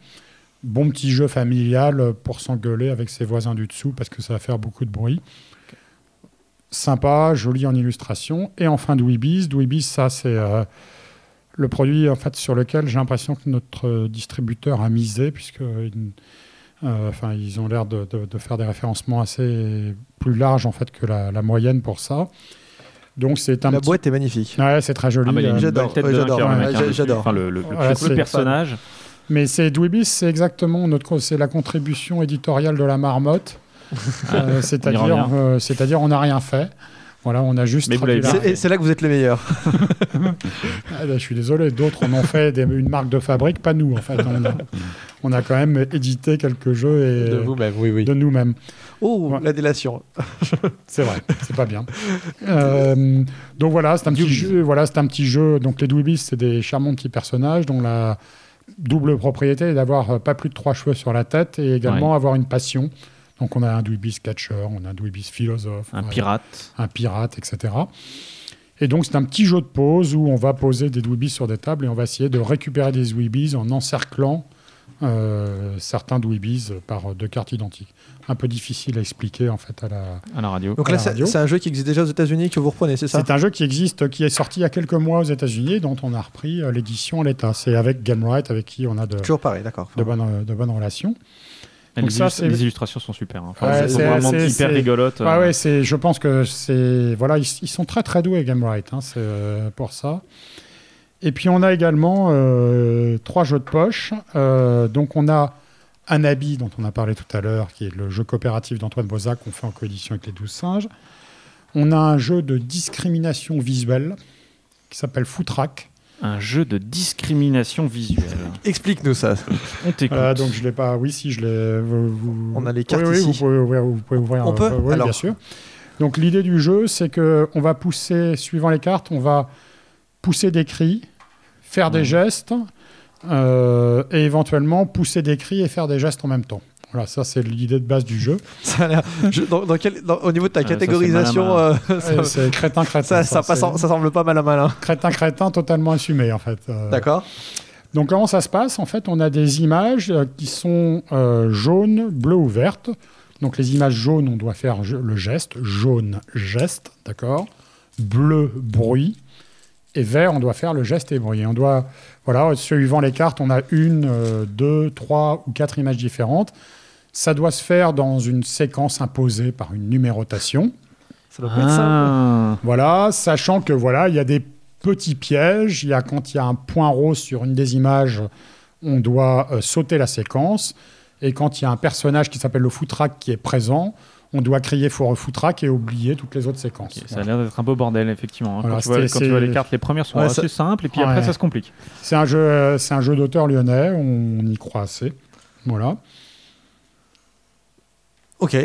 Oui, non, je, je, il est en train- d'admirer je- les cartes, Non, hein, non, sans je, je croyais que tu allais, continuer. mais Ça a là aussi, ça a l'air Ouais, c'est très sympa, ça marche très bien. C'est vraiment dans notre gamme.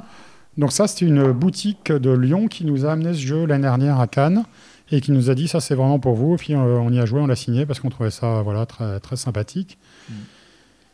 Et on a également un jeu qui s'appelle Casse-toi pauvre con, voilà, qui est un jeu. euh, Je me permets de t'arrêter.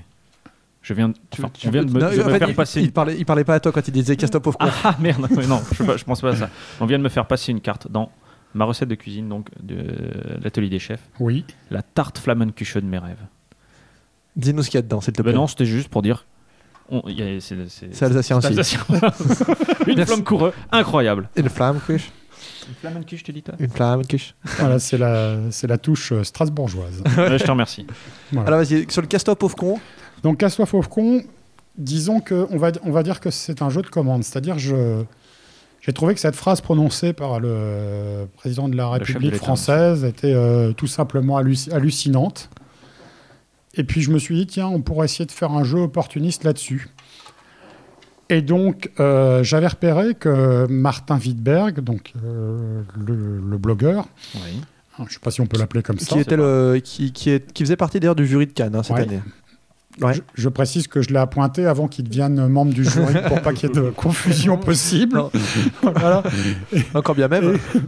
Et quand bien même, en fait, on ne peut pas me taxer de. Oui, ça- alors toi, c'est sûr que si- s'il y en a bien un qu'on va- à qui on peut pas dire, ah, dis donc, tu abuses de tes relations à Cannes. Ouais.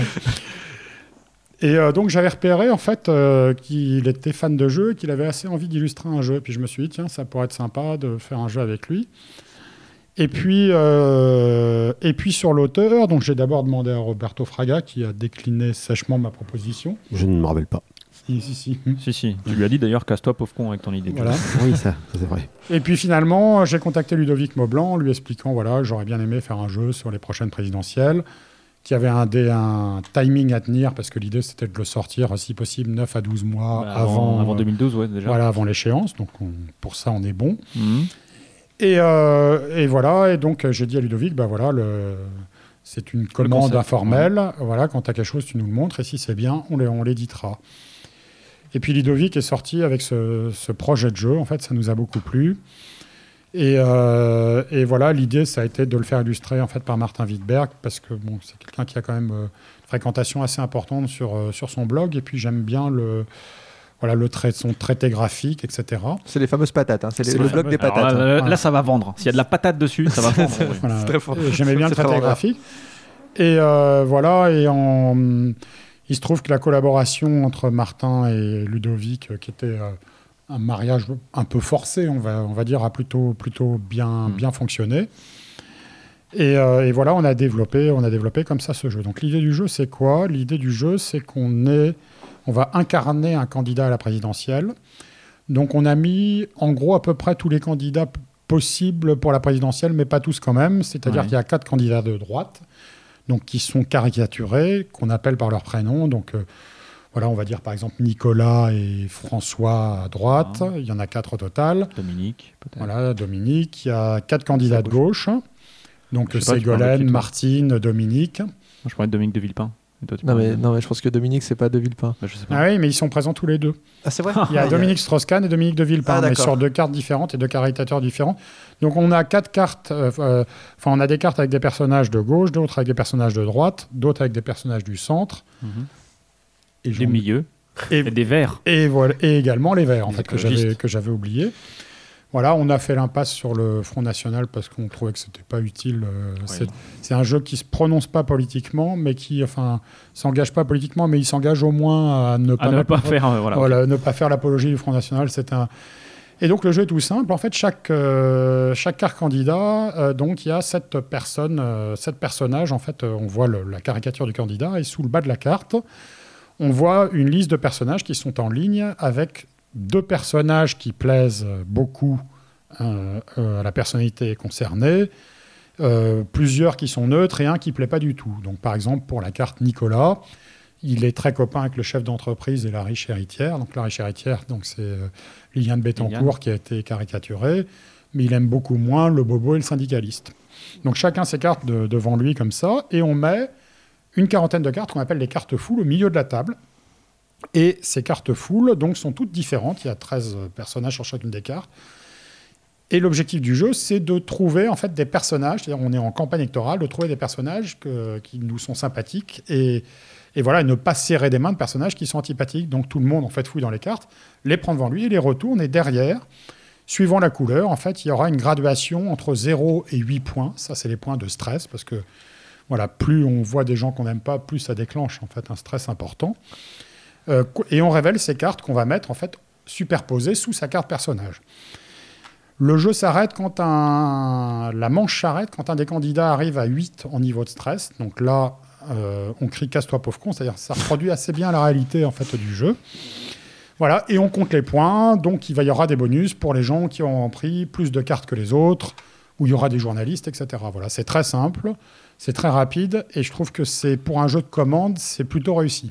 D'accord. Voilà. Quel talent celui du Blanc. Ouais, entre euh, Ludovic Maublanc, il- un des jeux qui sort, c'est Prrt et Castop of ces temps-ci. Il est chaud. Voilà, donc bah, euh, on espère voilà, que, bah, que ce jeu euh, va avoir un peu de retombée médiatique, c'était l'idée. L'idée, J'ai c'est de se pris- faire voir pendant une bonne année, là, en fait. Voilà, j'ai pris quelques risques en matière euh, de tirage en forçant un peu plus la dose que d'habitude et en ne suivant pas ce que m'a dit mon distributeur. Très bien. Mais, euh, Ça va voilà. Ça être censuré. C'est-à-dire que tu aux alentours de, de combien de Bon, on combien de fait un tirage de 8000 exemplaires en premier tirage. D'accord. Ce qui est au-dessus de la, de la moyenne pour les jeux. Généralement, je tire à 4500 ou 5000 sur un premier tirage. D'accord. Mais voilà, si jamais j'ai un gros buzz là-dessus, en fait, on veut pouvoir. euh, T'as déjà une Oui, c'est-à-dire si, si, ou, tu euh, as 6 mois de rupture de stock, ça, ça sert à rien de le sortir, en fait. le jeu. Exactement. voilà. Ah oui, ça, Et je pense que le titre euh, a créé un certain courant de sympathie et l'évolution des sondages plaide plutôt en la faveur du jeu, on va dire ça comme ça. Alors, par contre, Voilà. celui-là, c'est un vrai jeu que si tu ne vends pas, il faudra presque le mettre. Parce que c'est vrai que dans deux ans, tu peux pas le. Ça, va être chaud. Après, ça dépend. Remarque, si, ça dépend Ah. si, si Ah, Nicolas mais si- si Sarkozy jamais est réélu, par exemple. si jamais il est tu- pas candidat- il sera pas, il sera S'il n'est pas, pas, out. candidat, s'il est pas candidat, je suis mort. Mais c'est pas grave. Ah ouais, c'est vrai a, il pourrait y avoir ça. Ou s'il dit, il dit un truc encore plus énorme, tu vois. Non, bah ça, quand même. Ouais, c'est le- difficile ouais. de faire quand même. Le sommet, Ouais, vrai, le sommet été atteint. Sait-on jamais. Voilà. Ok, pour tout, pour tout ça, euh, j'ai vu aussi que tu allais refaire un relifting de Au Contrario avec moins de littérature, plus de people. Ça avait l'air de te décevoir un petit peu. Te faire mal un peu au cœur, on va dire. Donc sur Contrario, bah, sur Contrario, c'est d'abord et avant tout un lifting graphique. Ok Euh, donc c'était, euh, on a re- relooké une Animo et ça a plutôt bien fonctionné. Et voilà, euh, les boîtes de Contrario ont 10 ans maintenant. L'idée c'était de voilà de changer le style graphique et de mettre ça en fait en lien avec euh, la boîte d'une Animo. Donc on relook aussi Quiproquo.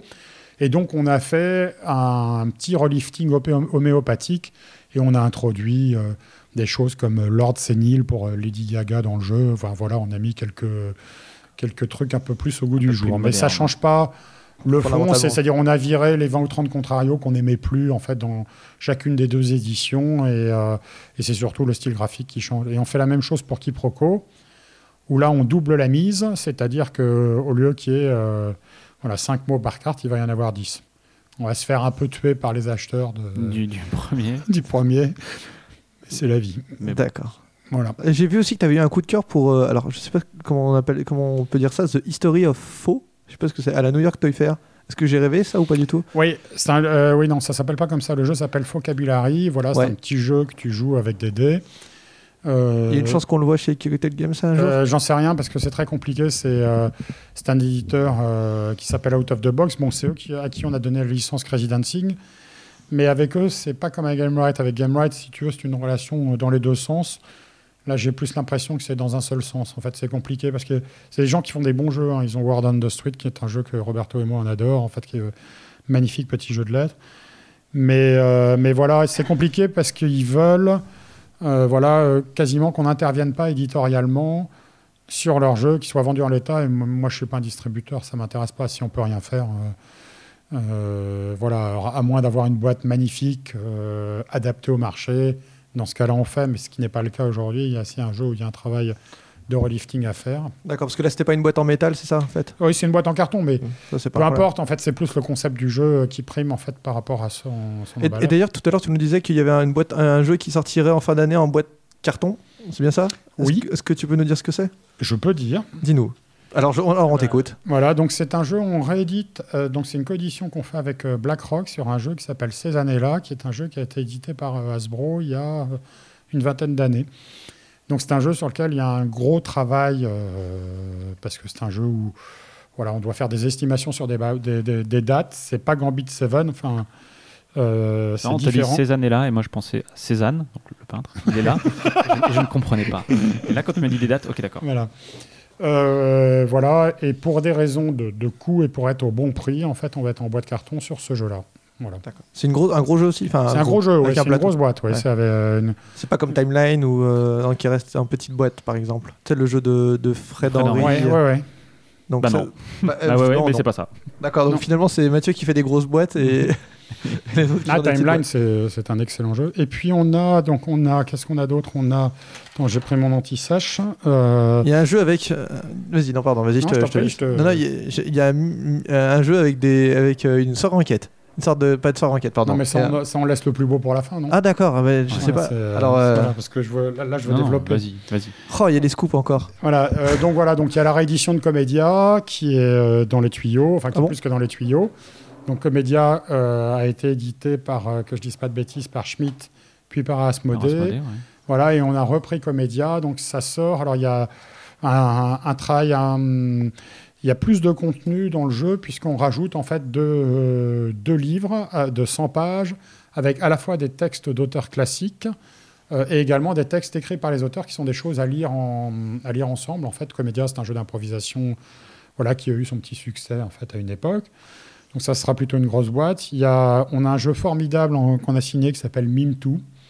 Euh, le principe du jeu est bête comme chou. Donc ça, c'est un jeu euh, nous a transmis. On a travaillé en bonne synergie euh, avec, euh, avec Croc. euh, on se fait un peu de l'échange d'informations sympathiques. Ça permet de travailler de manière euh, intelligente. Voilà. Et, là-dessus, il nous a gentiment en fait, passé ce jeu et on a trouvé ça super bien. Donc on a signé le jeu. Donc le principe du jeu, on a en fait une phrase qui est coupée en deux. C'est-à-dire on a des cartes avec le début de la phrase et une autre carte avec la fin de la, fin de la phrase. Donc, par exemple, sur une carte, c'est écrit Je suis un cow-boy. Euh, et puis, le- la deuxième, deuxième phrase, exemple, c'est Qui joue au foot avec un chaton. Voilà. Et donc, le principe, c'est que tu tires en fait une première phrase, donc Je suis un cow-boy, une deuxième, donc ça, ça fait des combinaisons différentes. Il va falloir mimer Je suis un cow-boy qui joue au foot avec un chaton. Et ce qui est très sympa, c'est toute la qualité du jeu, c'est qu'il y a un vrai travail rédactionnel, notamment sur la deuxième partie, pour faire deviner des choses totalement débiles. Jouer au foot avec un chaton, ça peut se faire deviner très facilement, en fait. hein. C'est, euh, Ouais. voilà, et ça marche formidablement bien. C'est un jeu qui va être dans, dans la gamme Slim, donc qui est en cours de, en cours de développement. D'accord. Ensuite, euh, on Il a... y a une liste longue comme le bras. hein. Purée, Il, il en sort. il y a, il y a en sort. Roberto qui est en train de. Il en sort cette année. Voilà. Ils, se- ils se font la, ils se font une Non, concurrence ça, peu au enfin, niveau des c'est- sorties. des entre- sorties. entre, euh, on a Ouga Booga. Ouga Bouga. Ouga Booga, qui est un jeu euh, de Daniel Codbar et de Bonnie, en fait, et qui sera illustré par Bonnie, dont les, Ouais. euh, dont les illustrations sont terminées. C'est un jeu qui n'est pas en fabrication maintenant. Donc c'est un jeu de mémoire sur les hommes préhistoriques. J'y crois beaucoup, bien stupide, incantation, débile. Voilà, c'est Le cocktail il y aura le Ouais. tampon crétin-crétin dessus. Euh, celui-là, il- celui-là, non. C'est sur celui-là que j'hésitais, puis j'ai finalement j'ai pas osé, puis j'étais un peu en retard, puis il aurait fallu que je fasse un petit jeu, joli petit logo, on n'avait pas Ouais, le temps de le faire, etc. Ah, il est trop mignon celui-là. Voilà. Oh, très bon. Pas mal. Il est trop mignon. Euh, on a un jeu en fait qu'on fait en coédition avec euh, Emmanuel Meltrando qui s'appelle Manga Party. Ouais. Donc ça c'est un jeu que lui parce que lui c'est un peu Tac, ça se vend. Parti. C'est parce qu'il y a parti, j'ai compris. hein. Dès qu'il y a le mot parti, ça va. Party. donc Manga Party c'est un petit jeu très sympathique où on a euh, l'idée du jeu c'est que on a euh, 26 cartes avec des images et qui c'est des images qui sont dans une école euh, au Japon qu'on va placer face visible sur la table. Et donc, il y a des scènes, on voit un prof, euh, des élèves, euh, un cours de chimie, etc. C'est assez varié. Et il y a un deck où il y a également ces 26 mêmes cartes. Et donc, toutes les cartes ont des bulles. Et l'objectif du jeu, c'est qu'on va tirer une bulle et il va falloir, en fait, euh, pour le- que les gens fassent deviner, en fait, ce que dit le personnage. Donc, c'est très, très simple, très rapide à mettre en place et ça fonctionne plutôt assez bien. Euh, voilà, ça c'est les- tout ça. Je parle en fait des jeux signés. Et Donc on y arrive là, c'est ça? Oui, voilà, Le grand moment. voilà, est signé depuis euh, ce jour. Ah. Oui. aujourd'hui. Voilà, aujourd'hui, même si c'est en gestation depuis euh, depuis quelques mois et Enfin, euh, depuis avant la radio des jeux, en fait. depuis avant l'arrivée Ouais, des jeux, ouais. que ça a un peu traîné. On a l'idée, mais je laisserai euh, Guillaume en parler puisqu'il est directement concerné. Donc, on a signé un premier jeu et surtout une mission de direction collection avec euh, Guillaume Montiage ici C'est moi-même. Voilà. Ça te la coupe, ça. hein. Félici- Félicitations. voilà, Pour de bon, vrai, tu le savais, mais. pour de vrai, j'en hein. avais eu vent. Voilà, l'idée, c'est de mettre. euh, faire de la murder party pas cher, euh, avec un produit sympathique et consommable. Donc, euh, donc avec un premier jeu qui s'appelle Meurtre sur le Nil, euh, qui. euh, voilà, de- donc je vais te laisser expliquer Oui, donc le principe. a priori, ce sera en format poche. Exactement. Très probablement. Euh, L'avantage du jeu, c'est que tout le monde peut y jouer. Enfin, euh, contrairement à une murder party classique, on va dire, où il y a souvent quelqu'un qui connaît le, le- le scénario, qui doit l'organiser. Là, tout le monde peut y jouer. hein. donc, donc dans la, dans, euh, même, même celui qui achète la boîte. Euh, et donc, en gros, chacun aura une Il n'y a carte. pas d'organisateur, tu veux dire. L'organisateur. Il n'y ouais. a pas d'organisateur, justement. Il y a quand même quelqu'un qui achète la boîte à un moment Ah donné. oui, faut- faut qu'il y en ait un qui aille au invite, qui magasin, invite quoi. ses amis. Voilà. Il dit, Eh, les gars, venez, on va jouer. Mais qui peut jouer aussi. Mais qui joue aussi. Mhm. C'est-à-dire qui ne sait pas, parce qu'il y a un meurtrier, et qui ne sait pas qui est le meurtrier. En fait. D'accord. Donc les, les cartes seront, euh, sont, sont dans, dans la boîte dans un certain ordre, évidemment. Avec Mm. la dernière carte où à la fin on saura qui a tué et pourquoi. Euh, et donc euh, chaque, euh, chaque joueur va avoir un personnage avec un petit descriptif qu'on lui aura donné avant, avec des idées de, de costume et non pas de déguisement, Fred. D'accord. Euh, un petit descriptif de, de- de qui il est, euh, quel est, quel est son, euh, bah, pourquoi il est à cette soirée, etc. Donc là, en gros, l'histoire de ce, de ce scénario-là, ça se passe. bon, c'est un peu inspiré de, Meurtre sur le Nil, de notre ami Agatha Christie, que tu as lu, Frédéric, bien sûr. Non. D'accord, bon, bref, ça se, passe- ça se passe sur le Nil. Et donc, euh, chaque- je n'écris, je n'écris pas des, des, des murder parties. mais tu pas... peux lire. ah, mais je pourrais, c'est vrai. Je Et donc, cha- chaque, joueur a sa carte, et euh, le, le système de jeu est assez simple. Euh, c'est que euh, il, c'est- c'est- il y, a- il y aura quatre actes, et à chaque acte, chaque joueur a une carte où il est indiqué une question qu'il va pouvoir poser à un autre joueur. Donc, il lit sa question, l'autre joueur répond, et ça passe comme ça de main en main, puisque une fois que tu as répondu, tu poses une question à un autre joueur, etc. Donc, ça, on fait ça quatre fois. Ça va durer, euh, allez, on a- nous, on a joué, ça a duré quoi 45 minutes, un truc comme ça? Un peu plus. ouais. c'est moi qui pose la question. Ouais, c'est Oui, tu as joué, Fred. À peu près, ouais, je dirais, je dirais à peu près Hein, ouais, on va 45 dire- minutes. C'est un jeu qui peut se passer pendant un dîner, un Voilà, repas, etc. ouais. Enfin voilà, faut se mettre un peu en scène quand même. Voilà. Et, et donc, à la fin, une fois que toutes les questions ont été posées euh, et que le scénario s'est déroulé, les gens vont essayer de trouver qui, euh, qui est la- qui est l'assassin, qui est le coupable, pourquoi. Et donc, il y a une discussion, un échange qui se fait, euh, qui, qui se fait à ce moment-là. quoi. Voilà, et donc c'est une gamme qui va s'appeler Mystery Pocket. Donc c'est voilà, le premier maillon de la chaîne et on espère, si ça fonctionne, en faire d'autres. Et euh, Guillaume fera la direction de collection euh, de cette gamme, euh, voilà, si, si elle se Si poursuit, que, ce que évidemment on souhaite euh, tous les deux. D'accord. Et ça, ça sortira en fin d'année? Janvier 2012. Janvier 2000. Oula, Mm. Voilà qui est précis. Purée, la fin du monde. La fin du- Je crois que ça va être ma faute. Non. Euh, D'accord. Donc, ok, bah. bah, euh, bon courage à toi, Mathieu. Merci. Moi, je sais ce que c'est que Ouais, travailler avec, euh, avec Guillaume, et c'est pas toujours facile. tu sais. ah oui, mais ça t'aurais mieux fait de me le dire avant. Non, non, mais euh, bah, c'est c'est une bonne chose. Euh, Ça permettra de. C'est un peu. plus- C'est c'est plus léger. Alors, moi, j'ai j'ai eu l'occasion d'y jouer. Oui, c'est plus léger qu'une qu'une- euh, que les soirées enquêtes que, Oui, qui bien ont pu sortir chez, euh, chez, chez Asmodée. Oui. Ça demande moins d'investissement, c'est plus accessible, hein, tout simplement. Ouais, Euh. voilà. Et puis, et puis je crois qu'il y avait vraiment un créneau à investir euh, Mm. sur ça, puisque ça n'existait pas encore. Puis il faut savoir qu'il y a beaucoup de scénarios qui existent sur Internet qui sont gratuits. Mais là, on a du prêt à consommer pas cher. Et voilà, il faut que le prix soit pas un problème. Et à 10 euros, je pense qu'on je pense qu'on est bien. Quoi. C'est- Ouais. Ok. Bon, bah merci bien. Merci pour, euh, pour tout ça. Tu as, un beau planning euh, pour, pour cette année. Euh, je pense que tu vas bien bien, bien t'amuser. Il y, y a des choses à faire. Euh, on, passe au, on passe aux actus? Allons-y.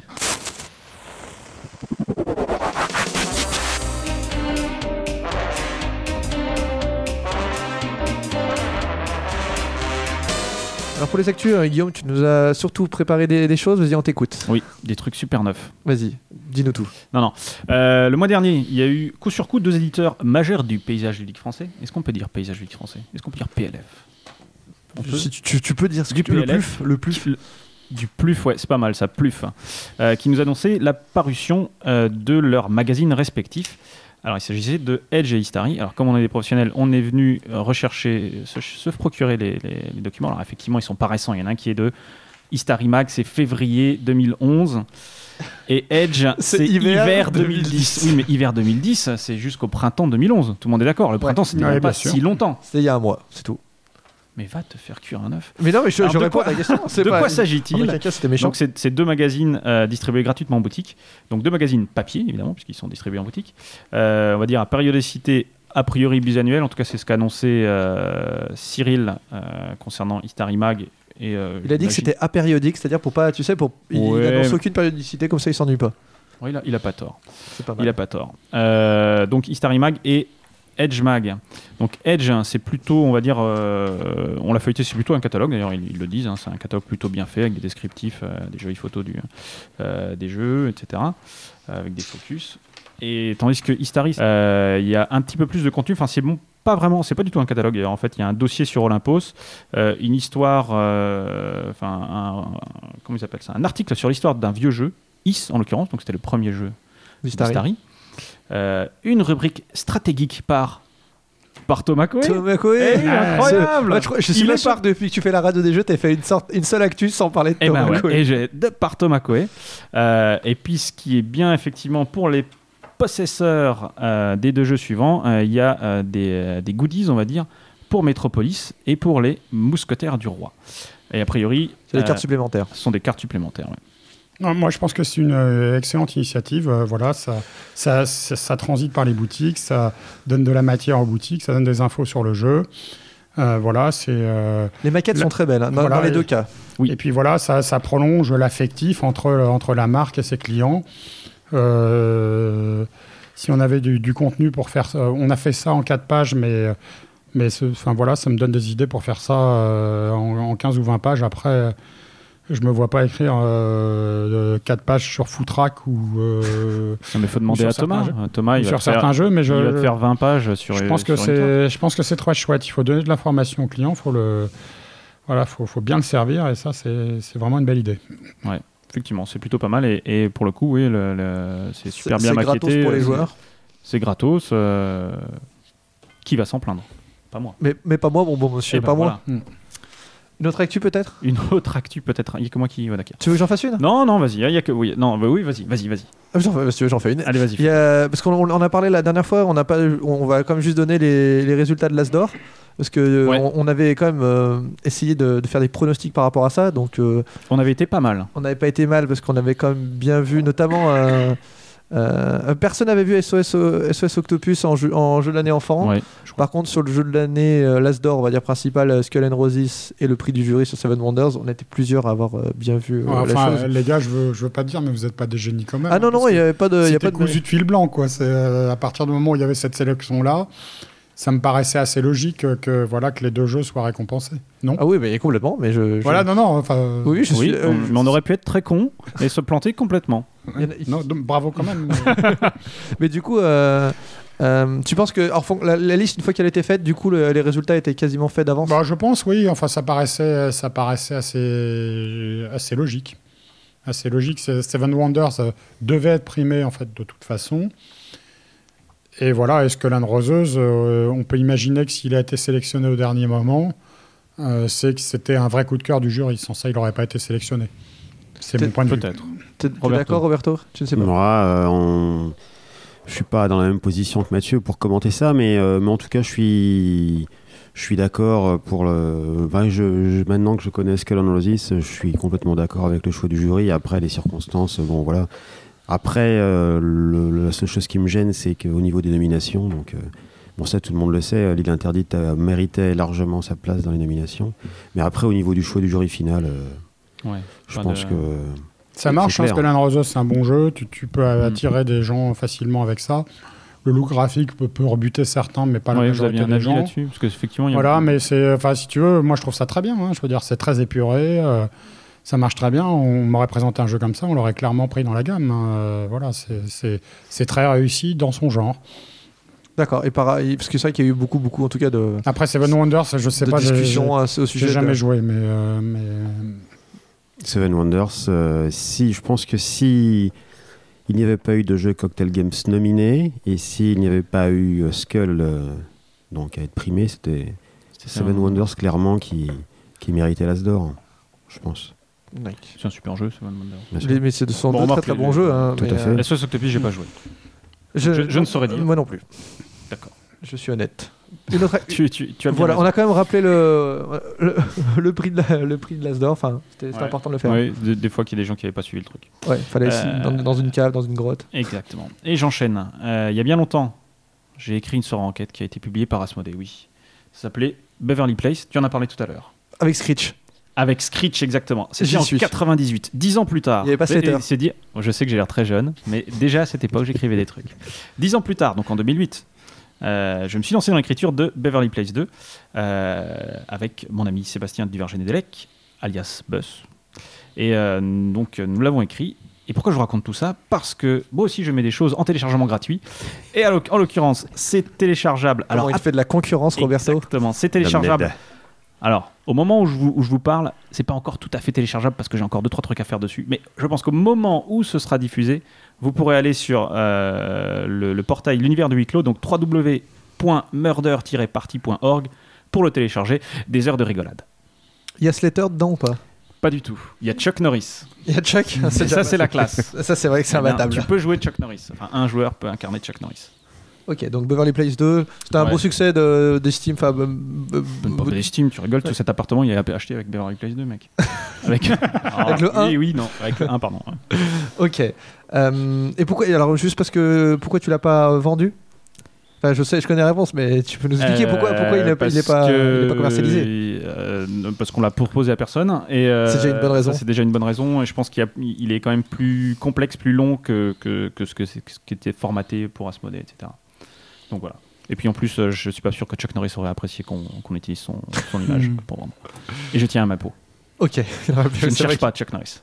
Ok. Voilà, on, on- on le taquine un petit peu. Autre actu? Autre actu. Savais-tu que nous ne sommes pas le seul podcast ludique en France? Je- Oui, euh, en France, oui. Alors, euh, depuis peu. Euh, Non, parce qu'il y avait déjà Ouais, il y avait Tibi, Ouais, mais il est pas, en- enfin, il est pas en France. Ah oui, ah bien joué. Ah oui, Tu vois, ouais, alors, ouais, j'ai- ouais, bravo, bravo. Savais-tu que nous étions en France Nous ne sommes pas le seul? Enfin, en tout cas, il y en a un nouveau qui s'appelle Proxy Jeux qui a fait son apparition sur le, sur le web.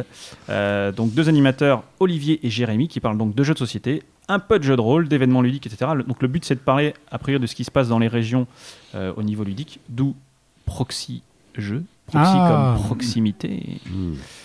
Donc j'ai écouté, c'est le deuxième, euh, le, le deuxième épisode qui, est, qui a été mis en ligne euh, très récemment. Voilà, dis- quand, les gens, quand les gens écoutent le nôtre, ils, en sont, Ils- ils sont peut-être déjà à 6. Exact, ils en sont peut-être déjà à 6. Bon, au moment où je, où je vous parle, euh, voilà, Euh, je vais vous donner leur adresse web, c'est www.podcast.proxy, p o p r o x i jeux x avec un peu au pluriel, jeux.fr.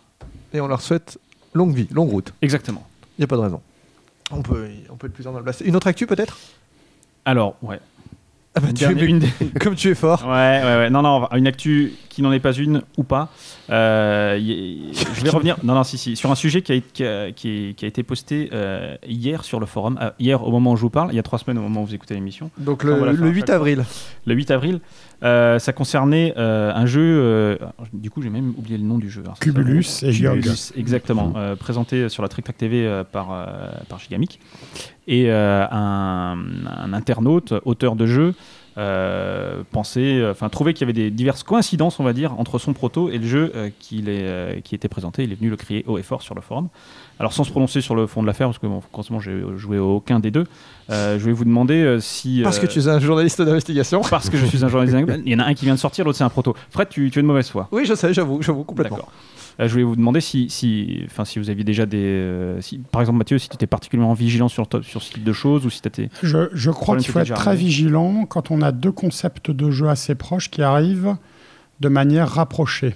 Ça, c'est extrêmement important. Oui. Je vais te donner un exemple. Par exemple, sur euh, Casse-toi pauvre con, on a reçu un jeu qui s'appelait Présidentiel 2012, Mhm. qui était sur une. euh, la mécanique de jeu était complètement différente euh, par rapport à Casse-toi pauvre con. Mais on aurait pu nous taxer si, euh, voilà, si j'avais pas prévenu en fait la personne Ouais. qui m'avait envoyé présidentiel 2012 de, de nous être inspiré thématiquement de son jeu.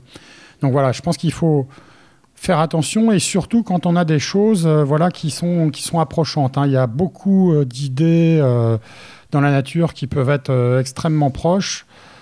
Voilà, je crois qu'il faut juste informer les auteurs et leur dire voilà, bah, j'ai reçu ça à telle date, vous m'avez envoyé ça six mois après.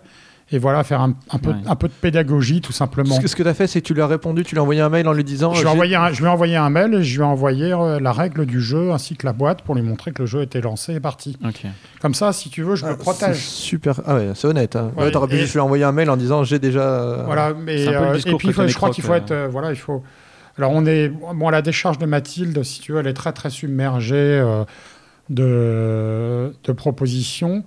Voilà, mais attention quand ce genre de choses Mm. peut, peut se produire parce que euh, on peut vite se trouver dans des situations euh, pas agréables, euh, même si Oui, elles oui, sont pas, si elles sont pas justifiées, justifiées. on est. Et Roberto, toi, t'avais une histoire, alors que peut-être que les plus. euh, ceux qui sont dans le monde Que de les jeux de moins de 20 ans ne société euh. Mhm. depuis pas trop longtemps ne savent pas, mais il y avait une histoire absolument incroyable sur euh, l'un de tes jeux. Oui, en 36 avant Jésus-Christ. Ouais, c'était ça, je me Mhm. souviens, c'était. J'étais déjà là. non, mais sans blaguer, c'était un truc incroyable. C'était pour un jeu qui était publié par Ravensburger en 2002 ou 2003, je crois, qui s'appelait Time is Money. Et en fait, donc c'est un jeu que j'avais créé avec un ami hollandais, donc il y avait un co-auteur, placé par un chez Ravensburger via l'intermédiaire d'un agent israélien qui s'appelle Bar David, qui est un agent euh, assez important. Et donc du coup, euh, l'agent a placé, euh, donc du coup, quand c'est un agent qui, qui s'occupe du jeu, c'est lui qui présente les jeux aux éditeurs. Donc il en avait placé 8 ou 10 prototypes chez différents éditeurs, chez Ravensburger et un autre chez un éditeur espagnol qui s'appelait, puisqu'il a disparu, Popular de Juguetes, une société qui était basée à Valence. Si. Muy bien. Et entonces lo que pasó es que bon, j'arrête. Que ella parle espagnol. parle espagnol, beaucoup. C'est que, donc, euh, quelques mois plus tard, l'éditeur espagnol a renvoyé le prototype à Ravensburger, à, à Bar David, à l'agent, en disant euh, ça ne nous intéresse pas, point final. Le prototype, le nom, c'était Millionnaire en 60 secondes. C'est le nom que je vais donner. Ensuite, ça s'appelait Time is Money avec euh, Ravensburger. Et euh, l'été suivant, je vais donc en vacances en Espagne. Et je vais me promener dans un Toys, dans la cité de la Coruña, Si. où ils font la célèbre Eau de Corogne. Si. Et, À Toys, euh, ça, ça- Hein? ah, c'est un magasin de jeux. Toys Toys R Us. Ah, d'accord. Toys R Us. Un Toys? Toys. Oui, dans un Sois magasin. branché, Guillaume. Ouais, Oui, c'est ok. branché. Et euh, donc, bah, euh, que vois-je en rayon Je vois une boîte de jeux horrible dont le nom en espagnol c'est Billionnaire en 60 secondes. Ah, là, Bon, c'est non, pas du tout la même chose. C'est pas la même chose. Millionnaire, billionnaire. Mais le, le- le truc le plus important, c'est que donc en prenant la boîte et en la retournant, donc au dos de la boîte, il y a des photos, une photo des éléments du jeu. Et sur cette photo, il y avait des dés. Et les dés, c'était les dés de mon prototype. Ah oui. Tu comprends? Oui, oui, oui, c'était l'idée que tu avais fabriquée. pu au que moins- j'avais fait moi. Ils auraient pu au moins changer le proto. quoi. C'est Ouais. gonflé. En fait, c'est donc parce Ça, que dans, mon proto, j'utilisais, donc je le dis pour tous les gens qui veulent bricoler des maquettes, les Ouais. dés de, de Boggle sont Oui. excellents parce que pour coller des pastilles euh, dessus avec des n'importe quoi, c'est parfait. Donc c'était ces dés-là. Donc ils s'étaient pas emmerdés, ils avaient carrément pris euh, mes dés. Pourquoi ils ont fait ça? C'est parce qu'ils ont voulu produire le jeu rapidement avant que Ravensburger le sorte. Ah. Et donc plutôt que de, de créer un jeu en entier, ils ont récupéré des éléments de jeu qu'ils avaient à droite, à gauche, des billets de tel jeu. Pour dés, ils avaient pris les miens. Et euh, donc voilà. Donc ça, ça faisait un produit assez horrible. Eu un arrêt cardiaque tu veux dire, moment-là tu veux dire qu'il y avait Euh, encore sur, sur la, sur la boîte, il y avait la- les pastilles. Enfin, on voyait les pastilles sur les Oui. dés de Bogle. Tout à fait, oui. La classe, la classe internationale. C'est pas mal qu'il y ait ta photo, c'est juste à côté. Hey, C'est cool. Et, euh, mais cette boîte était réputée pour faire euh, des copies dont ils n'ont pas, ils Ah ont, bah ouais, ouais. ils ont pas survécu longtemps. euh, donc, euh, Il faut bien, faut bien imaginer quoi, l'auteur qui est en vacances, qui va dans un magasin voir un petit peu ce qu'il y a, et tu trouves ton jeu. Mais, mais, Ça te pourrit tes vacances mais Ouais. Roberto, tu- les gars ont été pénalisés financièrement, non? Ouais, ils récupérer du droit ont, ils ont été, ils ont euh, été pénalisés en fait. Ils ouais. ont, ils ont payé une, euh, ce qu'ils auraient, ce qu'ils auraient dû payer en tant qu'avance, mais euh, bon, ça a été, euh, ils ont payé, on a chacun une autre part et puis terminé. Et après, ils ont stoppé le jeu. Ils ont eu le Enfin, droit. c'est ce que tu crois. Parce que moi, j'en ai, vu encore. Quatre J'étais au Pérou la semaine dernière. Non, non, non, non, mais les, les boîtes étaient horribles. En fait, c'est une boîte du format trivial où le matériel tenait dans, à l'intérieur de la boîte. Il y avait un calage énorme et la place pour le jeu, c'était la taille d'une boîte de cocktail games, une- d'une- Ah un jeu de poche. C'était, mais c'était monstrueux, monstrueux. C'était impensable. Mais voilà, donc c'était euh, une expérience euh, un petit peu négative. Assez incroyable. Ouais, donc il faut, faut quand même. f- Alors, faut faire quand même un petit peu attention au plagiat, même s'il faut pas avoir une, une espèce de. de on va dire comme ça. Que, que tout le monde veut nous voler euh, notre Non. idée, etc. Ouais, si si etc. t'es tétanisé On- par l'idée de te faire voler, bah tu montres plus rien, tu fais plus rien et tu vis On, en vase on- clos. on- on rappelle qu'il y a le- l'enveloppe solo qui est toujours quand même une bonne solution, euh, même si c'est limité comme inform- c'est limité, mais bon pour, pour 15 euros ça vaut la, ça vaut la peine d'aller. Moi, je, je reste, per- je reste persuadé que la meilleure protection, c'est la diffusion de l'information, c'est Mm. acter des choses sur Trick Track, sur les forums de discussion de la création. Voilà, donc ça, c'est c'est une bonne manière de Et de montrer son jeu. euh, montrer son jeu. Envoyer un mail, il faut faire, un, faire, un- Et on reste sur des cas très des exceptionnels euh, quand même. faire une photo, on va la- pouvoir la dater avec un mail, avec un post Mm. sur, euh, très- sur, euh, sur un site quelconque, sur TrickTrack, c'est clair. Ok, merci pour, pour ces actus, Guillaume, tu étais brillant.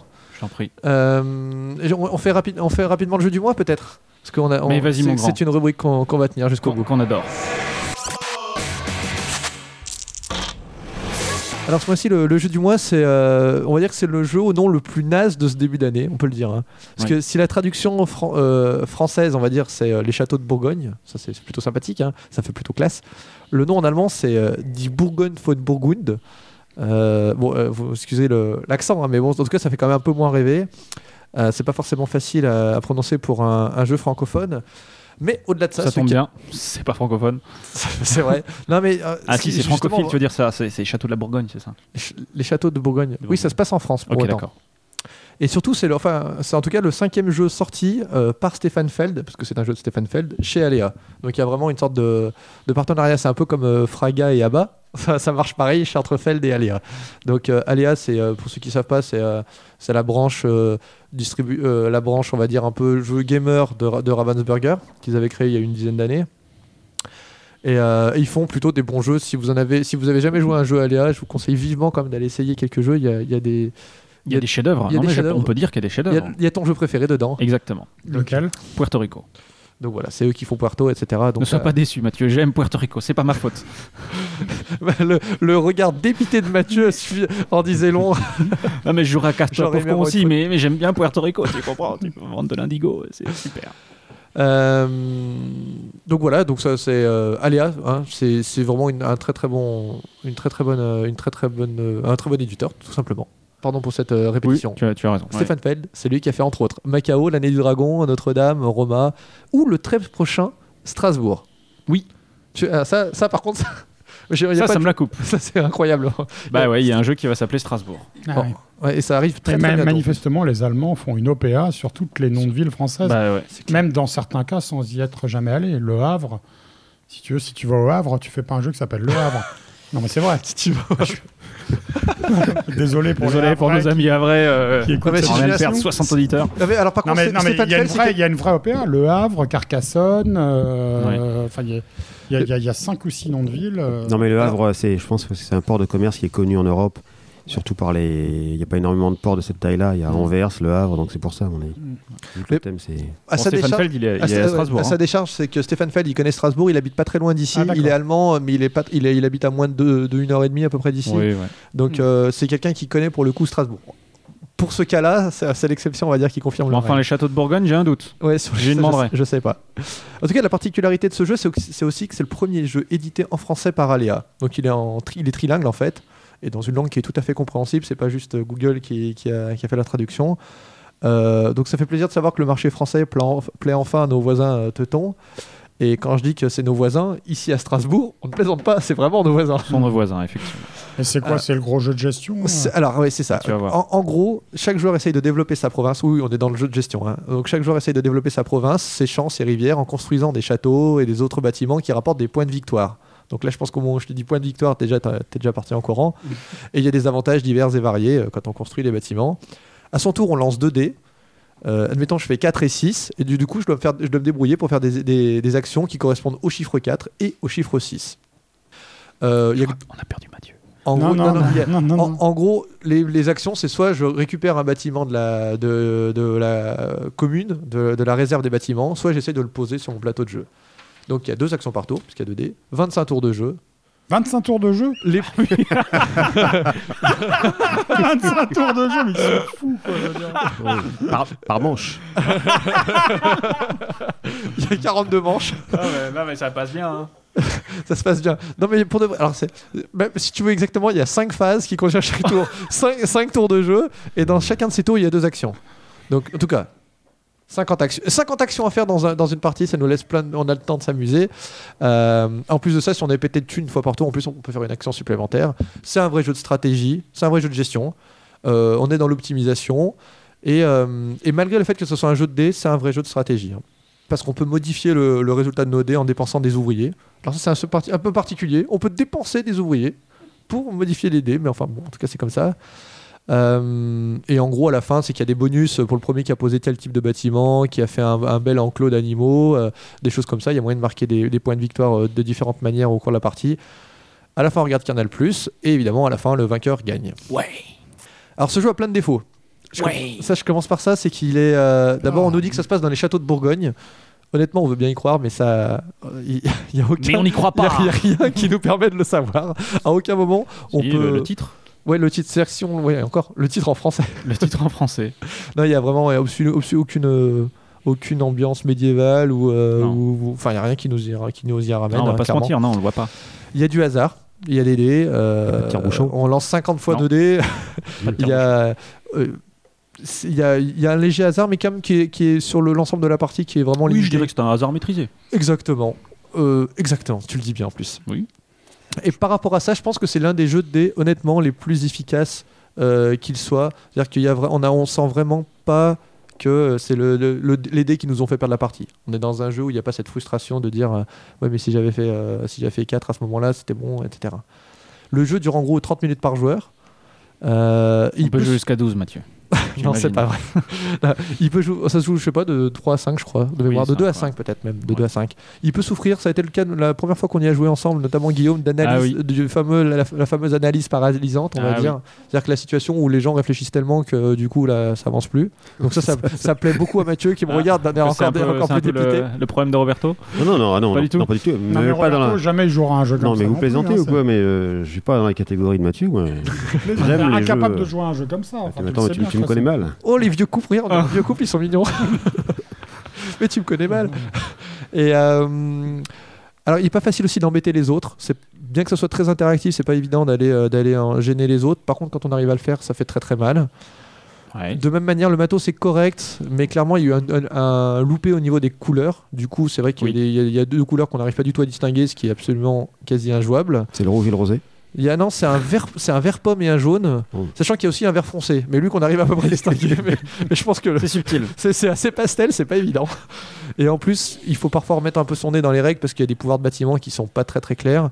Donc vraiment, c'est a, a priori comme ça, ça a l'air pourri. Et pourtant, et pourtant, je m'y Et amuse pourtant, honnêtement. c'est l'éclate. Et je m'y amuse comme un petit fou. Vraiment, il y a toujours plein de choses à faire. On a envie d'optimiser. C'est un vrai jeu de stratégie. J'ai envie de dire que Ça se bonifie avec le temps. si Oui. tu veux, si tu veux, il y a des jeux où on dit. Je pense qu'on s'est tous dit ça. On nous a demandé notre avis sur un jeu à la fin d'une partie. On dit il n'y a pas de défaut, ça tourne, j'ai pas de gros reproches à lui faire, mais pour autant, je m'y suis pas amusé, j'ai pas envie d'y revenir. Et ben là, c'est un peu le contraire. C'est-à-dire que c'est. Il y a plein de défauts, je les vois. Il y a plein de trucs qui font que c'est pas euh, Ouais. que ça aurait été mieux édité comme ça, c'est mieux comme si ça serait mieux comme ci comme ça. Et pourtant, là, pour le coup, je prends du plaisir à y jouer. Un petit coup de reviens-y. Il y, a, il y a vraiment un petit goût de revi- reviens-y effectivement à la, à la fin de la partie. Donc c'est vraiment euh, cette, euh, cette impression inverse que j'ai eue. Guillaume, alors je vous demande pas si vous y avez joué, je vous fais pas cet affront, c'est sorti il y a moins d'un mois et, et les châteaux de Bourgogne, ce sera pas dans, ton, dans tes prochains jeux Mathieu, visiblement. Probablement pas. Guillaume, tu as un avis sur la question Moi je le recommande, voilà, je tiens à le dire. Et j'ai appris que ça se vendait très bien par euh, mon- mon- ma, ma boutique euh, locale de Strasbourg. Philibert, tu veux dire? Je peux le dire, ouais, c'est Tu vrai. voulais pas dire Le- On s'en fout en fait, on est payé par personne donc on peut C'est dire. c'est vrai. Non, mais en tout cas, j'ai demandé à Philibert, il m'a dit que ça se vendait très très très bien et que depuis que Aléa faisait C'est des vrai. jeux, euh, enfin en tout cas, c'était leur premier jeu qui, qui daignait mettre en français et il pense que ça a un impact sur en tout cas sur les, les- les ventes en France. Il dit celui-là marche beaucoup plus fort que les derniers Aléa. Bah, tant, Ok. mieux, tant mieux pour Stéphane Feld. Ouais, qui est un vrai, un vrai bon ah auteur oui, aussi. non, hein. non, mais euh, Il y a beaucoup de jeux sur le vin en ce moment. Oui, Sur, Sur le vin, ouais. Tout à fait. Mais c'est vrai que là, il n'y a pas de vin, mais euh, en mais Bourgogne, il y Guillaume, aurait tu nous as pas dit si t'aimais ou pas? Euh, ouais, je vous l'ai pas dit. bah voilà. non, si, c'est vrai que la première, la partie, la première partie m'a quand même hyper refroidi parce que, ouais, en gros, entre chaque, euh, il y avait vraiment un problème de le temps que ça revienne à ton tour, tu avais le temps de lire Guerre épée, quoi. Et j'avais déjà lu Guerre épée, donc. euh, euh, Bah, mais surtout, tu mais- le dis 25 fois. Ouais, je le dis 25 fois. Mais à part ça, oui, non, c'est- pas un mauvais jeu, mais euh, j'y rejouerai probablement pas. Voilà un avis concordant. Vous, vous, nous, vous nous direz si ça vous a plu ou pas. Exact. Limite, ouais, un petit message, ça peut être sympa. Euh, on fait la- le, fil- le fil rouge? Ouais, oui. Le fil rouge, c'est une série de questions qu'on pose à tous nos invités. On la fait maintenant. Alors évidemment, pour le fil rouge, on va poser des questions différentes à Mathieu. Donc on va commencer par le fil rouge traditionnel pour toi, Roberto. Première question, combien y a-t-il de jeux dans ta ludothèque? Je crois que Attends, tu il a as répondu tout à l'heure. C'était 800, c'est ça? À peu près, oui. 800. Pour, un jeu, qui- pour quelqu'un qui joue pas au jeu des autres, c'est pas mal. C'est pas mal. Mais qui les explique. Oui, C'est vrai. C'est des jeux que tu as achetés ou que tu te fais offrir, que tu euh, la plupart. Euh, Qu'est-ce que tu es Les deux. Les deux. T'achètes Parce que, bah, énormément de jeux aussi. hein. J'en Ouais. achète beaucoup, notamment dans votre boutique préférée également. Oui. Et, euh, et très souvent, bah, quand je vais sur les stands un petit peu à droite à gauche chez SN, euh, curieusement, les gens veulent me les offrir. Ah bah voilà, on va pas refuser. Donc voilà. Ça se fait pas. D'accord. Et moi, personne ne. Putain, Je vais en parler d'ailleurs. Alors, quel est le dernier jeu auquel tu as joué Les derniers jeux auxquels j'ai joué, Ouais. pas proto forcément. Allez, on va dire proto et pas proto. Eh bien, justement, Proto, euh, Proto, euh, bah, Proto, c'est un petit jeu qui va sortir, euh, qui va sortir chez Yellow justement. Un petit jeu, bah, d'ailleurs cette année en 2011, dont le nom de code est WAF. Et Un jeu qui a du chien. Un jeu qui a du chien, non, du pingouin, parce qu'en fait l'illustration de la couve c'est les pingouins. Et ça a strictement rien à tu, voir. tu sais, tu sais que le pingouin ne fait pas waf. Je sais, mais j'avais pas. Il fait quoi, je, Guillaume, je voulais mettre le cri du pingouin, mais je le trouvais pas, donc j'ai mis Euh, WAF. non, il fait, Mais il n'y a aucun lien entre le nom et la couverture, mais il y a des fois, celui- quand t'as pas d'idée, tu fais n'importe quoi. ouf quand, quand- quand il glisse sur la banquise. Ouais, c'est un bruit de glissade. Ah, il fait zip plutôt. ouais. Ok, donc ça Et, euh, et sinon, dans les autres jeux auxquels j'ai joué, euh, eh bien, ça fait un bout de temps, là, vu tout ce qu'on a fait, mais si, si, si, si, on a fait, euh, bah, on a fait Skull en rafale. Ah, Skull and Roses. Tac. Et ton jeu préféré? Mon jeu préféré de, donc pareil. De la euh, vie. à, à toi. Ce que tu Bon, réponds bah, ce que tu veux. Pas, pas Enfin. le tien nécessairement, pas un des tiens. Oui, pas un des miens, oui. Comme tu veux. Euh, le. Ouais, disons, disons bon, je vais dire le jeu préféré de moi, donc c'est bon, Les Dragons du Mékong, on l'a dit tout à l'heure. Sinon, le jeu que. Le jeu que je préfère et que j'adore expliquer, pas de moi, c'est Villa Paletti. Ah oui. Parce que je trouve que c'est une super idée, qu'il est très visuel et Qui a eu, un- qui a eu le spiel, hein, d'ailleurs. qui a eu le Spiel, un, un jeu de Bill Payne, un auteur canadien qui était cuisinier, qui a fait ça dans sa, dans sa cuisine avec des plateaux à tarte. C'est vrai? Ouais. Incroyable. Et euh, non, celui-là, je l'adore. ouais. Ah ouais, non, c'est un super. Et en version géante, on le fait avec euh, la version géante. Et quand on a terminé avec la version géante, on commence au-dessus avec la petite. Il faut un escabeau pour finir. Ah, C'est malin. Ouais. C'est malin. Toujours des idées en plus. Si tu devais jouer à un jeu juste après cette émission, à laquelle serait-il? Casse-toi, pauvre con. voilà, qui est. Exact, tu m'étonnes. Non, non, non, je plaisante. Euh, Ah non, tu plaisantes pas. Non, non, il bon, joue d'accord, ok. extrêmement sérieux. ok, c'est vrai, je plaisante pas. non, mais c'est parce que Mathieu est là, hein, il faut un petit peu lui. Alors justement, est-ce qu'il y, a- est-ce qu'il y a un auteur que tu apprécies particulièrement? Ah, tu nous- Tout à l'heure, on en a parlé un petit peu. Mais si tu devais en citer un, ça serait lequel? Euh, en ce moment, là? Euh, en ce moment? bah, En ce moment ou pas Ouais. Est-ce qu'il y, en a un- Euh, est-ce qu'il y en a un que tu suis quand il sort quelque chose, tu te dis, il faudrait quand même que j'aille voir ce qu'il a fait parce que c'est toujours bien. euh, attends, laisse-moi le temps de la réflexion. euh. Tiens, je vais lire Guerre. Ah oui, euh, bah bien sûr, Hervé Marly. Ah, Il y a, il y a Mm. les anti-sèches. Non, non, non, mais, non, mais, les- je- non, mais c'est vrai, il a raison. ouais. Ah, mais Tout, ce qui, parce que tout ce qu'il a fait est, est hyper, euh, hyper pointu. Oui, c'est du en travail d'artiste, on en parlait. Tous ces jeux méritent le détour. Ok. Et plus que le détour. Tu sens déjà la réponse Si, si un. Oui, Oui, je oui. Non, je, je vois la question, mais je connais déjà la réponse. Ouais, je suis pas sûr.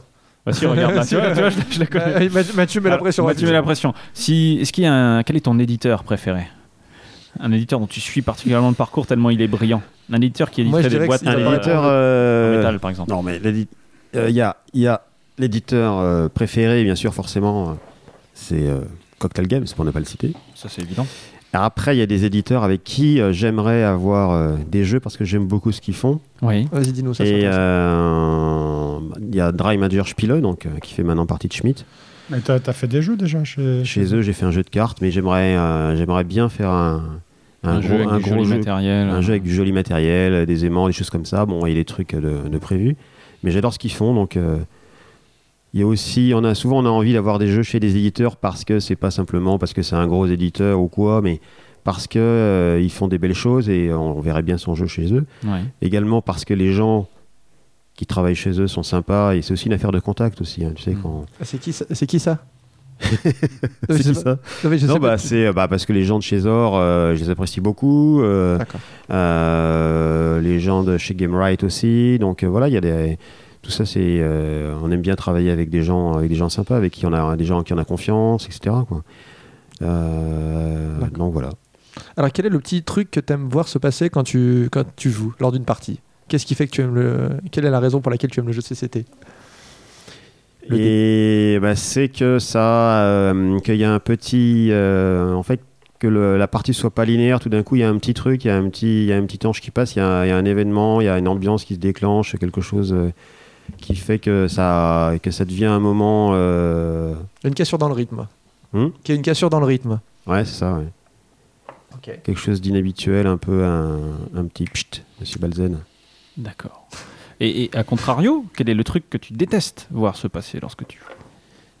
Bah, les gens qui s'assoupissent. D'accord. C'est vrai. Ah, comme, euh, comme à notre première partie des châteaux de Bourgogne. À peu, à peu près, ouais. Ok. Euh, alors Mathieu, on a, on a un petit euh, fil rouge spécial pour toi du coup. Euh, on, on s'est pas embêté, hein, c'est le même que Cyril, euh, qu'on a fait à Cyril qui était lui aussi venu deux fois. D'accord. D'accord. Donc quel est le jeu que tu aurais aimé éditer? Et que tu n'as pas édité, bien entendu.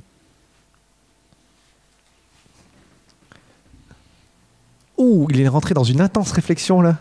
Ça se voit pas sous, sous vos- sur vos écrans, mais Donc, je peux- Time's Up, ça aurait pu être chouette. Time's up, ouais. Time's Ouais, Up. enfin, surtout Double, en fait. hein. Double, c'est. euh, Double, je m'en veux terriblement parce que ça veut dire que j'ai pas fait mon boulot de. Mon boulot d'éditeur, Euh, le, le gars nous a pas envoyé le jeu. J'étais peut-être pas. Euh, voilà, euh, j'étais pas assez visible peut-être à l'époque et euh, voilà, c'était un jeu qu'on qui aurait été bien dans notre gamme, qui est très bien chez Asmodée, mais C'est pas, c'est pas, donc c'est ça. Le regret, c'est pas que tu n'as, tu l'as, pas refusé, c'est simplement que tu n'as pas eu le proto. Bah, C'est-à-dire que j'ai pas suffisamment investi le terrain pour que le gars me pense à l'idée de. Enfin, pense à m'envoyer, m'envoyer la chose. Généralement, on récupère quand même pas mal les, les bons prototypes, les gens pensent à nous, etc. Mais voilà, on peut pas être partout non plus. Euh, et voilà, c'est juste euh, dommage, mais on peut pas tout avoir non plus. hein. Ok. Quel est le dernier jeu que tu as acheté avec tes deniers propres, tes sous-sous, à toi? Euh, c'est un jeu que j'ai commandé il y a, il y a 8 jours sur Amazon, euh, qui est un jeu qui s'appelle Bubble Talk, et qui est un jeu qu'on va faire en, en français. Je l'ai pris parce que je pensais qu'il y avait une proximité avec Manga Party, et ça a été, euh, donc je l'ai acheté juste pour voir en me disant bah, c'est emmerdant, etc. On y a joué, on a trouvé ça euh, absolument formidable, et on, et on va le faire. Là, je suis en cotation avec, euh, avec le- l'entreprise qui fabrique le jeu et qui a les droits, en fait. hein. C'est- voilà. D'accord. Ok. Quel est le dernier jeu auquel tu as joué? Euh, bah justement, c'est Bubble Talk. Ok. Voilà. Quel est ton jeu préféré en 2010 En 2010 Ouais, ça marchait bien pour Cyril parce qu'il est arrivé en Oh, décembre j'ai- 2010 en fait. Ouais, mais non, on va dire depuis Ouais, un an. Depuis, depuis qu'on en fait, depuis qu'on t'a pas vu à la radio des jeux, est-ce qu'il y a un jeu qui, euh, euh, qui t'a plu tout Je trouve que le fictionnaire, c'est excellent. Ouais. Voilà, c'est vraiment. euh, Ça marche très bien. C'est Ça marche très bien, c'est très chouette, etc. Il revient. Euh, si tu devais jouer un jeu juste après l'émission, ce serait lequel? Ouh, il est rentré dans une, encore à nouveau dans une réflexion. Non, non, non, mais j'ai pas d'idée, euh, j'ai pas d'idée euh, particulière. Moi, je réponds Anabi. Un jeu sur les vins de Bourgogne? Ouais, Anabi. Ok, On pourra jouer à Anabi après. fan de Bourgogne. Euh, Est-ce qu'il y a un auteur donc dans la- dans l'année qui vient de passer euh, que, que- dont tu as apprécié particulièrement le travail? Je fais réponse flagornerie ou euh, Oui, vas-y. parce que- Roberto Fraga de failloter. Non, mais un vrai auteur. un vrai, un vrai. Non, ouais, euh, enfin Hervé Marly, quoi. Je veux dire, qui est vraiment, euh, si tu veux, il est, il est très bon parce que euh, il pond un jeu tout. euh, c'est comme une poule un peu stérile. Hervé Marly, c'est une poule un peu stérile. Non, mais il pond un œuf, un œuf tous les ans et demi. Et l'œuf est juste parfait, quoi. C'est carré. Voilà. Il faut un 9 cubique. Non, non, mais trois, trois jeux, trois best-sellers. Euh, je dis bravo. Ah non. et avec des trucs, tu vois, enfin, sortis de nulle part, quoi. C'est, Il y en a plus que ressemble- 3. Voilà, ça ressemble à, à rien de ce qui existe, enfin avec une, une vraie innovation dans le jeu. Quoi. C'est, euh, il procède pas par euh, mimétisme ou, ou copie, hein. il fait vraiment une création ex nihilo. Ok. Et un éditeur qui, depuis un an, euh, tu penses, a fait un bon, un truc sympa, un bon boulot? Bah, Moonstar Game, quoi. Je veux dire qu'en fait, c'est l'année de. C'est l'année de de l'explosion, quoi. C'est-à-dire, ils, ils commencent par Gosu, euh, derrière, ils enchaînent en fait sur du jeu de communication. Ils font. Euh, Tu as joué à leur prochain jeu de lequel? communication? Oh, Leur prochain jeu avec, au, Bah, pluriel Manga Famous. Party, oui, puisque Fa- Famous, j'ai joué, c'est très bon. D'accord. Ouais, c'est très bon. C'est, euh, il a la chance que ça va être dans le format, euh, format sac d'Asmodée, donc ça va absolument doper, euh, doper le jeu. C'est, tr- c'est très très bien, Famous.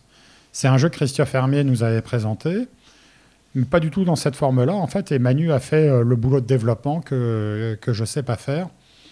Voilà, et donc c'est bien, comme euh, Manu va emménager dans nos locaux au mois de juillet, on va pour faire, euh, pouvoir faire Ah un bon peu de croisement euh, d'expérience, etc. Oui, je lui euh, sous-loue un petit bout, en fait. hein, c'est, euh, D'accord. voilà, ça lui va, c'est bien, et nous aussi. Le placard à balai. En gros. Ok. Bon, ben merci bien pour vos réponses. Merci à vous, euh, Merci à vous vous. deux, en fait. hein, Je- super.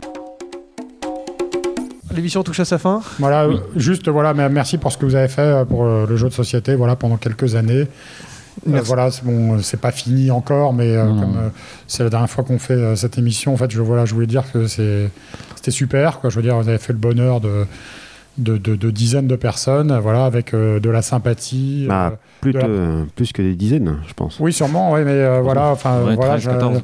j'adore le 14. ton enlevé, euh, le boulot d'investigation de Fred, les blagues pourries de Guillaume. Je Oui, dis de manière très, très sympathique et très honnête, euh, sans aucune flagornerie.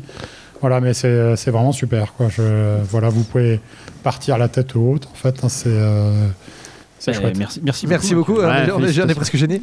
Félicitations à tous les deux. Merci. Merci. En tout cas, euh, on vous remercie surtout pour de- vous d'être venu, d'être d'être venu vous déplacer de si loin. Euh, nous, on se retrouve une dernière fois pour une émission euh, standard euh, prochainement. Mais c'est une émission un peu spéciale quand même. Ouais, parce que ils nous l'ont Parce que- demandé. Ouais. C'est vrai, on va le faire. Nous recevons Fred et Guillaume. Et ça, c'est quand même la classe. Et ça, c'est la classe. Le 17 mai, on reçoit Fred et Guillaume. Ah ouais, c'est Exactement. bon, ça. Ouais, Mais ouais. Forcément, Guillaume est un peu moins sympa que Fred. Ouais, ça c'est pas sympa parce que c'est la blague que je voulais faire. C'est vrai. mais, mais oui. Il y a un tu- certain tu plaisir à te piquer ta blague avant que tu la fasses. Mais Guillaume est plus beau. on peut pas Voilà. tout avoir. Et euh, en tout cas, merci à- encore à tous euh, pour ceux qui nous ont écoutés jusqu'à la fin. N'oubliez pas d'envoyer un mail à Roberto. Et puis, en dans tous les cas, à très bientôt. À Merci bientôt, beaucoup. merci. À bientôt. La radio des jeux. Radio c'est du jeu, c'est la radio des jeux. You're listening to the 40 Radio. Ok, Bah, j'écoute la radio des jeux. Et toi, qu'est-ce que t'écoutes Si vous voulez partir en courant, c'est maintenant. Bah, euh, il va bien à, un- falloir. à un moment ou un autre. Ok. À un moment donné, il faudra partir. Parfait. Allons-y.